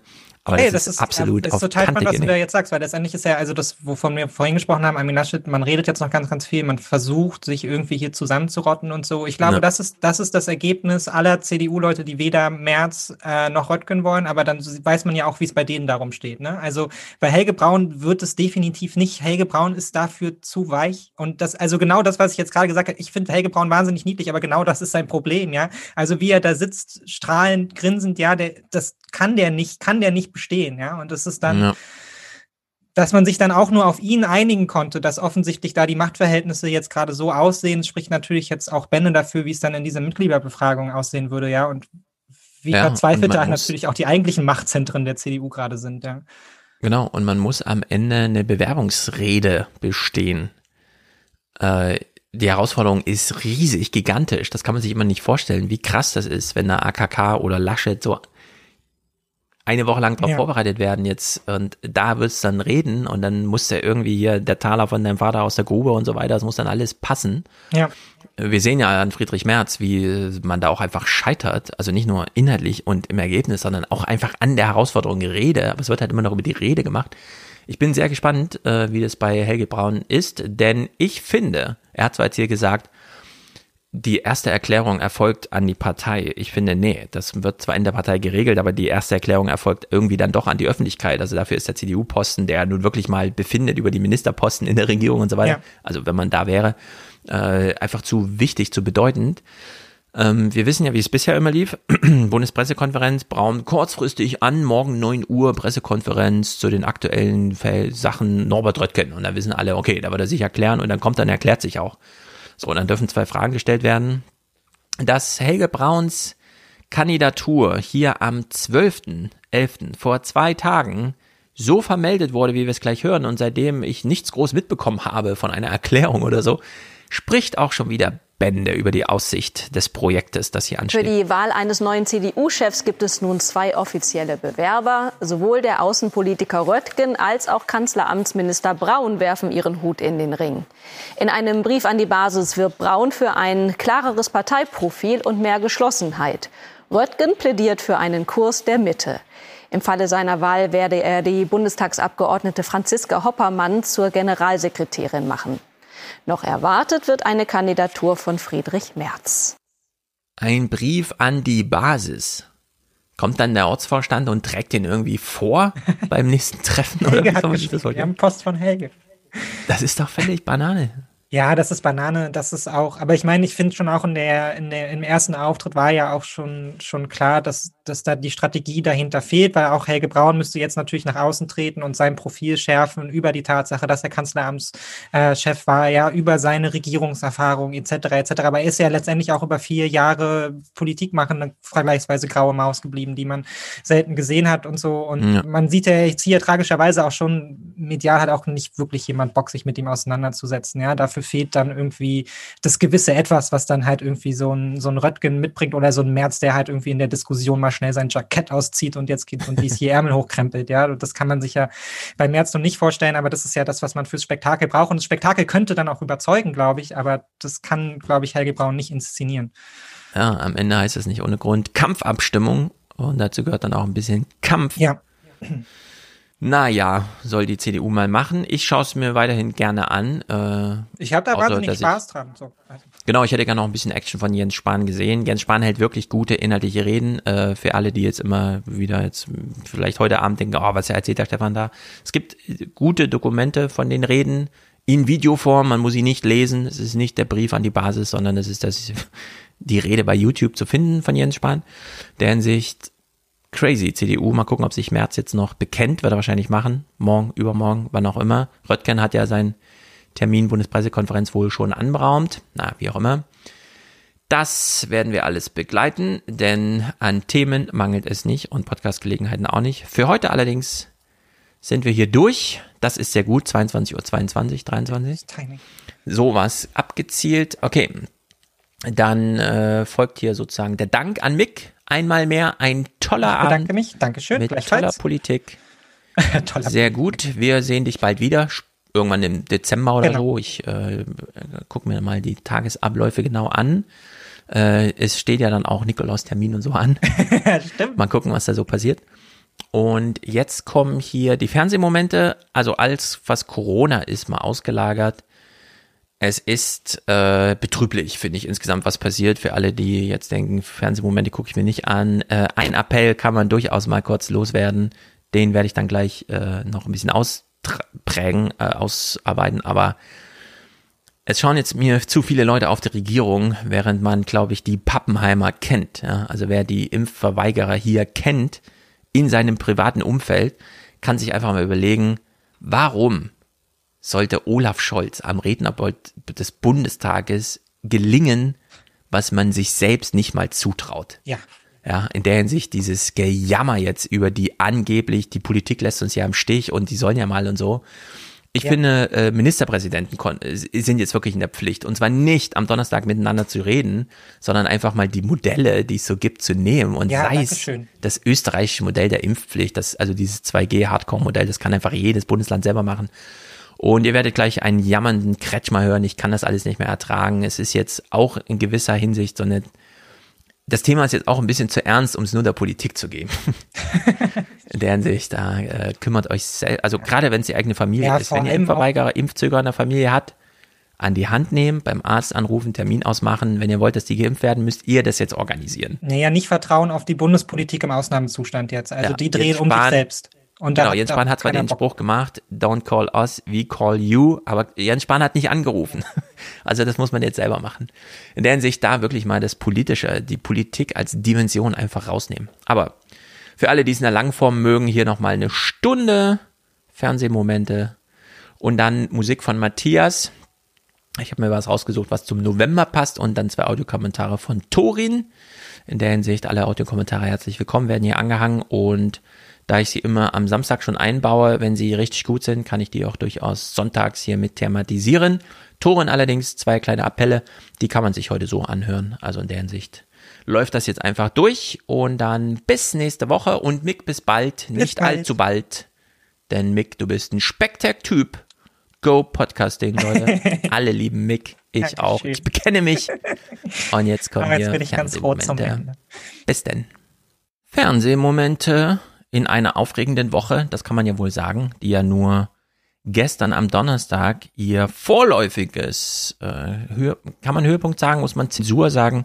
Es wurden jedenfalls die ein oder anderen Benchmarks in Deutschland erreicht. Erstmals mehr als 50.000, ein neuer Rekordwert für Deutschland. Ja, 50.000 diese Woche. Äh, Wir wissen ja, was eine exponentielle Entwicklung ist. Also mal gucken, wie es nächste Woche aussieht. Ähm, die Corona-Woche im Fernsehen war super interessant, wenn man ähm, schon vorher die Corona-Wochen im Fernsehen interessant fand. Wir hatten ja einige Aufs und Ups in diesem Thema. Und wir gehen das jetzt mal in fünf Sprüngen durch. Bayern, Sachsen, zwei Sprünge, aber gekoppelt. Zwei Länder, in denen es nicht gut läuft.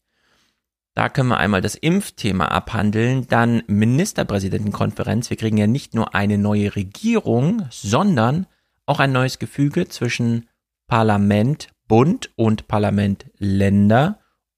Dazwischen liegt dann irgendwo die Ministerpräsidentenkonferenz, die nochmal, wer weiß, wo sie eigentlich genau verankert ist, sich jetzt aufgespielt hat die letzten Monate, jetzt wieder eine Rolle spielen soll, aber nicht überall. Dann reden wir kurz über die Impf- und Therapieverweigerer. Kann man das so koppeln? Ist jemand, der eine Impfung verweigert, auch gleichzeitig jemand, der eine Therapie verweigert? Das ist eine super interessante Diskussion, die wird uns noch ein bisschen beschäftigen. Und natürlich, was heißt natürlich, das ist mal ein neues Thema. Politik, ja, aber wie sieht es eigentlich mit der Eigenverantwortung aus? Beginnen wir aber bei Sachsen, denn hier müssen wir weniger spekulieren. Wir haben es eindeutig vor uns und in Bayern, was passiert. Sendungseröffnung am Sonntag. Wir rollen also die Woche von hinten auf. Guten Abend und herzlich willkommen. Es ist wie ein Déjà-vu. Der Herbst beginnt, die Corona-Zahlen steigen, jedes Bundesland handelt anders und Bayern prescht immer wieder vor. Und Bayern muss dringend etwas unternehmen, denn die Impfquote im Freistaat liegt unterm Bundesschnitt und die 7-Tage-Inzidenz ist die dritthöchste in Deutschland mit knapp 300. So, wenig Impfung, viel äh, Corona, hohe Inzidenz. Jetzt wissen wir am Ende der Woche, also zumindest am Donnerstag, 50.000 Neuinfektionen am Tag in einer Meldung. Äh, mal gucken, wie es dann heute aussieht und sich nächste Woche weiter ergibt. Bisher haben wir ja die Erfahrung gemacht, wenn nur der mediale Druck entsprechend hoch ist, dann sind auch die Reaktionen da. Menschen beginnen dann, sich vernünftiger zu verhalten.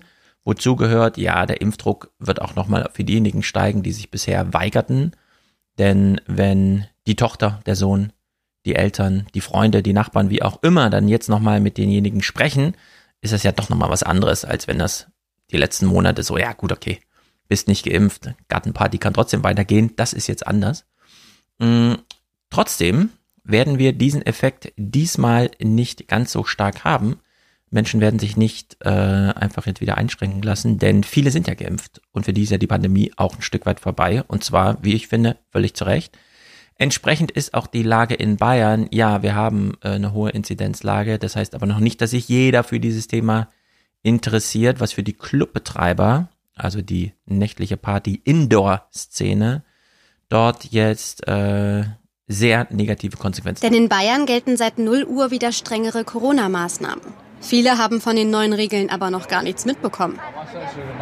Wir müssen viel erklären, viel diskutieren und es ist halt auch oft für die Leute natürlich nicht verständlich, weil die, nicht alle schauen Fernsehen oder lesen Zeitung. Nicht alle schauen Fernsehen oder lesen Zeitung. Das stimmt, aber viele haben doch dann wenigstens ihr Handy dabei. Aber auch da spielt Corona anscheinend nicht mehr die übergroße Rolle. Was konkret bedeutet in Bayern, am Ende kann nur der normative Zwang per Gesetz etwas ändern. Man muss nicht mehr auf die kognitive Flexibilität hoffen, dass niemand sich entscheidet, ach so, es ist gerade Medienstress, ich gehe jetzt nicht in den Club, wenn man von dem Medienstress gar nicht mitbekommt. Entsprechend werden die Zügel angezogen. Hier beispielhaft in Österreich. Man schaut nach Österreich, denn Bayern hat bisher immer viel von Österreich gelernt, um nicht zu sagen es nachgemacht. Hier also die nächste Stufe. Unser Nachbarland Österreich zieht den Zaun zwischen Geimpften und Ungeimpften hoch. Ab morgen 2G in Restaurants, Hotels, beim Friseur.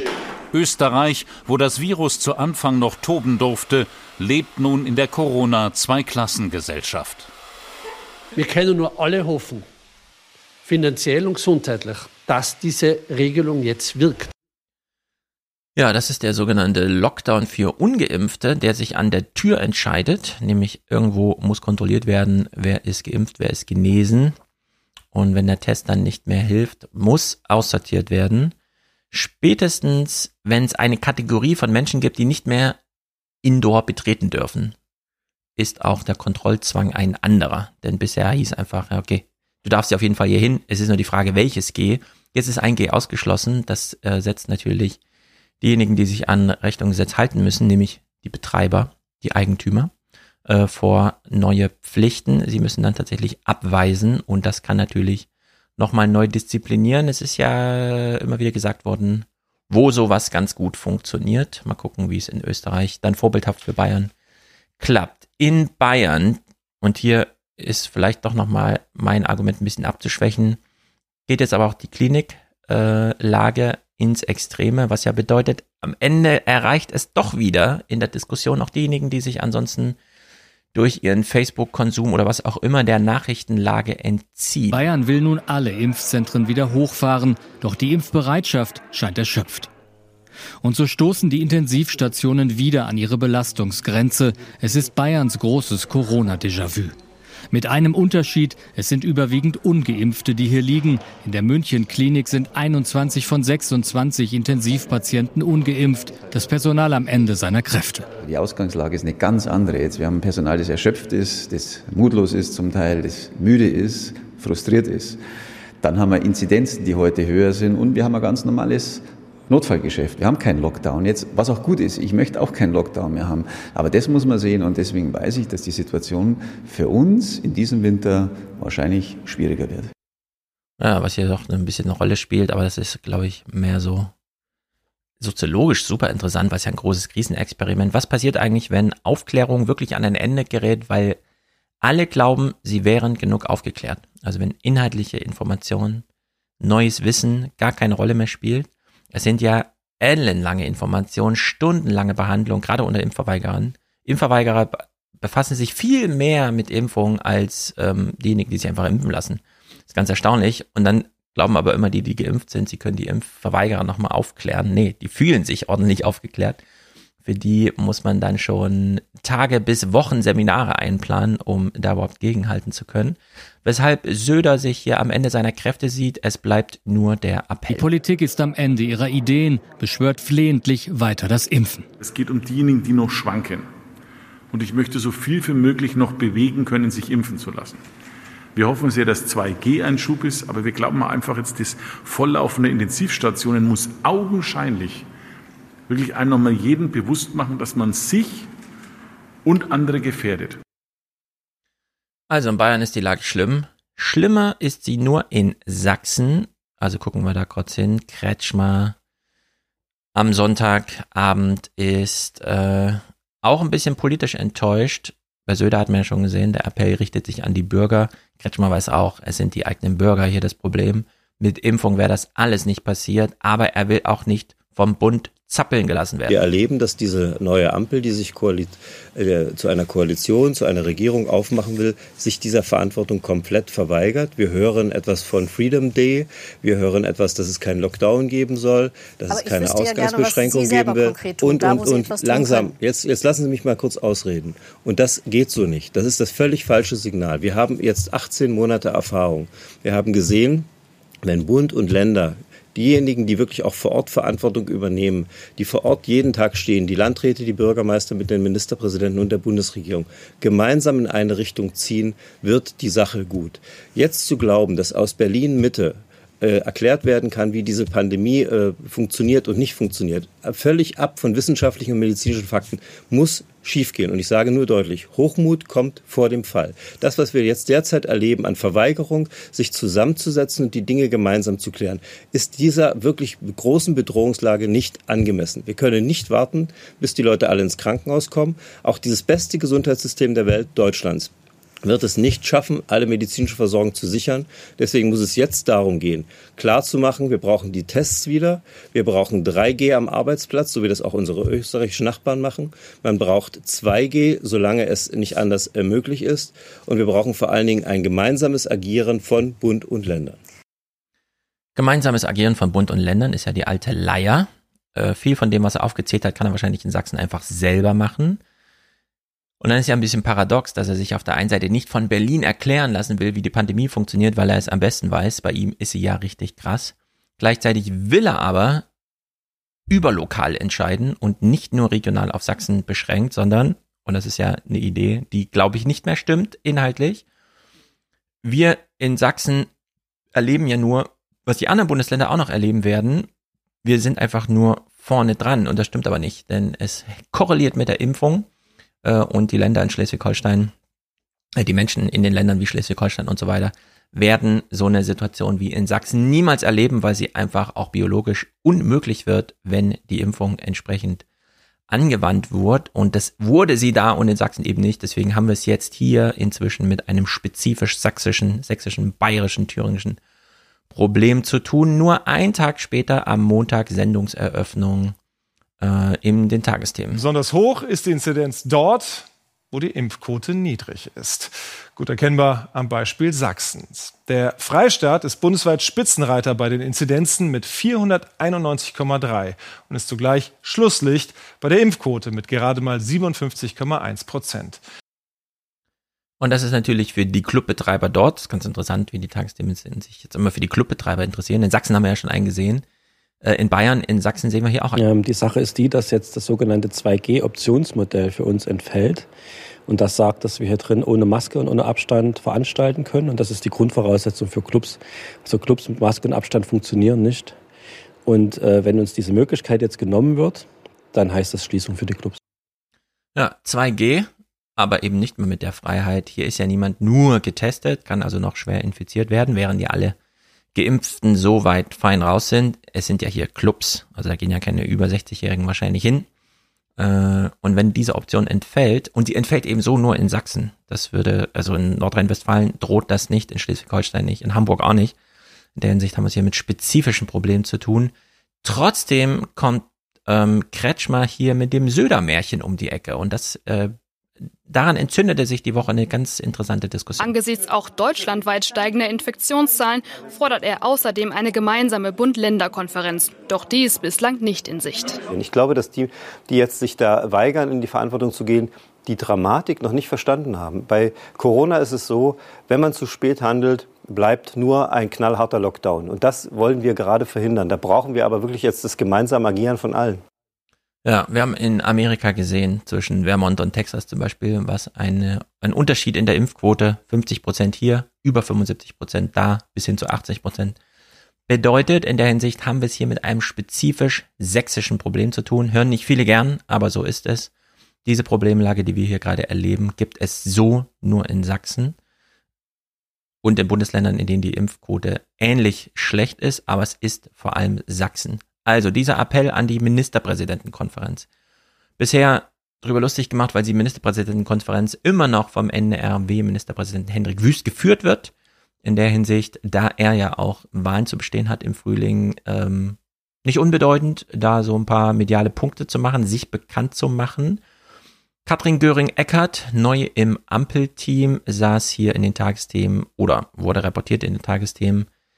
Äh, die Länder müssen handeln und zwar spezifisch. Unterricht in der Klasse ermöglichen. Das wollen auch die Ampelparteien in Berlin. Landesweite Schulschließungen sollen vermieden werden. Dafür müssen halt regional sehr besondere Gegebenheiten äh, da sein. Und es wird zunächst einmal um einzelne Schulen gehen und äh, möglicherweise um eine kleine Region, aber eben nicht um generelle Schulschließungen. Nach Auslaufen der epidemischen Lage wollen die Ampelpartner mit ihrem Gesetzentwurf den Ländern Maßnahmen ermöglichen, die Pandemie einzudämmen. Zum Beispiel die Maskenpflicht, die Anwendung von 3G- oder 2G-Regeln und Abstandsgebote im öffentlichen Raum. Ja, und nicht nur in den Tagesthemen, auch im Heute-Journal am Montag hat die Ampel die Länder in die Pflicht genommen. Ich kann wirklich nur an alle beteiligten Politikerinnen und Politiker appellieren, dass wir in einer Krisensituation uns nicht gegenseitig Unwahrheiten an den Kopf werfen. Wer behauptet, unser Konzept zur Beendigung der epidemischen Lage von nationaler Tragweite mache die Länder wehrlos, der lügt. Vor allem Bayerns Ministerpräsident Söder, der sich gern als Macher inszeniert, hatte die Pläne der Ampel scharf kritisiert. Deswegen kann ich nur appellieren, weniger Interviews zu geben und hart daran zu arbeiten, gerade in diesen Bundesländern das Pandemiegeschehen mit den Möglichkeiten, die wir den Ländern an die Hand gegeben haben, einzuschränken. Und es ist ja durchaus eine interessante rechtliche Diskussion, welche Maßnahmen sind noch möglich, wo können sie angewendet werden, also in welchem großen Maße die Lockdowns sind ja soweit ausgeschlossen. Lokale Lockdowns müssen gut begründet werden, um auch gerichtsfest zu sein. Die Möglichkeiten haben die Länder bekommen. Trotzdem kennen wir ja vom letzten Jahr noch über die juristische Diskussion hinaus, was kann ein engagierter Bürgermeister wie Klaus Ruhe Matzen in Rostock einfach tun, nur weil er im Keller im Rathaus einen Krisenstab einrichtet, den er selber 18 Stunden am Tag leitet. In der Hinsicht kann, also kann man einfach nicht sagen, dass jemand wie Söder völlig handlungsunfähig wäre oder Kretschmer, wenn nicht sofort die Ministerpräsidentenkonferenz zusammentritt und gemeinsam für Deutschland Entscheidung trifft, nein, in Sachsen und Bayern müsste eigentlich jetzt sofort gehandelt werden. Nur bei diesem Bericht aus Bayern, den wir im Heute-Journal hier am Dienst am Dienstag bekommen, sehen wir Söder einfach am Ende seiner Kräfte und ihm bleibt quasi nur noch diese Ministerpräsidentenkonferenz, um sich selber aus der Verantwortung zu nehmen, würde ich sagen, während er hier die Verantwortung der größeren Runde fordert. Ministerpräsident Söder geht es auch, wie er sagt, um ein Gegensignal zu den Plänen der Ampelparteien, die die epidemische Lage auslaufen lassen wollen. Auffallend ist, die Impfquote hier in Rottal-Inn wie auch in anderen Hotspots liegt deutlich unter dem Durchschnitt. Dies gepaart mit der Überlastung der Krankenhäuser werde auch gesellschaftlich immer mehr zum Problem, sagt Söder. Es entsteht die Konkurrenz zwischen Covid-Patienten ungeimpft und geimpften Krebs, Herzinfarkt, Schlaganfallpatienten, die auch dringend ein Bett brauchen. Das führt am Ende zu einer tiefen Spaltung. Deswegen brauchen wir auch von Bundesseite mehr Ausgleich für Ersatzbetten, die geschaffen werden. Wir schaffen jetzt die organisatorischen Rahmenbedingungen mit dem K-Fall. In Rottal-Inn lag der Inzidenzwert schon einmal deutschlandweit an der Spitze. Das war vor fast genau einem Jahr. Dass sich bis heute viele noch nicht impfen ließen, sorgt bei einigen für Unverständnis. Vielleicht hat man gedacht, äh, man ist am Land, man kann ausweichen, man hat es nicht nötig, aber man merkt halt dann, äh, das Virus macht halt auch am Land oder in ländlichen Gegend, in Gegenden keinen Halt. Ich appelliere an diejenigen, die sich jetzt noch nicht impfen lassen, dass sie sich aus Solidarität impfen lassen. Denn dieses Personal in den Krankenhäusern ist erschöpft. Auch in anderen bayerischen Regionen steigen die Zahlen sprunghaft an. Deshalb erneuerte Söder seine Forderung nach einem baldigen Treffen der Ministerpräsidentinnen und Ministerpräsidenten.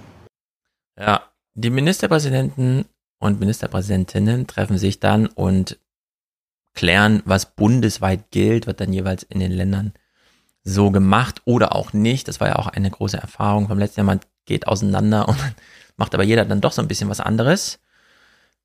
Wenn aber die Impfung den großen Unterschied macht und die Impfung ähm, ein Problem darstellt, dann, dann wissen wir, die Impfung kriegt man nur in die äh, Körper nach persönlicher Ansprache. Am besten von Menschen, die diejenigen, die es betrifft, wirklich kennen.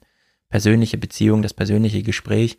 Hier nützt ein Abstrahieren nach oben, ein Delegieren von Verantwortung nach oben, politische Entscheidung. Umso höher, umso weiter weg äh, von dem, der eigentlichen Zugkraft, dem persönlichen Gespräch. Also in der Hinsicht äh, würde Söder viel mehr erreichen, wenn er jetzt einen Haustürwahlkampf für Impfung macht, bei denjenigen, wo er weiß, die könnten noch als Influencer lokal irgendwas regeln, also was weiß ich, Vereinstrainer oder so, äh, da irgendwie äh, wirken. Aber dieses Delegiert nach oben, dass sich dann nächsten Donnerstag irgendwie die Ministerpräsidentenkonferenz hin, die wird einiges entscheiden können, aber die wird bei der Impfung wahrscheinlich keinen großen Unterschied mehr machen. Katrin Göring-Eckardt äh, die jetzt für die Ampel hier große mediale Runden steht, äh, dreht, saß bei Anne Will und sagte, ja, wir brauchen natürlich Maßnahmen, differenziert und gerichtsfest. Es geht ja nicht darum zu sagen, wir brauchen irgendwie keine Corona-Maßnahmen mehr. Aber angesichts der Tatsache, dass zwei Drittel geimpft sind, muss man jetzt zu Maßnahmen kommen, die ausreichend sind, die hilfreich sind und die dafür sorgen, dass sie auch nicht von Gerichten gekippt werden können. Das wäre nämlich meine größte Sorge, dass wir dann in eine wirkliche problematische Situationen kommen, Gerichte kippen Maßnahmen und dann ist, geht es das hin und her weiter. Gerichte kippen Maßnahmen, dann geht das hin und her weiter. Das stimmt. Wenn die Entscheidungen zu oben, zu unlokal gemacht werden, dann kippt das natürlich alles im Nachhinein wieder. Und sie schiebt nochmal hinterher. Alles, was nötig ist, steht im Ampelgesetz drinne das den Ländern die Verantwortung übergibt. Deswegen alles das, was geht. Also von der Maskenpflicht bis hin zum Abstand halten, Hygienekonzepte, Einschränkungen bei Großveranstaltungen, natürlich auch die Schließung einzelner Schulen, wenn es nicht mehr geht. Alles das muss möglich sein und das sieht unser Entwurf auch vor.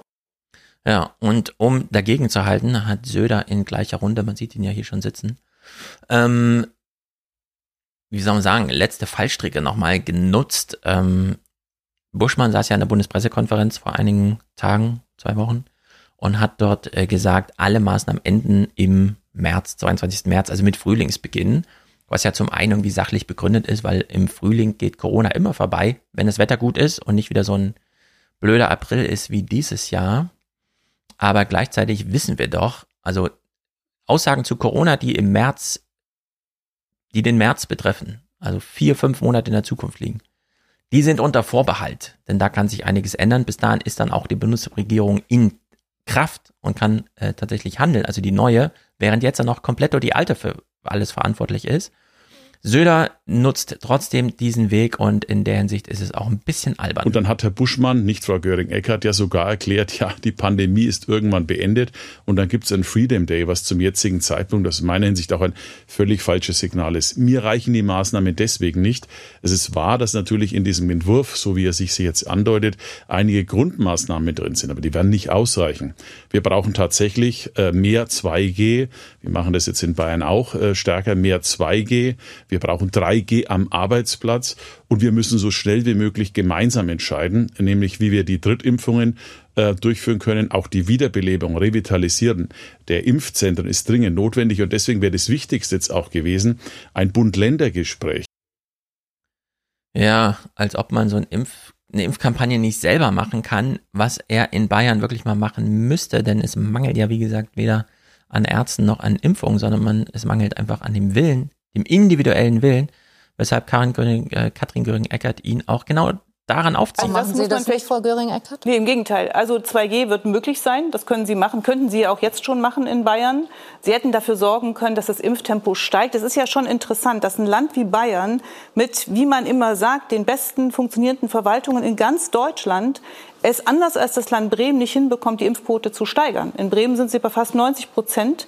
Und wenn Sie sich anschauen, was dort gerade passiert, da gibt es eben keine großen Impfdurchbrüche, da gibt es auch keine Überlastung der Intensivstationen. Und diese Unterschiede muss man anschauen. Die Unterschiede anschauen. Wir wissen aus Portugal, äh, am Ende war es die persönliche Einladung zur Impfung, die dort den Unterschied gemacht hat, bei Ausbleiben des medialen Stresses, weil genau der dazu motiviert, sich zusammenzurotten und so eine Gegenöffentlichkeit zu bilden. Ähm, warum macht Söder, warum schreibt Söder nicht einfach jeden Bayern an? Warum kriegt nicht einfach jeder eine Einladung in den Briefkasten und diejenigen, die schon haben, kreuzen dann an oder ignorieren? Ich bin ja schon geimpft, ich muss ja gar nicht. So dass alle nochmal ihre persönlichen Du-Du-Du-Ansprache bekommen. Wir wissen ja, die persönliche Ansprache ist die beste. Äh, Söder versucht es stattdessen mit medialen Blödsinnigkeiten. Äh, der Verweis auf Buschmanns Freedom Day ist schon so ein bisschen halbgar gewesen. Dieser Spruch hier ist völlig daneben. Genau. Ja, Mir ist das etwas zu sehr verteidigen, Frau Göring-Eckardt. Auch freue mich, dass Herrn Buschmann, dass die neue Ampel schon funktioniert. Ich verstehe das auch. Wissen Sie, Sie kommen jetzt in die Situation, ähm, dass es jetzt auch Ihre Pandemie ist. Das ist unsere ja, Pandemie, Herr wo wir gemeinsam lösen müssen. Der ständige Verweis darauf, da ist dies und die Länder sollen mal das. Nein, es nein, bringt nein, uns nichts. Wir haben das die letzten äh, 20 Monate wirklich gemerkt. Ja, es ist jetzt auch Ihre Pandemie. Es ist seit anderthalb Jahren die Pandemie jedes einzelnen Bürgers. Und dass Söder sich diesen Spruch hier erlaubt, zeigt nur, dass er diese Dimension nicht verstanden hat. Dass es hier um eine persönliche Problemlage jedes Einzelnen geht, die man auf dieser persönlichen Ebene auch behandeln muss. Gerade da, wenn es hakt. Nicht alle lassen sich zur Impfung einfach so überzeugen. Äh, stattdessen spielt ja hier dieses Spiel wir, die Politiker und dann die Bürger, die wir, und das ist eigentlich die Idee, zum Glück zwingen müssen, äh, ihnen das Leben qua politische Entscheidung verschaffen müssen. Es ist völlig Banane. Und wir haben ja schon gehört, wenn Söder solche Sprüche macht gegen Katrin Göring-Eckert oder gegen Buschmann, dann haben wir es mit Parteienpolitik zu tun.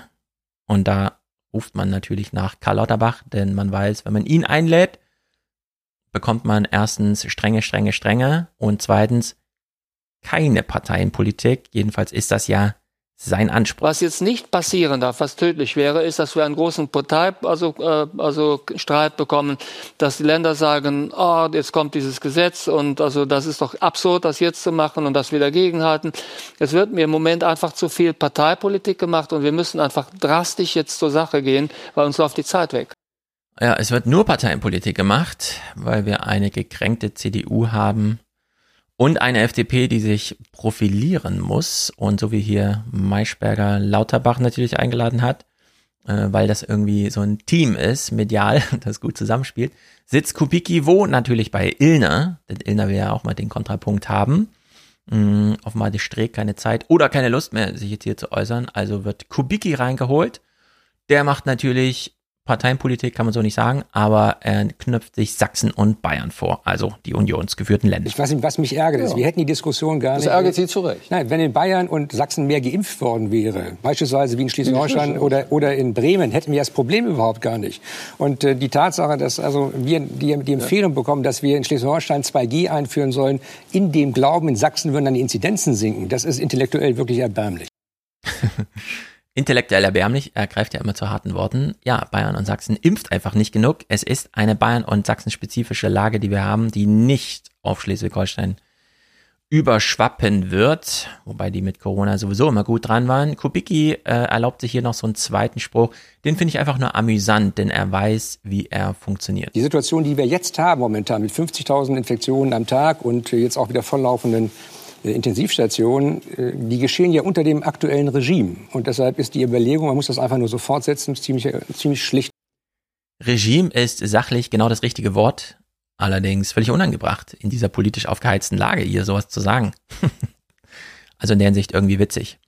So, jetzt hat ja Lauterbach gesagt, bitte keine Parteienpolitik und wir wissen schon aus Portugal, lieber gar keine große Corona-Politik im Fernsehen, egal wo, und das verweist jetzt darauf, dass wir jetzt Scholz hören, der im Bundestag spricht, das ja im Grunde auch eigentlich ein Fernsehstudio ist. Das muss man sagen, der Fern Bundestag ist auch ein Fernsehstudio. Nicht erst die AfD hat ein YouTube-Studio daraus gemacht für kleine Clips, sondern man weiß, man wird dort gefilmt und Scholz gehört noch nicht zum aktuellen Regime, sondern zum neuen. Oder richtig ausgedrückt, die Corona-Politik, das Corona-Regime wird irgendwie so bleiben, aber es gibt noch zwei unterschiedliche Verantwortliche Institution, die alte Regierung und die neue. Die neue ist noch nicht im Amt und alle fragen, sollte sie sich nicht trotzdem dazu äußern? Wenn sie sich äußert, geht es ein bisschen schief. Das haben wir bei Buschmann gesehen mit seinem Freedom Day. Katrin Göring-Eckert und äh, Kubicki als Vertreter der neuen verweisen hier auf die Länder, die das mit der Impfung nicht hinbekommen, sorgen damit für medialen Stress, denn ja, das ist zwar sachlich richtig, aber so kriegt man jetzt auch keine Ruhe rein, denn diese Ministerpräsidenten werden einfach keine Ruhe geben Kretschmer und Söder wollen da entweder die Ministerpräsidentenkonferenzen allgemein oder sogar den Bund in der Pflicht. Ich bin total unschlüssig, was man davon halten soll, wie sich Scholz im Bundestag verhalten hat. Also der kommende Kanzler steht im Bundestag und, und das richtige Wort ist runterdimmen, das wird hier auch so verwendet, dimmt sich selber mal komplett runter. Ich würde sagen, die einzige Erklärung, die erstmal plausibel ist, er hat von Merkel gelernt, alles ein bisschen runterdimmen. Der richtige Zeitpunkt, sich zu äußern, wird dann schon kommen, spätestens wenn er regulär im Amt ist. Aber was soll man sagen? Komischer Auftritt. Olaf Scholz dimmt sich runter auf eine pragmatische Nüchternheit, in der ihn heute im Parlament niemand übertreffen wird. Das Virus ist noch unter uns und bedroht die Gesundheit der Bürgerinnen und Bürger. Und deshalb ist es ganz, ganz wichtig, dass wir alle Maßnahmen ergreifen, um sicher zu sein, dass wir die Gesundheit der Bürgerinnen und Bürger unseres Landes schützen können. Auch wenn die Lage anders ist, weil so viele geimpft sind, ist sie noch nicht gut. Ganz besonders deshalb, weil nicht genügend Bürgerinnen und Bürger von der Impfmöglichkeit bisher Gebrauch gemacht haben. Winterfest solle das Land gemacht werden, sagt Scholz, so als wäre noch viel Vorbereitungszeit. Ja, ich kann es fällt mir total schwer, jetzt hier äh, ein Urteil darüber zu fällen, wie das, wie ich das finde, dass er da so auftritt. Auf der einen Seite, ja, Corona-Politik findet nicht im Fernsehen statt. Entweder das Impfzentrum funktioniert und die Leute sind motiviert, dahin zu gehen oder nicht. Das hat ganz wenig mit medialer Repräsentanz dieses Themas zu tun. Vielleicht muss man sogar sagen, es ist kontraproduktiv, wenn im Fernsehen zu viel in die gleiche Richtung argumentiert wird, weil dann äh, diese Art der Reaktanz im Volk entsteht und die Zusammenrottung über die neuen Medien ja stattfindet. Man braucht nicht mehr den Nachbarn selbst, der einen bestärkt in der eigenen ablehnenden Haltung, sondern es reicht äh, Google, ein Suchbegriff bei Facebook, ein YouTube-Video, keine Ahnung. Man muss die Leute eben nicht kennen, um diese Art, ist eigentlich auch erstaunlich, wir sagen immer, äh, das persönliche Gespräch führt jetzt so viel weiter, gleichzeitig rotten man sich im Internet zusammen mit Menschen, die man überhaupt nicht kennt. Einfach nur, weil man einer inhaltlichen Linie, die da äh, vorgegeben wird, einfach folgen möchte. In der Hinsicht habe ich vor, jetzt mal ein kleines Thema aufzumachen. Könnte man auch diskutieren, aber Fernsehmomente sind ja mehr so Monolog. Egal, äh, denn dieses Thema wird uns noch eine Weile beschäftigen und mal gucken. Es ist jedenfalls so. Impfungen werden abgelehnt.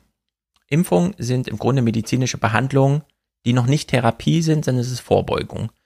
Vorbeugung wissen wir, wir wissen nicht genau, ob der Fall, für den wir vorbeugen, wirklich eintritt. Deswegen macht man es trotzdem, denn eine Wahrscheinlichkeit ist da.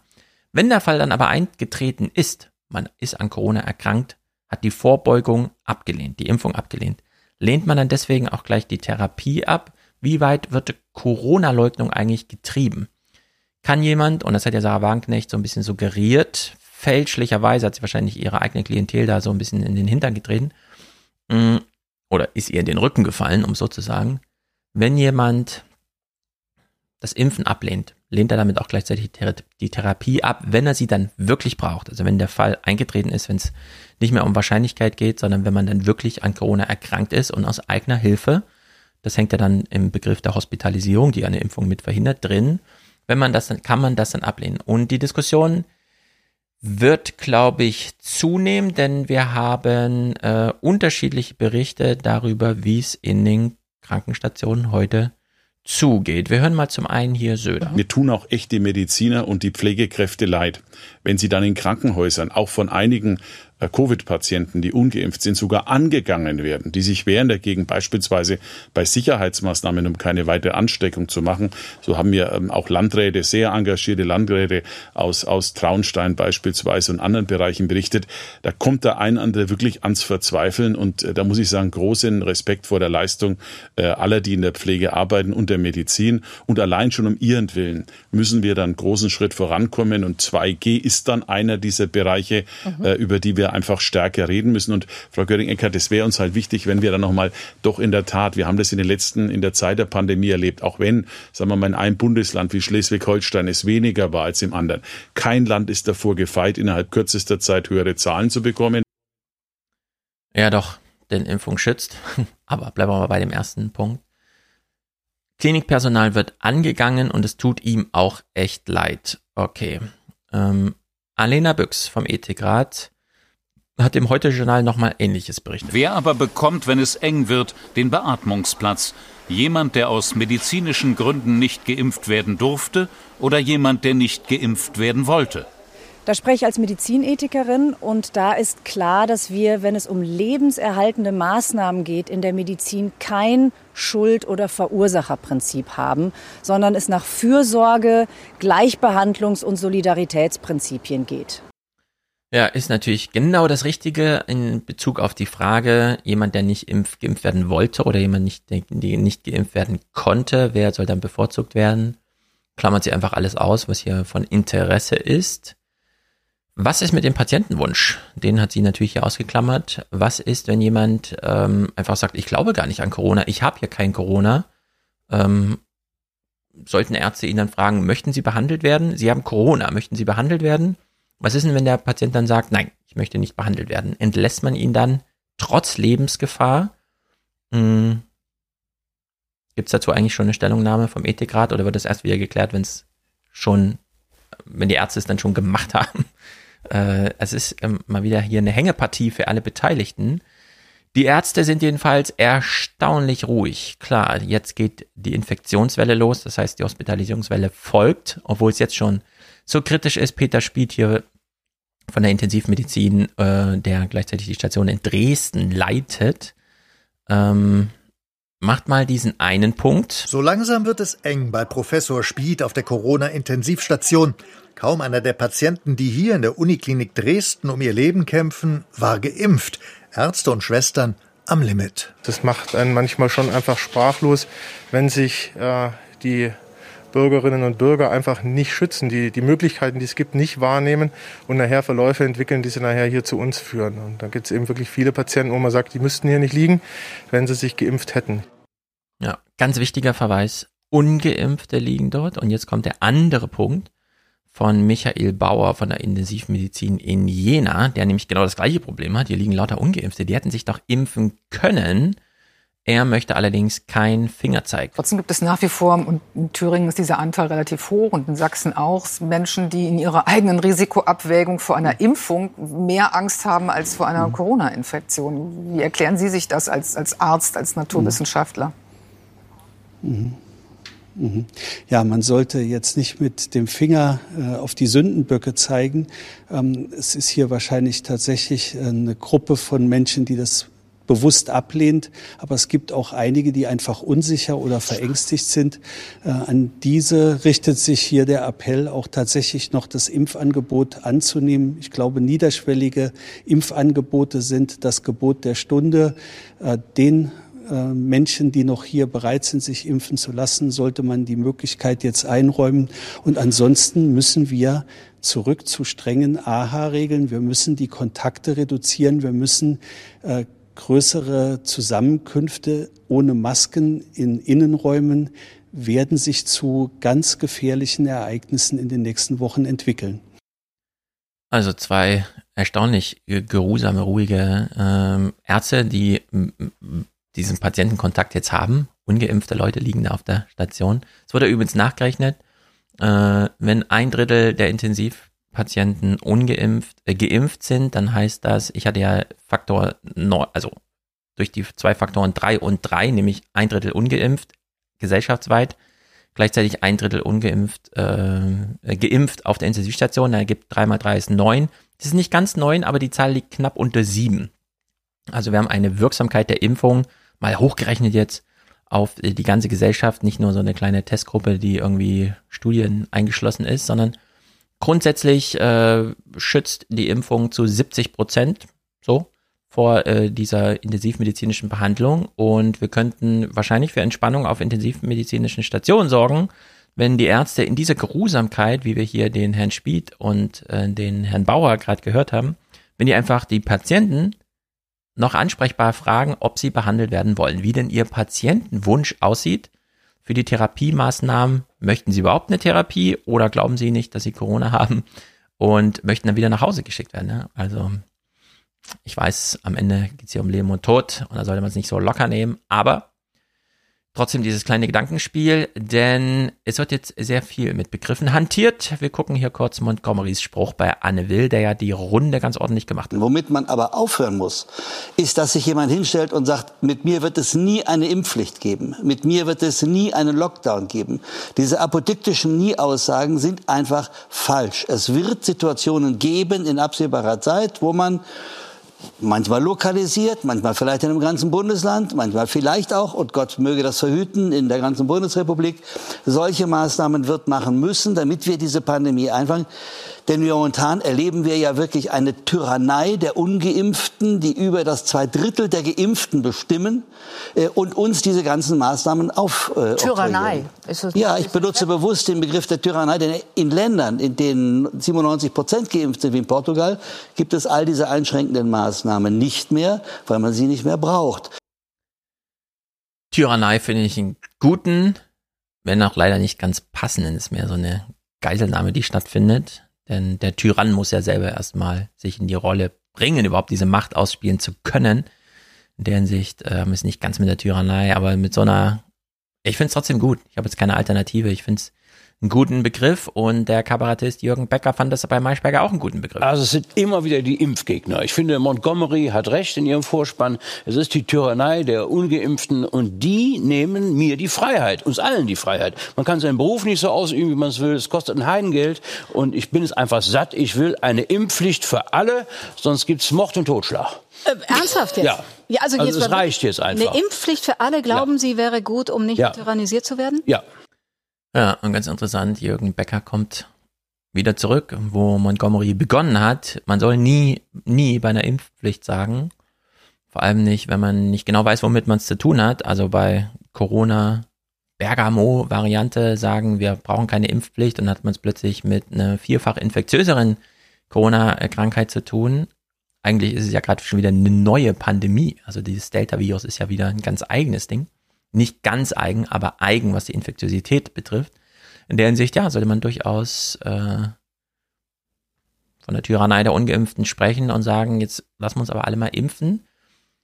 Wie das dann organisiert wird, ist ja eine andere Frage. Jürgen Becker macht diesen Vorschlag. Oder wie soll das in der Praxis aussehen? Na, wenn Sie sowas einführen, müssen Sie sich auch überlegen, wie Sie es durchsetzen. Ja, aber das ist ja, das, das ist, ja wie bei Rot die Ampel fahren. Die, die, die, kriegen ja nicht mit Waffengewalt die Spritze reingehauen, sondern das ist wie, die kriegen drei Punkte in Flensburg und 1000 Euro. Ja, wie zu schnell fahren, das hat dann einfach Konsequenzen. Äh, Masern regeln wir über Zugangsregeln. Also Schule ist Pflicht, muss man besuchen, darf aber nur Masern geimpft hin. Das behalten wir mal im Hinterkopf. Äh, diese ganze Idee, was heißt eigentlich Impfpflicht? Äh, also die Zügel werden ja sowieso angezogen, egal wie. Und sei es nur, wie in Österreich gesehen, 2G beim Friseur irgendwann sind Menschen nicht nur stigmatisiert, sondern auch so exkludiert von der Gesellschaft, dass sie es natürlich als Zwang empfinden, um wieder teilnehmen zu können, äh, teilnehmen zu dürfen, sich dann auch impfen zu lassen. Was aber gleichzeitig niemals bedeutet, dass man zu Hause von der Polizei abgeholt wird, gefesselt und dann kriegt man eine Spritze rein. Also dieses Szenario ist ja so nicht gegeben. In der Hinsicht sollte man hier mal ernsthaft diskutieren und auch, das ist ja sehr beliebt, gerade bei Vorsitzendenwahlen und so weiter, eine allgemeinere Entscheidung herbeiführen, so dass eine echte Legitimation da ist. Was nicht bedeutet, dass die anderen unecht sind, aber eine etwas breitere, anders legitimierte. Äh, in der Hinsicht sind die Verweise auf Umfragen zum Thema, sind sie dafür, dass es eine Impfpflicht gibt, schon mal ganz gut. Auch wenn sie über den Modus, wie die Impfpflicht dann aussieht, noch nichts sagen. Aber trotzdem dann zu politischen Folgediskussionen führen, die man echt mal führen sollte. Denn ich bin's leid, mir Söders Appelle im Fernsehen anzuhören über Impfverweigerung, ähm, auch wenn er gute Bilder aufzieht. Wir haben zum Beispiel bei Masern eine Impfpflicht in der Schule, weil wir festgestellt haben, dass es zu erheblichen Problemen führen kann, wenn nicht geimpft wird. Und jeder weiß übrigens, dass Impfen auch jetzt in meiner Generation, ob bei Kinderlähmung, vielen anderen, war immer die beste Möglichkeit, wirklich dauerhaft zu schützen. Es äh, schmerzt mich jedes Mal, wurde vorhin gesagt, die Bedenken, die genannt werden, auch von Fußballspielern. Äh, es schmerzt mich jedes Mal, dass wir im höchsten Zustand wissenschaftlicher Entwicklung sind und wir manchmal auf einem Niveau, gerade beim Impfen reden, das ehrlich über Jahrhunderte zurückfällt. Das kann nicht sein. Ja, wir fallen ja über Jahrhunderte zurück. Es ist die moderne Welt ist nicht besonders alt, 400 Jahre. Und das war auch sehr viel Anlauf zur Moderne, bis wir dann 200 Jahre wirklich Modernität haben. Elektrifiziert und jetzt auch digitalisiert. Aber es ist keine ewig lange Geschichte und die Impfverweigerung schließt tatsächlich an vormoderne Zeiten an. Ähm, Impfverweigerung heißt, oh nein, der Impfstoff ist so neu, den werde ich niemals benutzen. Er ist nicht neu, wenn er Milliarden Menschen gespritzt wurde. Noch nie wurde eine Impfung so häufig gespritzt wie gegen Corona. Äh, wir haben es also mit der solidesten Wissensbasis überhaupt zu tun, über alle Impfstoffe hinweg. Nur weil Impfstoffe schon mal älter waren, Impfstoffe vor 60 Jahren. Vor 60 Jahren gab es überhaupt nur 4 Milliarden Menschen auf der Welt. Jetzt sind es 8 Milliarden Menschen. Man hat also mit Corona mehr Menschen geimpft, als äh, noch vor 30 Jahren überhaupt jemals in der Menschheitsgeschichte gelebt haben und so weiter und so fort. Also es ist einfach, ähm, wir haben es mit bei der Corona-Impfung mit der solidesten, am breitesten getesteten und am breitesten angewendeten Impfung zu tun. Und sie ist sicher. Das können wir ja heute sagen. Trotzdem ist dieser Stress immer noch so hoch, dieses Unverständnis, dieser Notwend Notwendigkeit von Appellen. In der Hinsicht Politik und Eigenverantwortung machen wir dieses kleine letzte Kapitel auf. Also, die Politik kann weiter im Fernsehen irgendwas ähm, erklären, androhen, ankündigen, wie auch immer, appellieren. Oder wir sagen, es wäre ja auch eine Idee, wir sagen einfach allen, es ist wieder alles möglich, aber das heißt nicht, dass Corona nicht mehr da ist. Nur weil äh, wir das nicht regeln, heißt es nicht, es ist nicht da. Wir lassen ja relativ viele Sachen einfach ungeregelt geschehen. Klar, nicht bei allen geht es um äh, Leben und Tod, aber bei vielen dann doch, erstaunlicherweise. In der Hinsicht interessante Diskussion. Peter Tschentscher, also Bürgermeister von Hamburg und selbst Arzt, qualifiziert hier mal 2G und es ist tatsächlich zweigleisig. Ja, es ist sachlich notwendig, Menschen zu impfen. Gleichzeitig ist 2G aber auch ein Anreiz, die Impfung dann tatsächlich durchzuführen. Das ist natürlich indirekt die Einführung eines speziellen Lockdowns nur für Ungeimpfte. Ne? Keine Diskotheken, keine Kneipen, kein Theater und so weiter für Ungeimpfte. Es ist zugleich ein Anreiz, die Impfung anzunehmen, denn sie steht allen zur Verfügung und wir können diese Pandemie nicht immer aus der Sicht der Ungeimpften beurteilen. Die große Zahl der schon geimpften Personen in Hamburg sind äh, über 86 Prozent der Erwachsenen bereits geimpft.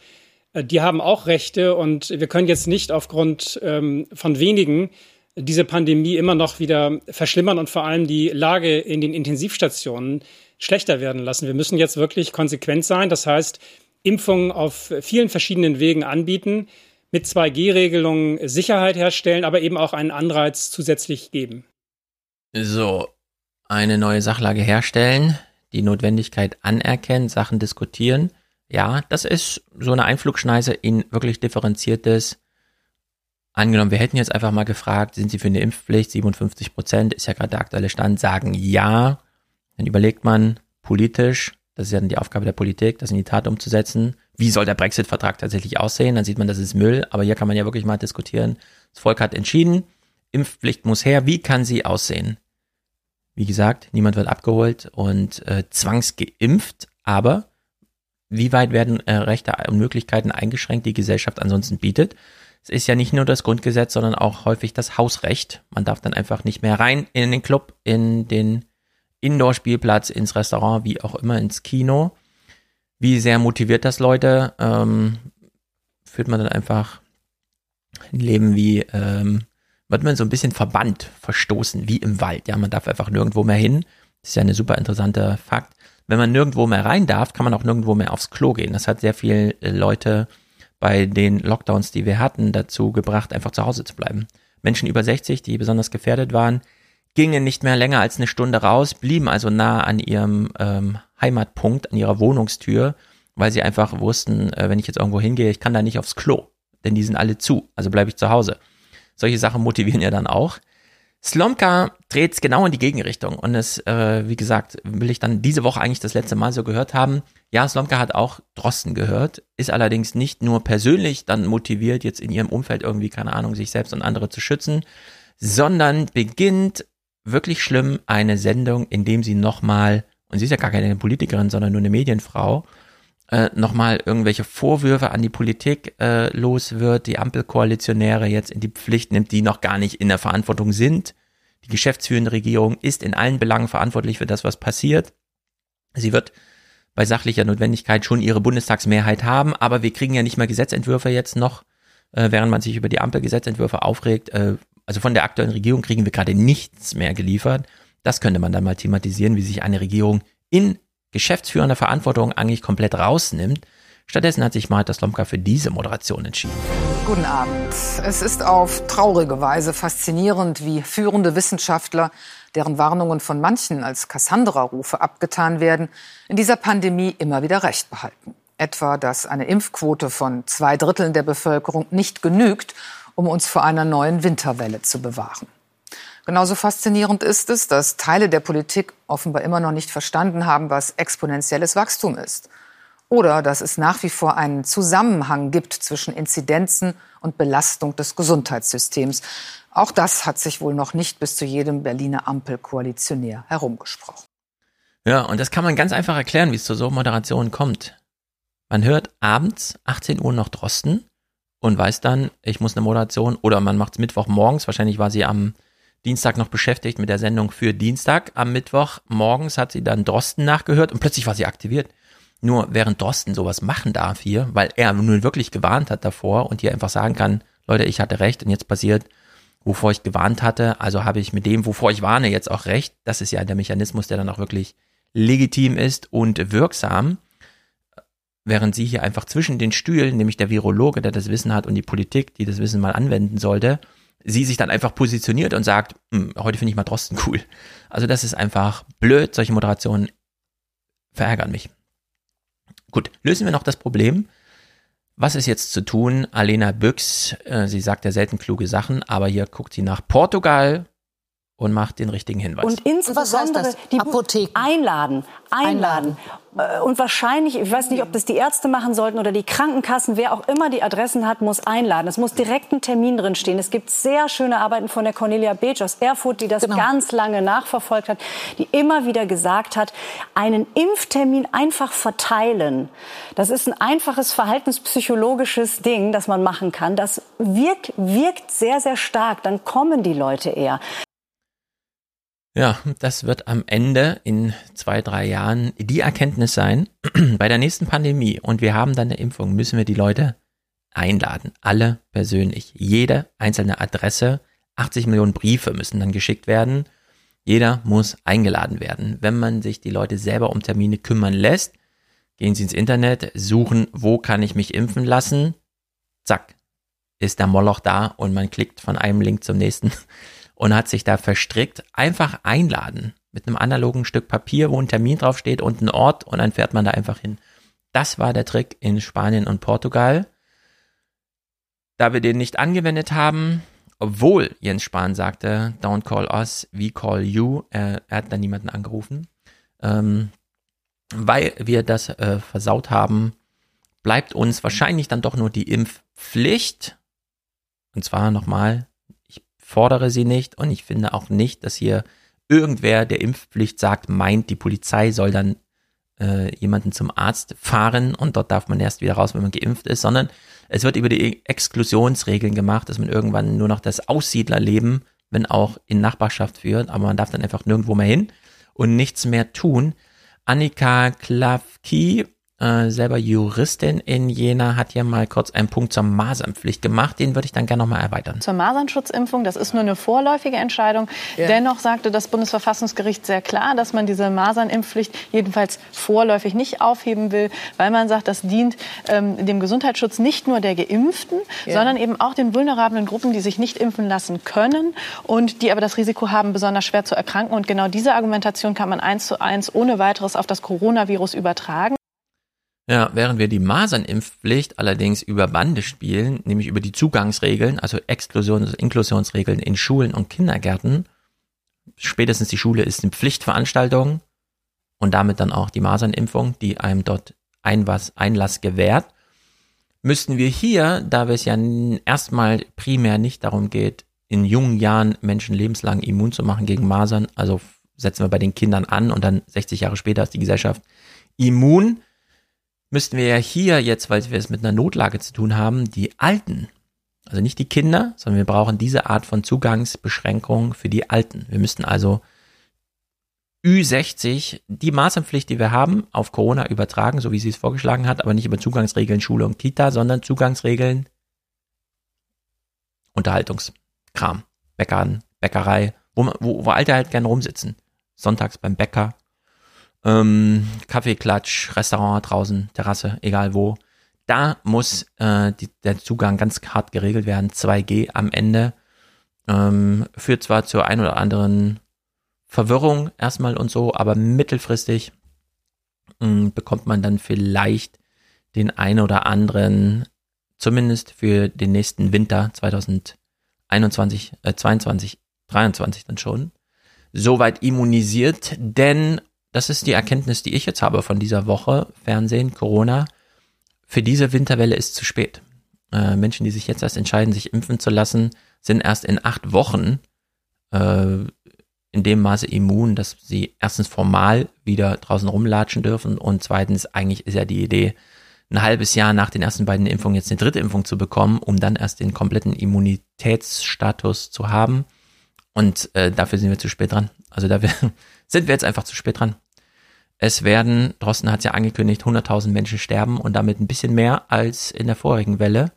Und ja, so wird's kommen. So wird's kommen. Äh, was bleibt's noch zu sagen? Äh, wir werden diesen Corona-Stress hier weiter haben, aber das Fundament ist irgendwie gelegt, um jetzt doch zu sagen, Impfpflicht muss irgendwie sein. Äh, jetzt kann nur noch diskutiert werden, wie sie am Ende organisiert wird. Das war der Podcast. Ich hoffe, er hat euch gefallen. Unterstützt ihn gerne Heute drei Präsentatoren, das ist natürlich super. Wünsche ich mir doch für jedes Mal. Damit sage ich bis nächste Woche. Da machen wir hier wieder UK, US, denn es ist durchaus interessant, mal in die anderen Länder zu schauen. Es passiert einiges, nicht nur in Amerika. Die BBC-Clips sind zurück. Ich danke nochmal herzlich an unseren lieben Raven, Daniel, der mir hier die technischen Hürden äh, hinabgesenkt hat, sodass ich drüber springen konnte.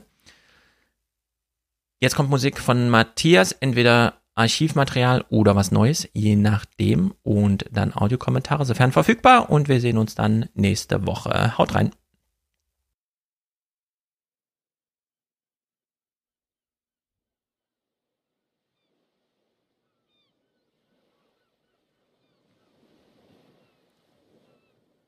Kaput 1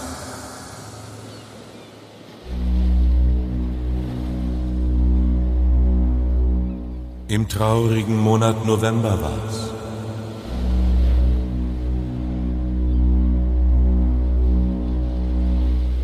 Die Tage wurden trüber. Der Wind riss von den Bäumen das Laub, da reist ich nach Deutschland hinüber.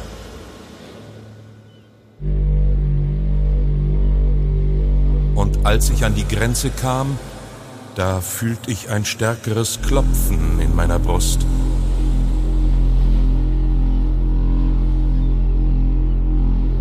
Glaube sogar, die Augen begonnen zu tropfen. Und als ich die deutsche Sprache vernahm, da ward mir gar seltsam zumute.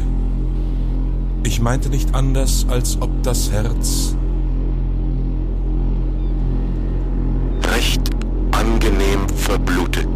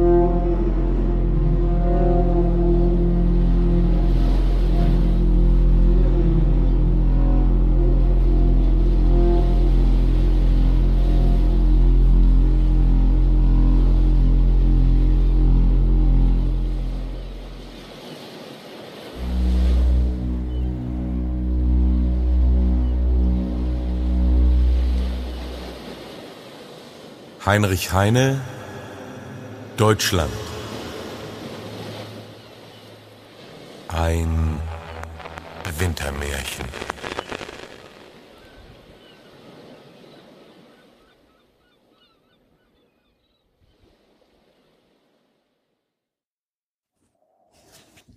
Hallo, hier spricht der Torin aus Roding. Ich will das Thema Hausarztbindung in der Folge Alles ganz grün mal aufgreifen.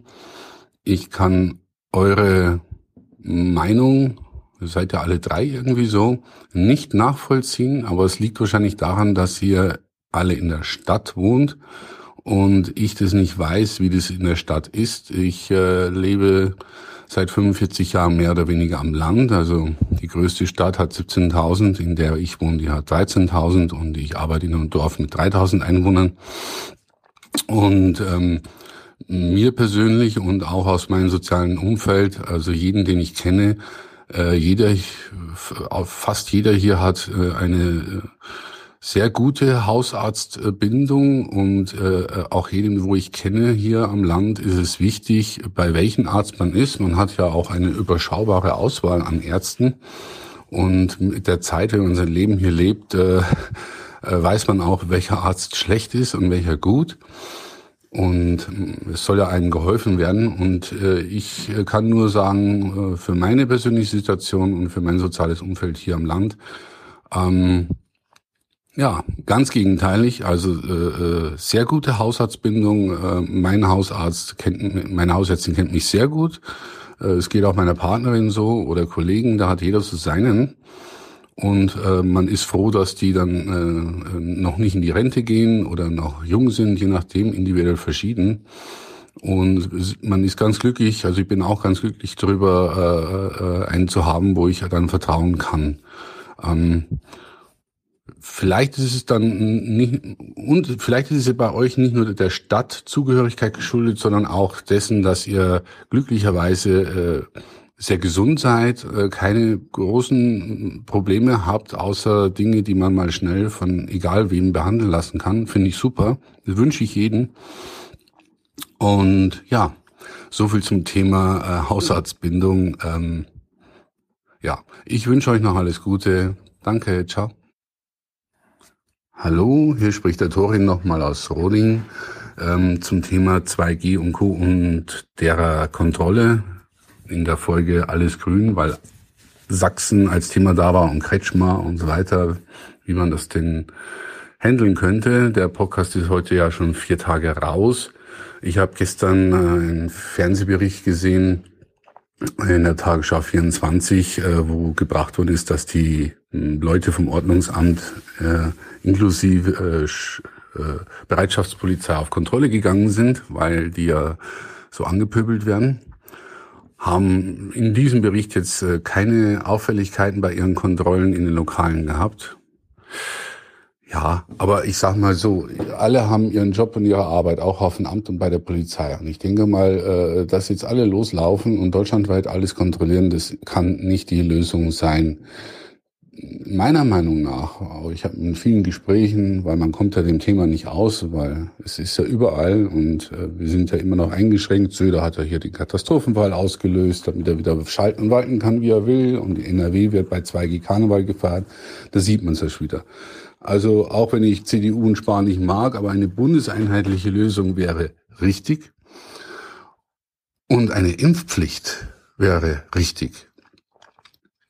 Na, ähm, das es traut sich nur keiner sagen. Es ist so mein Bauchgefühl, weil derjenige, der es sagt, verliert dann seinen Posten oder bekommt einen Shitstorm. Aber es muss irgendjemand mal einfach zum Thema machen und sagen, weil es ist äh, logisch zu Ende gedacht die richtige Lösung. Eine Impfpflicht für Corona. Ich meine, das ist vergleichbar mit äh, Tetanus. Man lässt sich mit Tetanus impfen. Vier Wochen später bekommt man nochmal diese eine zweite Impfung für Tetanus, dann wartet man ein Jahr ab, dann bekommt man seine dritte Impfung und hat den Schutz für zehn Jahre. So ähnlich wird es ja wahrscheinlich dann bei Corona auch laufen. Du lässt dich gegen Corona impfen, doppelt impfen, boostern, keine Ahnung. Dann hast du für eine gewisse Zeit deinen Impfschutz und dann gehst du halt wieder zum Impfen, wenn der Impfschutz ausgelaufen ist oder es individuell für dich oder für irgendjemanden notwendig ist, wieder impfen zu lassen. Ähm, Masern wurde früher auch viel geschrien, wo die Impfpflicht eingeführt worden ist. Und heute kann sich keiner mehr erinnern, wer dafür öffentlich plädiert hat. Dankeschön an denjenigen. Also, ich hoffe sehr, dass diese Impfpflicht kommt. Und dann wäre das Thema wirklich endlich vom Tisch. Wirklich. Man sieht sich an, wie das in, in Israel läuft. Ähm, die haben jetzt alle ihre dritte Boosterimpfung. Ähm, haben ihre Welle äh, wieder weg, ähm, die sie da acht Wochen lang hatten, weil das der richtige Weg ist. Geh zum Arzt, lass dir die Spritze in den Arm hauen und fertig ist der, der Käse ist, der Käse ist gegessen, das Thema ist umi. Ja, echt Wahnsinn. Ich wünsche euch noch viel Spaß und höre jetzt mal weiter.